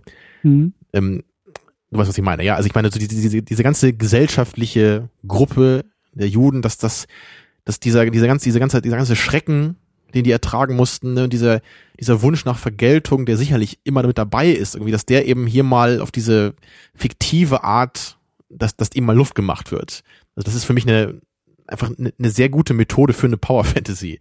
Und genau das finden eben viele Leute ein bisschen bescheuert an dem Film, aber ich finde das gerade eben gut. So, ich finde, das ist eine, das ist auch irgendwie ein tolles, ein tolles geschichtliches Statement, so einfach. Ja, ich meine, es ist klar, dass ich jetzt sehr positiv darüber rede. Das, das sehen Ja, sicherlich nicht alle so, aber das ist für mich der Grund, warum es so gut funktioniert. Und ich meine, dann, es gibt halt auch so viele formale Sachen, die einfach toll sind, ne? was ich eben auch schon sagte. So, ich habe einfach nicht das Gefühl, dass irgendeine Szene in dem Film belanglos ist. Ich finde, die Mhm. fügen sich alle total gut zusammen. Die verschiedenen Charaktere funktionieren auf dieser inhaltlichen Ebene einfach auch sehr toll. Sie stehen für verschiedene Sachen auch. Und was ich auch noch gar nicht gesagt hatte hier, ich finde auch den Charakter von Frederik Zoller so cool, weil das weil das auch wieder so eine andere Facette ist, wie man im Nazi-Regime sein konnte. So, er, er ist halt ein ganz normaler Typ wahrscheinlich, er ist netter, kleiner, charmanter, gut aussehender Junge, aber er ist eben durch diese eine militärische Heldentat so eine Ikone geworden, dass also sein Status irgendwie über ihn hinausgewachsen ist. Mhm. Und deswegen verlässt er am Ende ja auch das Kino, weil ihm da irgendwie zum ersten Mal klar wird, hey, das Einzige, was ich gemacht habe, ist jede Menge Leute zu erschießen. Mhm. Ja, und das, aber er wird Er immer sieht der sich selber große, dabei zu, genau, er sieht sich zum ersten Mal jetzt selber dann. Vorher war es immer nur so, ne, alle haben, haben ihm gesagt, wie toll er ist, so die ganze Zeit. Und jetzt hat er zum ersten Mal selber die Chance, auf sich selber zu schauen, durch das Kino natürlich auch wieder, was vielleicht auch so eine Metapher ist, Mhm. wie- wieder, was, was das Kino eben leisten kann. Das Kino kann dir durch, ja, durch die Bilder und durch diese andere Sichtweise, also das Kino kann dir eine andere Sichtweise geben auf die Welt und auf dich selbst vielleicht Mhm. so diesen, diesen Vibe kriege ich davon, weil deswegen verlässt er ja den, das Kino dann in dem Moment. Und, und das, er ist im Grunde kein böser Mensch, so bei ihm. Er ist, er ist einfach, na, irgendwie, er war der Held in, einem, in einer falschen, in einer falschen Zeit, an einem falschen Ort vielleicht. Im falschen hat- System, ja. Eben, ja. Also all, das, all das ist so diese, diese Mischung und, und natürlich letztendlich das, das Große ist eben wirklich diese, diese Groteske dabei. Das ist nicht nur einfach, es gibt nicht nur den Plot, die Juden rächen sich so an den Nazis, sondern es passiert eben wirklich am Ende auf diese, diese enorme klimatische Weise mit diesem diesem riesigen Gesicht ne von Melanie Laurent an der Kinoleinwand so was sie, sie lacht ja und alles geht in Flammen auf und dann ihr Gesicht schwebt ja nachher in dem Nebel weil die Leinwand ja schon weg ist Richtig, und der Qualm ja. auf so den dieser, Qualm dieser riesige sich. Rachegeist und diese diese unfassbare diese unfassbare Hass diese Rache diese diese Wut die sich entlädt ne? und das, das ganze eben auch mit diesen Charakteren auf beiden Seiten denen ihr eigenes Leben schon fast egal ist Mhm. weil es nur noch um dieses um dieses größere Ding eigentlich geht und das das beeindruckt mich einfach so hierbei Das finde ich witzig, weil ich erkenne mich in der Power Fantasy wieder, weil bei mir sind es halt die Superhelden. So, die, die, bei mir ist es nicht die, Mhm. gro die groteske Power Fantasy, sondern die naive Power Fantasy, die sozusagen die Barriere ausschaltet, weil sie eben so kindlich naiv ist. Ähm, und es ist halt eben, also deswegen ist es bei mir eben auch so äh, die große Faszination bei Superman, weil ich da halt sozusagen dieses, dieses äh, moralische, was wäre, wenn, so, so spannend finde. Also für dich ist es jetzt hier in dem Film eben sozusagen dieses geschichtliche Was wäre wenn und diese, diese historische Entladung gegenüber einem Feindbild. Und bei mir ist es sozusagen die, die, wie gesagt, kindlich naive Möglichmachung einer, einer, einer einfachen und reinen Moralvorstellung. Was ich Ja. an den Superhelden insgesamt sehr, sehr spannend finde, aber eben bei Superman nochmal so auf den Punkt gebracht. Klar, ja. So. Und das ist natürlich hier gerade bei dem Nazi-Thema, das ist halt immer eine heikle Geschichte. So, das ist Mhm. gerade in Deutschland ist halt wird halt kein Thema mit so großen Topflappen angefasst wie das. Und das, das ist einfach was, das haben wir ja eben auch schon angedeutet. Also ich glaube, wir beide sind wirklich Leute, wir, wir mögen das nicht. Wir wollen halt gerne diese, ich hoffe, ich kann da für dich mitsprechen, ne? diese, diese Entmystifizierung, dass nicht immer alles so, so, oh, da ist mein Kampf. Das müssen wir verbieten. Wenn das jemand liest, was soll der denn, dann würde er sofort zum Nazi werden, wenn das jemand liest. Ne? Das ist, das ist einfach ein Unsinn, sowas. Wenn du das verbietest, dann, dann wirst du das, wenn du was veränderst, dann wird es immer zum Schlechteren sein. Es wird immer den, den Reiz des Verbotenen haben und, und niemand, du wirst es halt niemals verhindern können, dass Leute das lesen. So, das, das geht nicht. Das wirst du halt nicht wie, schaffen. Wie, wie, wie du gesagt hast, du hast nach dem Zweiten Weltkrieg nicht die Nazis von heute auf morgen aus der Geschichte geschrieben und, und, und Ja, den Nationalsozialismus beendet. Aber genauso wirst du ihn auch nicht Ne? wieder äh, starten, wenn Leute meinen Kampf lesen. Nee, und genauso, genauso wirst du ihn, das ist, ich meine, das ist ja bei so gut wie allen verboten, äh, so, ne? Ich meine, du kannst irgendwie Mundgeruch nicht verbieten. So, du kannst ihn verbieten, aber er ist immer noch da. Und dieses Gedankengut kannst du verbieten, aber es ist immer noch in der Welt. Ja, und So. du, du kannst halt den Leuten vielleicht verbieten, dass sie darüber reden, weil es dann als Volksverhetzung bezeichnet wird, bezeichnet wird. Aber du kannst den Leuten natürlich nicht verbieten, das zu denken. So weit sind wir noch nicht. Äh, Spannend, spannend ist auch ähm, bei, das erinnert mich nämlich an, an ähm, das Buch Er ist wieder da. Das habe ich als Hörbuch gehört. War das nicht so ein Hitler-Ding irgendwie, ne? Genau, dass Hitler die, die, die Geschichte so. Hitler ist, wacht auf einmal irgendwie mitten in Berlin wieder auf und wundert sich, was irgendwie passiert ist Oh Mann, und wo alle Leute geblieben sind und zieht auch immer noch so sein Ding durch. Er denkt, Das hast du gelesen? Oder? das, als Hörbuch hatte ich Ach das. Das hat Christoph Maria Herbst auch schön mit irgendwie Stimmt, ja, ja. ähm, Hitler-Stimme eingesprochen und, und das ist halt, es ist sehr, sehr absurd und das ist sehr, sehr komisch und sehr, sehr lustig und das ist halt eben natürlich dann auch wieder dieses, dieser Ta Tabubuch, so kann man über Hitler lachen. Das war ja damals auch mit Helge Schneider, als der Film rauskam, wo er Hitler in der Hauptrolle spielt. Ähm, aber weil, ich weiß nicht, ich denke halt irgendwie so zurück an ähm, der große Diktator von Charlie Chaplin, so der schon Mhm. damals in den 40ern zu Zeiten dieser Schreckensherrschaft dieses Statement gemacht Ja. hat. Und Wobei natürlich damals, glaube ich, das, der Schrecken nicht in dem Ausmaße bekannt war, wie es heute ist, ne, mit den Konzentrationslagern und so weiter. Richtig, aber also aus, aus dem Biopic äh, Chaplin, und das ist vielleicht gefährliches Halbwissen und so, aber ähm, da wurde es halt auch so dargestellt, dass, dass Charlie Chaplin eben ähm, gegen äußere Widerstände ankämpfen musste, um diesen Film auch zu machen. Dass sie alle zu ihm gesagt haben, wieso, du bist doch Komiker, was hast du denn, was, was, was, was soll dieser Quatsch? Das, da, da verbrennst du dir doch die Finger bei. Du hast doch, du, du bist doch kein Politiker. Und er hat gesagt, nein, aber gerade deswegen muss ich ein Zeichen gegen, gegen dieses System setzen. Und gerade, gerade mit meiner Sprache, mit der Komik, mit dem Film, mit, mit meinem Medium, mit meiner, äh, ja, mit meiner Handschrift muss ich das halt tun. Ja, und will ich genau das, das. auch tun. Und das sagt Tarantino ja auch selber zu dem Film. Das ist seine Art, mit diesem Thema umzugehen. Ja. Das ist keine Verunglimpfung oder kein bloßes Bedienen davon, sondern es, es tut was damit. Es ist seine, sein künstlerisches Statement dazu. Und das finde ich halt absolut super. Ja. Ich, ich wäre einfach der Letzte, der irgendwelchen Leuten, was heißt verbieten oder der, der das halt aus solchen Gründen ablehnt. Man kann immer sagen, ich find's irgendwie nicht cool, das ist nicht meine Art, damit umzugehen. Das ist ja völlig okay. Keiner muss den Film gucken. Aber ich find's halt irgendwie, ich find's halt echt erbärmlich, wenn man halt so wirklich dann mit dem erhobenen Zeigefinger kommt und von außen und so sagt, nicht nur, ich mag das nicht, sondern das darf man nicht oder das gehört sich nicht. Ne? Also man, man gibt Mhm. so ein Statement ab, was über sein eigenes Geschmacksurteil hinausgeht. Was das eigene Geschmacksurteil vielleicht auch über, übersteigert sozusagen als Ja, als, und ich, ich als finde etwas einfach, dass niemand ein Recht dazu hat. ja. So, niemand darf Kunst verbieten. So, ich meine, genau das haben die Nazis gemacht, ja. Sie haben Kunst verboten. Warum sollen wir jetzt das Gleiche machen mit, mit sowas? Nur weil wir das Gefühl haben, dass das irgendwie inappropriate ist. Gut, das ist, aber da also kann man auch wieder diskutieren. Man kann auch nicht alles als Kunst abstempeln und dann sagen, das ist jetzt aber Kunst. Aber wer soll das bewerten? Ich meine, Ja, aber man kann auch, man kann auch, äh, du kannst nicht Propaganda irgendwie nehmen und da irgendwie einen roten Lolli raufmalen und dann sagen, ja, das ist aber Kunst. Verstehst du? also ich, ich bin halt trotzdem immer dagegen, das halt zu verbieten. Man kann es immer moderieren und man kann auch meinetwegen meinen Kampf in der Schule lesen, unter Aufsicht oder es geht sowas. nicht um ne? Verbot. Es geht, es geht mir auch nicht um Mhm. Verbot. Es- Man, man kann aber, man kann es scheiße finden. Das ist finde ich, finde ich völlig Genau, legitim. Man kann auch Tarantino scheiße finden für das, was er gemacht hat. Für diesen Film. Man kann es scheiße finden. Man muss, man muss nicht alles mögen, man muss nicht alles äh, Klar, ja. Aber man darf halt nicht sagen, ist- dass ist- es an sich nicht okay sei, das zu machen. Ich, ich weiß, ich sag auch nicht, dass, dass die Comedy, die Adam Sandler macht, nur weil ich die extrem dumm finde, würde ich niemals sagen, es ist schrecklich, dass es sowas gibt oder äh, am liebsten sollte man es ihm verbieten, dass er das macht, weil es die Leute verdummt oder so. Das ist einfach, es ist nicht mein Ding und das ist okay. Und wenn Leute das lustig finden, ist das genauso okay. Hm. Meine Meinung ist nicht besser als die andere, nur weil ich sie jetzt gerade habe. Sie ist natürlich für mich wichtiger und besser, aber ich habe keinem, ich habe nicht anderen Leuten das Recht irgendwie, also die auch persönlich anzugreifen, wenn sie das gut finden oder so, was ja teilweise auch passiert, so oder im Ander- andersrum dann. Oder, also gerade eben unsere heutige Zeit ist halt davon geprägt von diesem, von dieser Kultur des Offended-Seins, finde ich. Und das ist etwas, was ich überhaupt nicht abkann. Das, das liegt auch daran, dass ich selber einfach nie offended bin, das, weil ich, wenn ich Sachen nicht mag, dann mag ich sie persönlich nicht, aber es ist okay, wenn andere sie mögen. So warum auch nicht? Und was ich halt richtig ätzend finde zum Beispiel ist, das habe ich auch mal vor, vor ein, zwei Jahren im Fernsehen gesehen, da gab es so eine Debatte, wie üblich, über das Wort Neger, ne, weil das ja, dass sie früher waren es die Neger, dann waren es die Schwarzen, jetzt sind es die Farbigen. Und ich meine, ich, ich bin da eh schon verwirrt, was ich jetzt sagen darf und was nicht, weil es einfach, es ist halt scheißegal, welches Wort ich benutze, weil es darum geht, was ich meine. Das ist meine Meinung. Und es, es ging halt sogar so weit, dass halt irgend so ein Typ sich darüber beschwert hat, als er, glaube ich, ähm, seiner Tochter aus der kleinen Hexe vorgelesen hat, dass da das Wort Neger drin gefallen ist. Ja, und er war jetzt halt dann, er hat halt irgendwie an den Ver- Verlag geschrieben, dass sie das bitte streichen sollen da draußen, haben die es irgendwie auch gemacht und dann ging es halt so, ging halt die Debatte los. So, ist das nicht Kunst? Wieso dürfen wir das ändern? Ne? Und ich bin halt einfach der Meinung, natürlich darfst du es nicht ändern. Es geht halt nicht.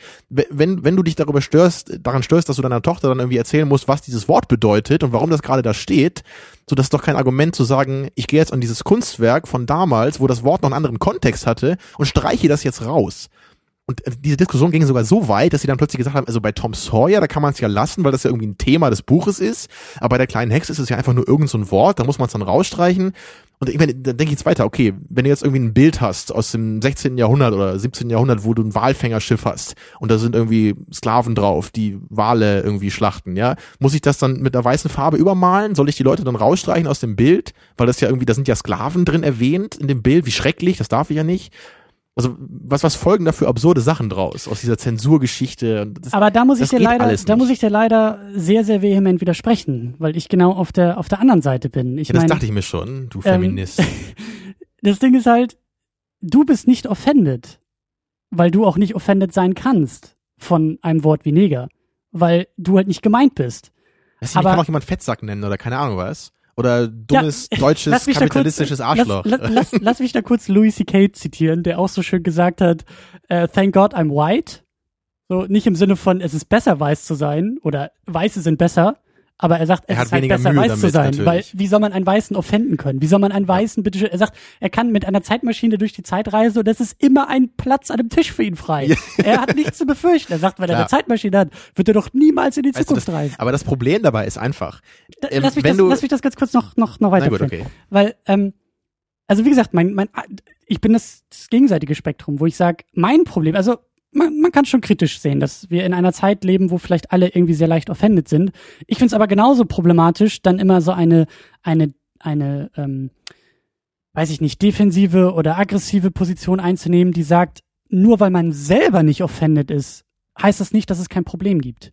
Ich bin dann eher auf der Seite zu sagen, okay, ich verspüre das Problem nicht, ich verspüre den Hass nicht, ich verspüre die Ausgrenzung nicht. Das heißt aber noch lange nicht, dass sie nicht da ist, sondern ich versuche mich dann eher in die andere Position hineinzuversetzen und indirekt vielleicht die Ausgrenzung, den Hass, äh, die, die Unterdrückung zu spüren. Oder mich da rein zu versetzen und zu fragen, wie würde sich das auf der anderen Seite anfühlen? Und dann, finde ich, ist die Diskussion eine ganz andere.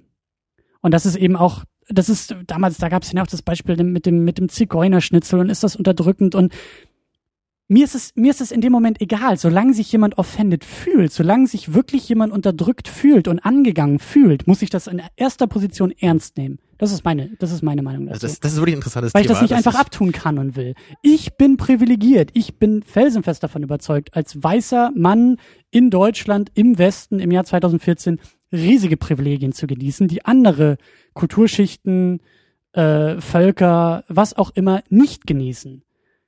Und wie gesagt, nur weil ich das Problem nicht selber spüre, heißt es nicht, dass es nicht da ist. Ich meine, du hast, du hast natürlich recht damit, ja. Ich bin ja auch. Und diese, diese, diese Buchgeschichte da, äh, ich, ich habe, ich, die Diskussion ging mir damals auch im Arsch vorbei, aber wo ich mir auch denk, ähm, ich weiß nicht, ob man das irgendwie so, so, so hoch diskutieren muss und zu einem Politikum machen muss, äh, weil auch Erziehung nach, in meinen Augen, in der Verantwortung eines jeden Einzelnen liegt. Und ich kann mich auch dagegen entscheiden, das Wort vorzulesen, weil ich nicht glaube, meiner, äh, theoretischen vierjährigen Tochter irgendwie in eine Diskussion verwickeln zu können über die politischen Bedeutungen des Wortes Neger oder Zigeuner oder sowas. Und äh, verstehst du? Also ich glaube schon, das dass war es ja da auch das Argument, gibt. dass sie halt meinen, das wäre ein Kinderbuch und das sei eben dafür da, dass Kinder das irgendwie auch lesen und aber es ist für Und vor mich, allen Dingen ist, für das, mich ist es mehr Kunst als ein Kinderbuch. So, das ist für mich immer der, der, das ist lexikalisch gesehen höher gestellt. Das kannst du nicht, du kannst nicht das so zensieren. Es ist einfach Zensur für mich und das, das geht nicht. Ja, ich, ich sag ja, ich bin, ich, ich weiß nicht, was da die Lösung ist. Für mich wäre die Lösung, lass das Buch wie es ist, aber es muss doch nicht jeder den Kindern so vorlesen, was da drin steht. Ja, So, ich- das ich ist kann mich doch dazu- ich Weißt kann mich doch dazu Buch zwei entscheiden- Jahre später und erklär's ihr dann oder sowas. ja, das streich das Wort Lösung. selber durch und schreib was anderes drüber. Und dann liest du dir das so vor, wie du das für besser hältst. Genau, aber schreib mich in den Verlag und verbiete das oder so. Das ist, ich meine, also ich, ich bin halt da hundertprozentig auf der Seite von Serdar Sumuncu. Ne? Ich weiß nicht, wie viele den kennen. Kennst du den? Äh, ja, so also am Rande. Also vielleicht wissen ja manche, dass er eben in den, ich weiß nicht, das war natürlich schon in den 90ern, dass er halt berühmt geworden Ich ist, weil weiß, er das, eben, das hat er nicht irgendwie, Er- was hat er? er ist halt getourt mit Mein Kampf. Er hat halt aus Mein Ja, Kampf genau. vorgelesen, als Türke eben. Und, Und, ich glaube, er hat als Türke auch von Nazis teilweise vorgelesen, was schon echt heftig war. das, also genau, am Anfang war das eben so ein Underground-Ding, wo da manche hingekommen sind. Teilweise sind eben auch Nazis dann hingekommen, die dann irgendwie die Bühne gestürmt haben und so, ja, und er dann irgendwie mit denen da diskutiert hat und sowas. Also er ist teilweise dann auch mit Polizeischutz nur noch unterwegs gewesen. All sowas, ja. Aber jedenfalls, für ihn war eben das große Anliegen dabei, es geht halt darum, das zu entmystifizieren. Es geht darum, dass die Leute wissen müssen, was da drin steht. Es gibt nichts Besseres, sagt er immer, gegen den Nationalsozialismus, als dieses Buch zu lesen. Weil das Buch ist größtenteils einfach nur total dumm und öde. Es gibt nur einfach irgendwelche blöden Hasstiraden und er, natürlich sucht er sich dann irgendwelche Stellen raus, die halt einfach auch nur super dämlich sind, wo man einfach nur sieht, was das einfach für ein Quatsch ist. Dass es einfach von vorne, von, äh, von vorne bis hinten keinen Sinn macht, diese Ideologie. Und das ist, daran sieht man einfach am besten, das Beste, was du machen kannst, ist die Ide- Ideologie für sich selber sprechen zu lassen. Wenn du sie mystifizierst, dann kommen die Gerüchte, was das denn eigentlich ist und, und Ja. wie toll das vielleicht ist oder irgend so ein Quatsch. Wenn du dich wirklich damit auseinandersetzt, dann gibt es keine Gefahr dabei. Außer bei Leuten, bei denen es eh zu spät ist. Du, du wirst nicht, dann, wenn, wenn Leute automatisch schon so denken, dann, dann ist es völlig egal, was du mit denen machst. Du kannst denen verbieten, irgendwelche Wörter zu sagen, du kannst denen auch verbieten, das Buch zu lesen, es ist völlig irrelevant. Weil um die geht's nicht. Es wird immer irgendwelche Hardcore-Nazis geben, die, denen kannst du erzählen, was du willst. So. Genau wie es gerade in Amerika, wenn du da diese, diese Right-Wing, äh, Conservative äh, Guys, so, kannst du halt nichts machen. So, ist halt, ist halt vorbei. Um die geht's nicht mehr. verloren, die sind ja. verloren sozusagen. Ja, da kann man nichts machen. Naja, und, und bei dieser, bei dieser Meinung bin ich eben auch voll auf Serras Seite. Er sagt halt auch so, es macht keinen Sinn, sich an Wörtern aufzuhalten, weil Wörter bedeuten nichts. Es geht immer nur um die Bedeutung dahinter. Und du, es gibt kein Wort, was eine Bedeutung hat, die jenseits des persönlichen Horizonts ist. Wir Menschen, wir geben immer den, den einzelnen Wörtern andere Bedeutungen. Das ändert sich auch von Zeit zu Zeit. Aber es macht keinen Sinn, irgendwelche Leute nur an diesen Wörtern zu bewerten. Du musst, du musst die Leute halt kennenlernen. Du musst mit ihnen reden und dann Ja. weißt du, wer es Mhm. ist. Es ist völlig egal, ob er jetzt irgendwie Indianer sagt oder amerikanischer Ureinwohner oder irgendwie Neger oder Schwarzer oder was auch immer. Das ist irrelevant. Nein, es in sind meinen nur Augen Wörter. ist es, ja, aber das ist, ich erinnere nur an die Diskussion von äh, Matrix äh, mit, mit, mit dem, mit diesem komischen Programm. So, das ist eigentlich genau das, was du dem Film vorgeworfen hast. So, es sind nicht einfach nur Wörter. Du kannst nicht einfach nur das Wort Liebe sagen und was anderes meinen. So, da hast du dich Gut, auch dran das, gestoßen. Das ist natürlich richtig auch wieder. Ja. Ja, und das ist in den Fällen genauso. Und es geht eben, es geht eben nicht darum, Wörter so zu relativieren und sich aus der Affäre zu ziehen und sagen, Ja, aber komm, ja, wenn Entschuldigung, wenn ich dich gerade beleidigt habe, komm, wenn, ich gesagt habe, du bist ein dummes Neger, Arschloch. Schwarzer oder Farbiger, ist es doch klar, dass ich das gleiche meine. Also Nein, nur, nur nein, weil, das, ja, aber der, der Kontext ist ein anderer. Wenn ich zu dir jetzt sage, du bist ein dummes Arschloch, dann bist du auch erstmal offended. Aber wenn ich sage, Tamino, a, dummes Arschloch ist das höchste Kompliment in meiner Sprache, dann würdest du dich auch, Gab's würdest du das mich nicht auch bei King of angucken. Queens mit seniler alter Zirkusaffe? So ungefähr. Ja. So ungefähr. Also ich könnte dir Ja. jetzt sämtliche Beleidigungen, die ich irgendwie drauf habe, an den Kopf werfen und mich immer wieder aus der Affäre ziehen und sagen, Tamino, das ist jetzt aber anders gemeint, als ich es gerade gesagt habe. Das ist egal, wie es gemeint ist. Es geht immer darum, wie es ankommt. Und wenn ich nun mal einen Begriff benutze wie dummes Arschloch, dann gibt es dafür ein ein, ein Gespür. Es gibt so etwas wie eine Der Common gesellschaftliche Sense Norm. Genau, auch. der Common Ja. Sense. Und gerade Worte, die in der Geschichte dafür benutzt wurden, um andere Völker, Gruppen, äh, Meinungen, Sexualitäten zu unterdrücken, finde ich, da kann man, gerade nach deinem eigenen Argument, da kann man doch genauso gut ein anderes Wort benutzen. Wenn es nur Wörter sind, die irgendwie für Meinungen stehen, dann nimm doch das Wort, wo sich andere Leute nicht irgendwie, nicht nur offended, sondern halt wirklich beleidigt fühlen. Richtig persönlich angegriffen und denunziert und reduziert fühlen. Ja, der Punkt So, ist das nur ist eben, so- ich bin ja auch, ich, ich Wir drücke halt, wir mich, gerade völlig Ich finde es aber trotzdem wichtig und interessant, weil es auch zu dem Thema des Films irgendwie auch ein bisschen gehört, Okay. wie man eben sich mit solchen Themen auseinandersetzt. Und ich, ich bin ja selber jemand, ich laufe ja auch nicht durch die Straße und versuche irgendwelche Leute anzugreifen, indem ich mich so ausdrücke, dass es sie stört. Ich bin aber einfach jemand, es gibt für mich nichts Wichtigeres als die persönliche Freiheit. Und wie man ja mal so schön sagt, die Freiheit des einen hört da auf, wo die Freiheit des anderen anfängt.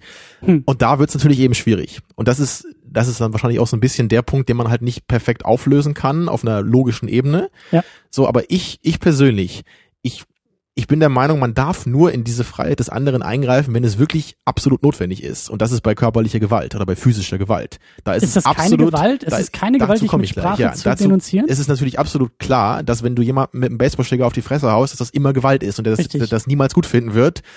Und dass es auch niemals einen Grund dafür geben kann, dass du das darfst. Wenn es jetzt aber darum geht, um freie Meinungsäußerung, um die Sprache, die du benutzt, dann sehe ich das einfach nicht so klar, wenn jemand anders davon offended ist.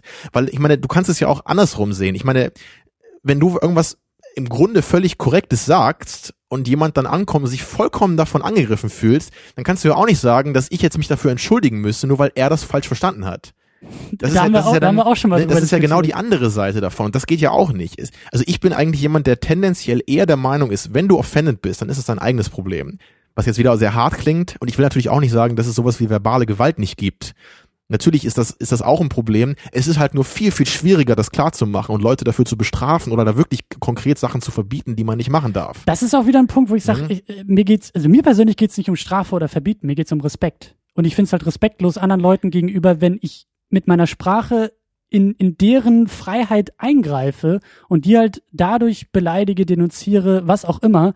Ähm, ich finde es halt respektlos, wenn dann eine Person zu mir kommt und sagt, ich weiß, was du meinst und du siehst das Problem nicht, aber ich fühle mich angegriffen, weil das Wort hat eine historische Relevanz und ich will nicht an diese Relevanz erinnert werden, ich will irgendwie nicht denunziert werden und ich bin nicht dies, sondern ich definiere mich so, dann finde ich das okay. Dann sage ich, okay, aus Respektsgründen dir gegenüber. Mir geht es nicht darum, dass da irgendwie eine Polizei hinter mir steht und sagt, pass mal auf, du hast ja gerade äh, das falsche Wort benutzt, jetzt buchten wir dich erstmal ein. Sondern für mich ist das eine Sache des Respekts dieser Person Ja, gegenüber. da, da gebe ich dir ja auch recht. Aber Und dann ist das halt, Problem für dann, mich auch dann ist es gelöst, aber so. eine Sache, die man eben auch dann persönlich klären muss. Oder auf, das bleibt dann alles auf einer persönlichen Ebene und dann hat keiner das ehrliche Recht, jemanden dafür anzuklagen, dass er irgendein Wort benutzt hat oder sonst sich irgendwie geäußert hat.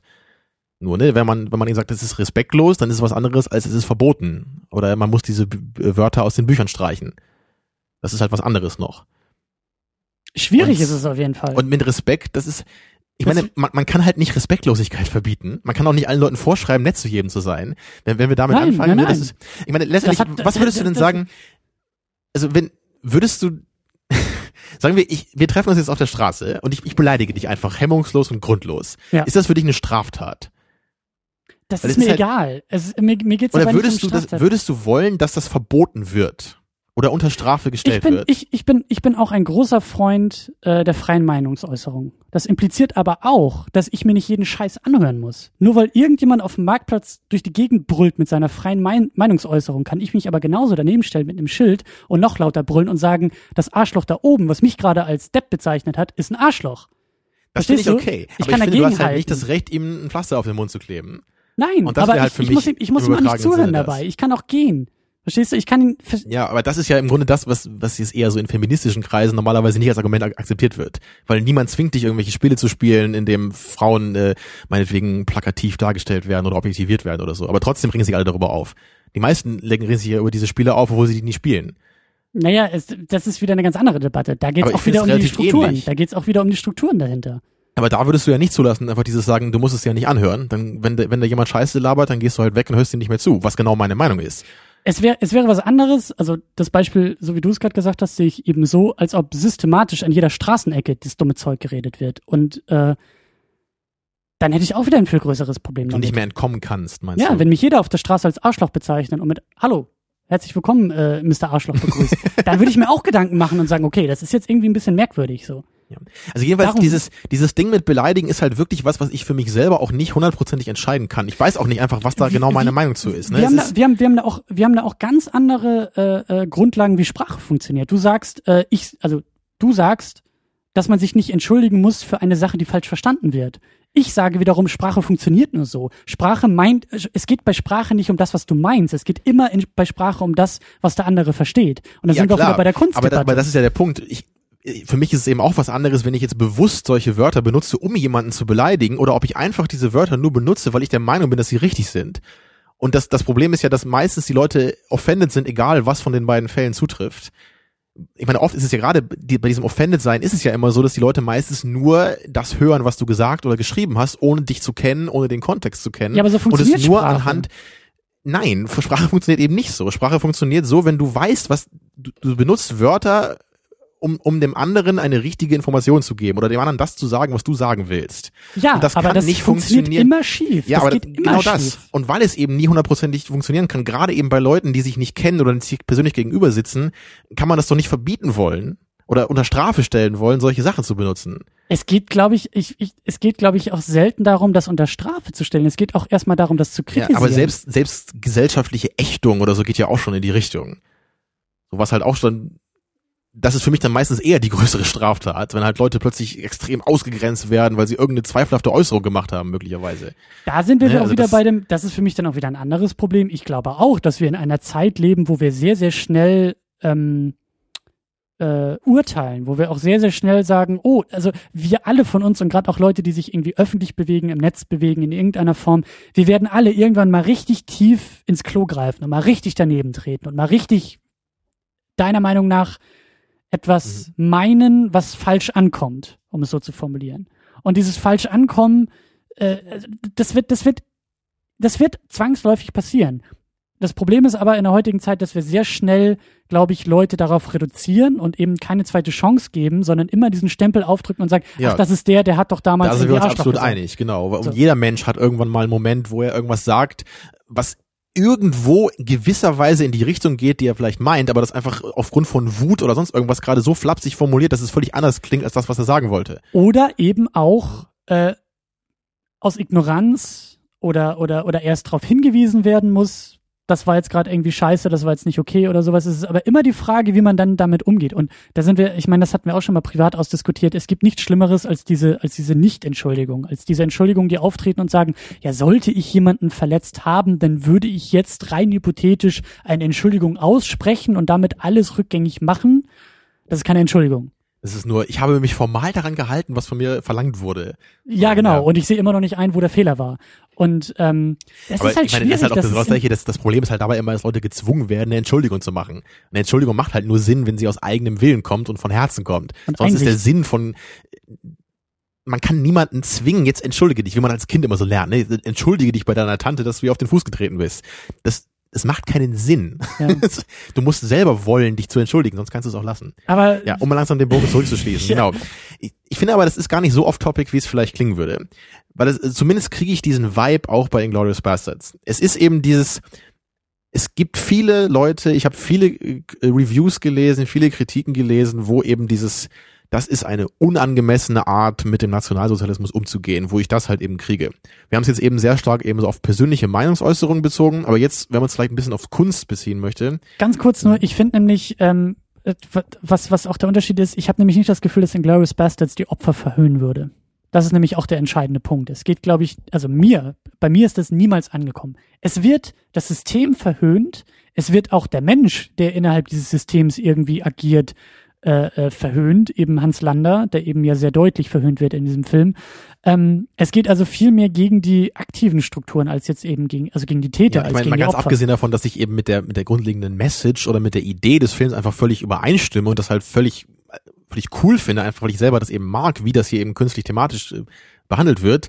Also selbst wenn der Film jetzt irgendwie total antisemitisch wäre oder so, dann würde ich ja sagen, okay, ich gucke mir das halt nicht an, ich halte das für scheiße und das Thema ist für mich gegessen. Ich würde halt jetzt nicht plötzlich rumlaufen und irgendwelchen Leuten verbieten wollen, diesen Film zu gucken oder irgendwie sonst irgendwas.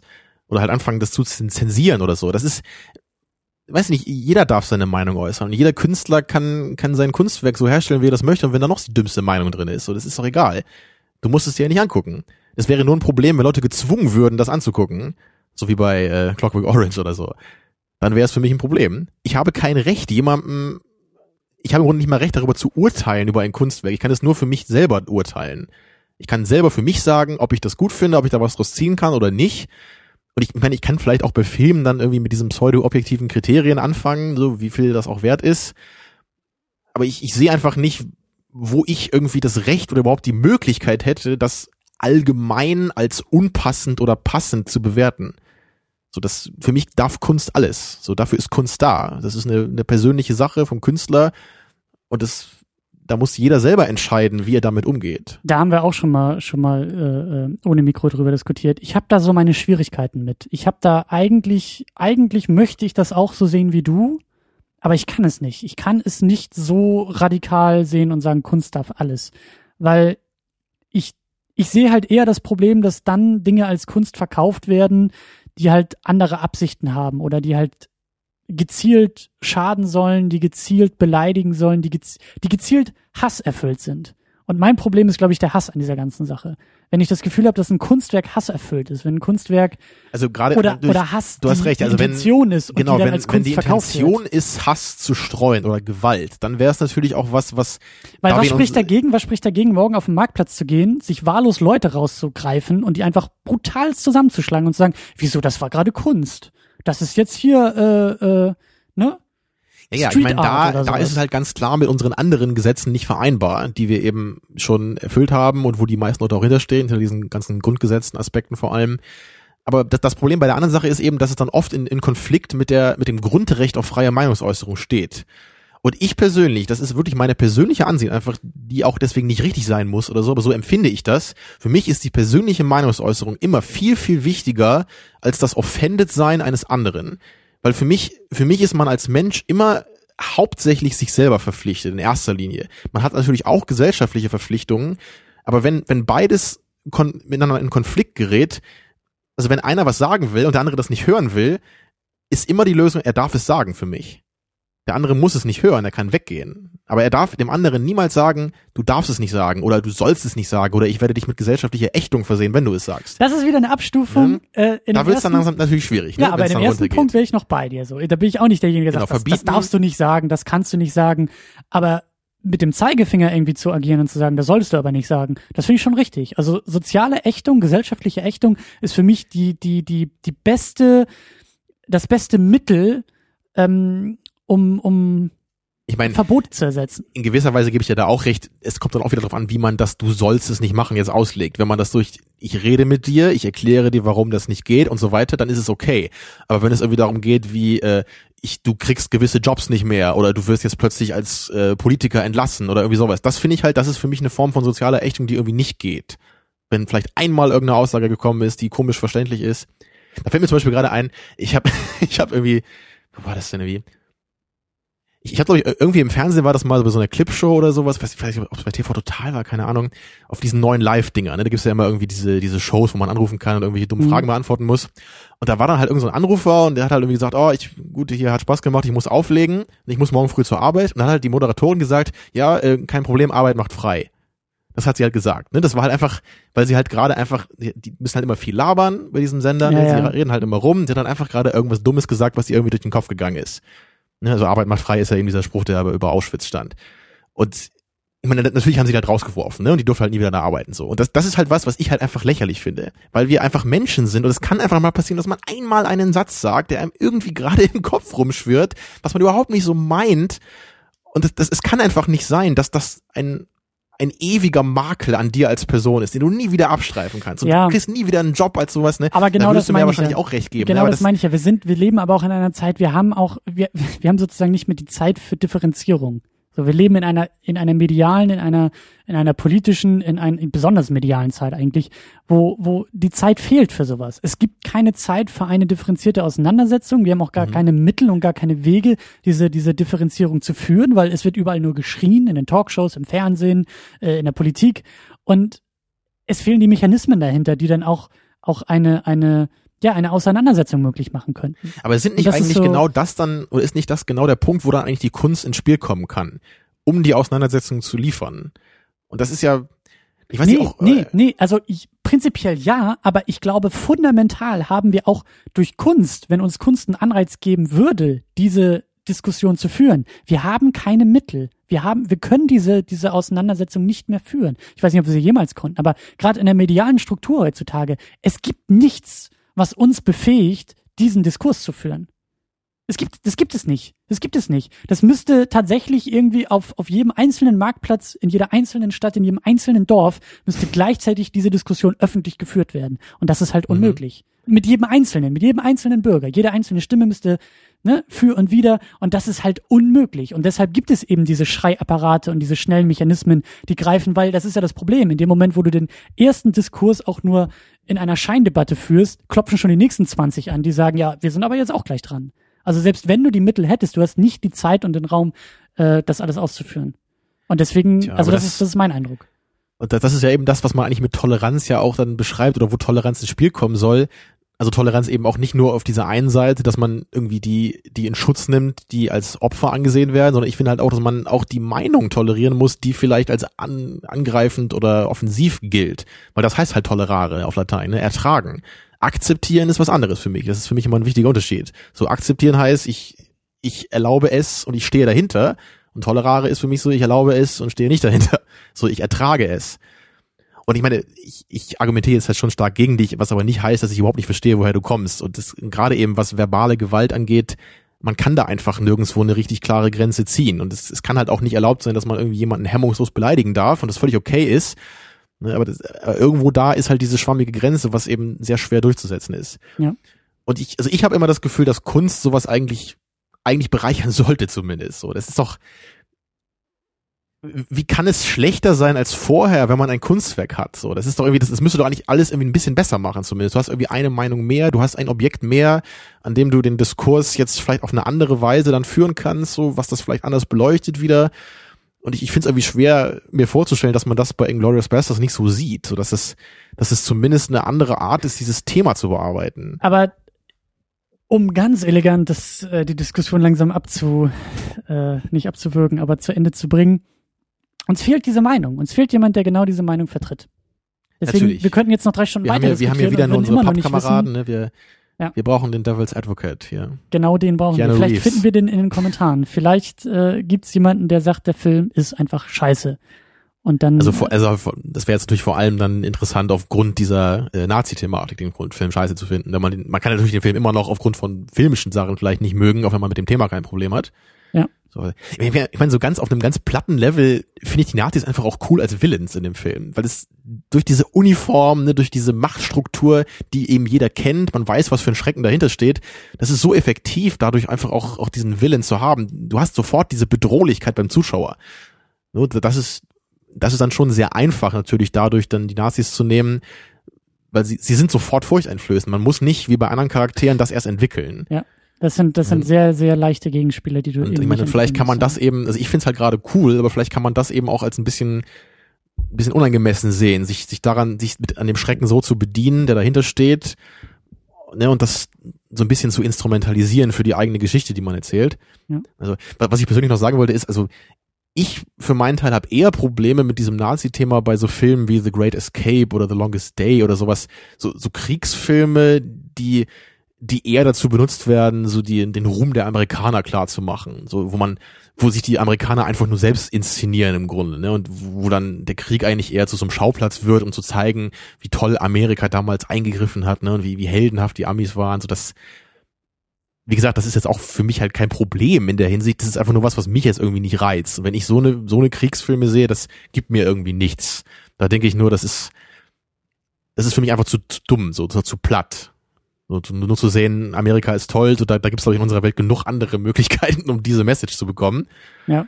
Und dann, und dann gerade in so einem, in so einem Kriegsszenario, da will, da will ich irgendwie ein bisschen mehr haben. So, ich, also ich, ich brauche einfach so, gerade bei, bei so einem, bei so einem Thema, ich will irgendwie den interessanten, den innovativen Umgang haben. So. Und, und, und eigentlich würden doch auch viele sagen, dass Kunst ja immer auch davon lebt, dass man irgendwie aneckt. Und du wirst eh nie ein Kunstwerk schaffen können, was allen Leuten recht ist und was allen Leuten gefällt. Und du wirst immer Leute haben, die offended sind eigentlich. Also und allein das ist für mich auch schon so ein ganz praktischer Grund, warum du es halt irgendwie im Grunde nicht nicht verbieten kannst oder nicht wirklich ächten kannst, weil es immer Leute gibt, die offended sind. Und ich, ich sehe irgendwie auch nicht so richtig, warum ich dann so qu- quantitativ dann bei, bei dem, bei dem Nazi-Thema gibt es halt viel, viel mehr Leute, die offended sind, als bei irgendwelchen anderen Sachen. Und dann ich sehe halt nicht, warum es dann irgendwie schlimmer ist, nur weil es ja qualitativ das gleiche ist.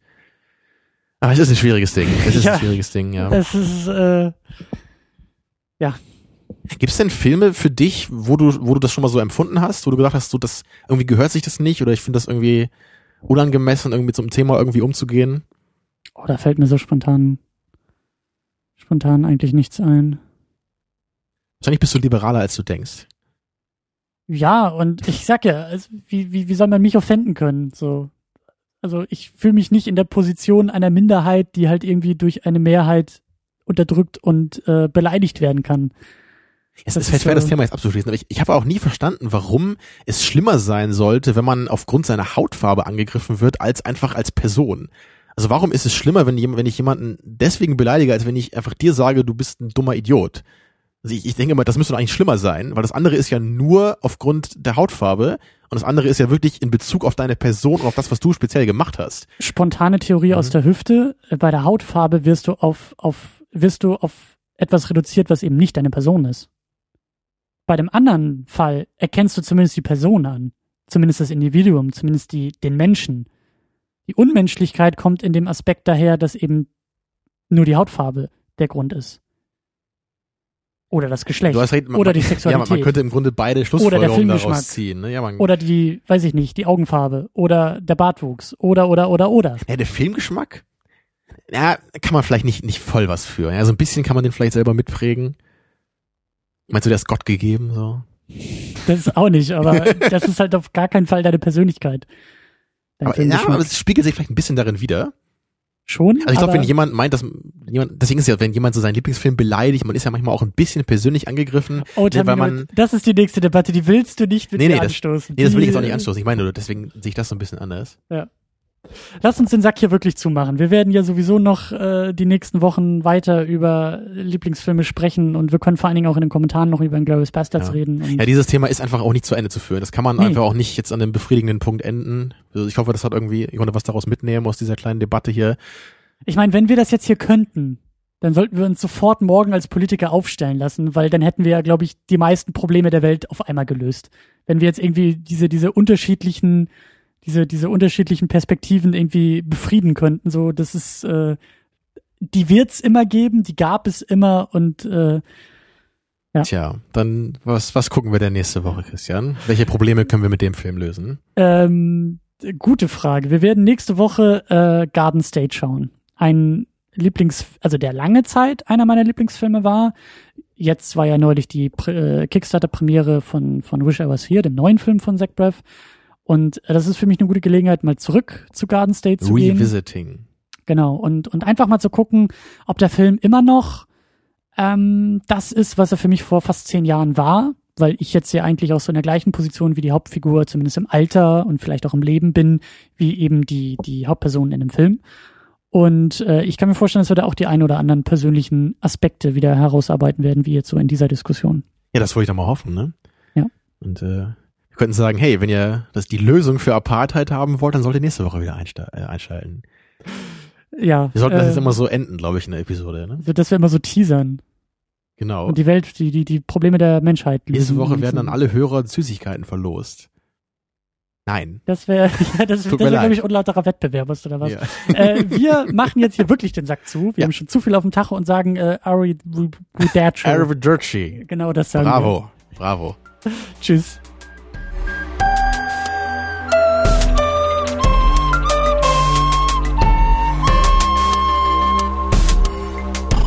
Second Unit. Second unit.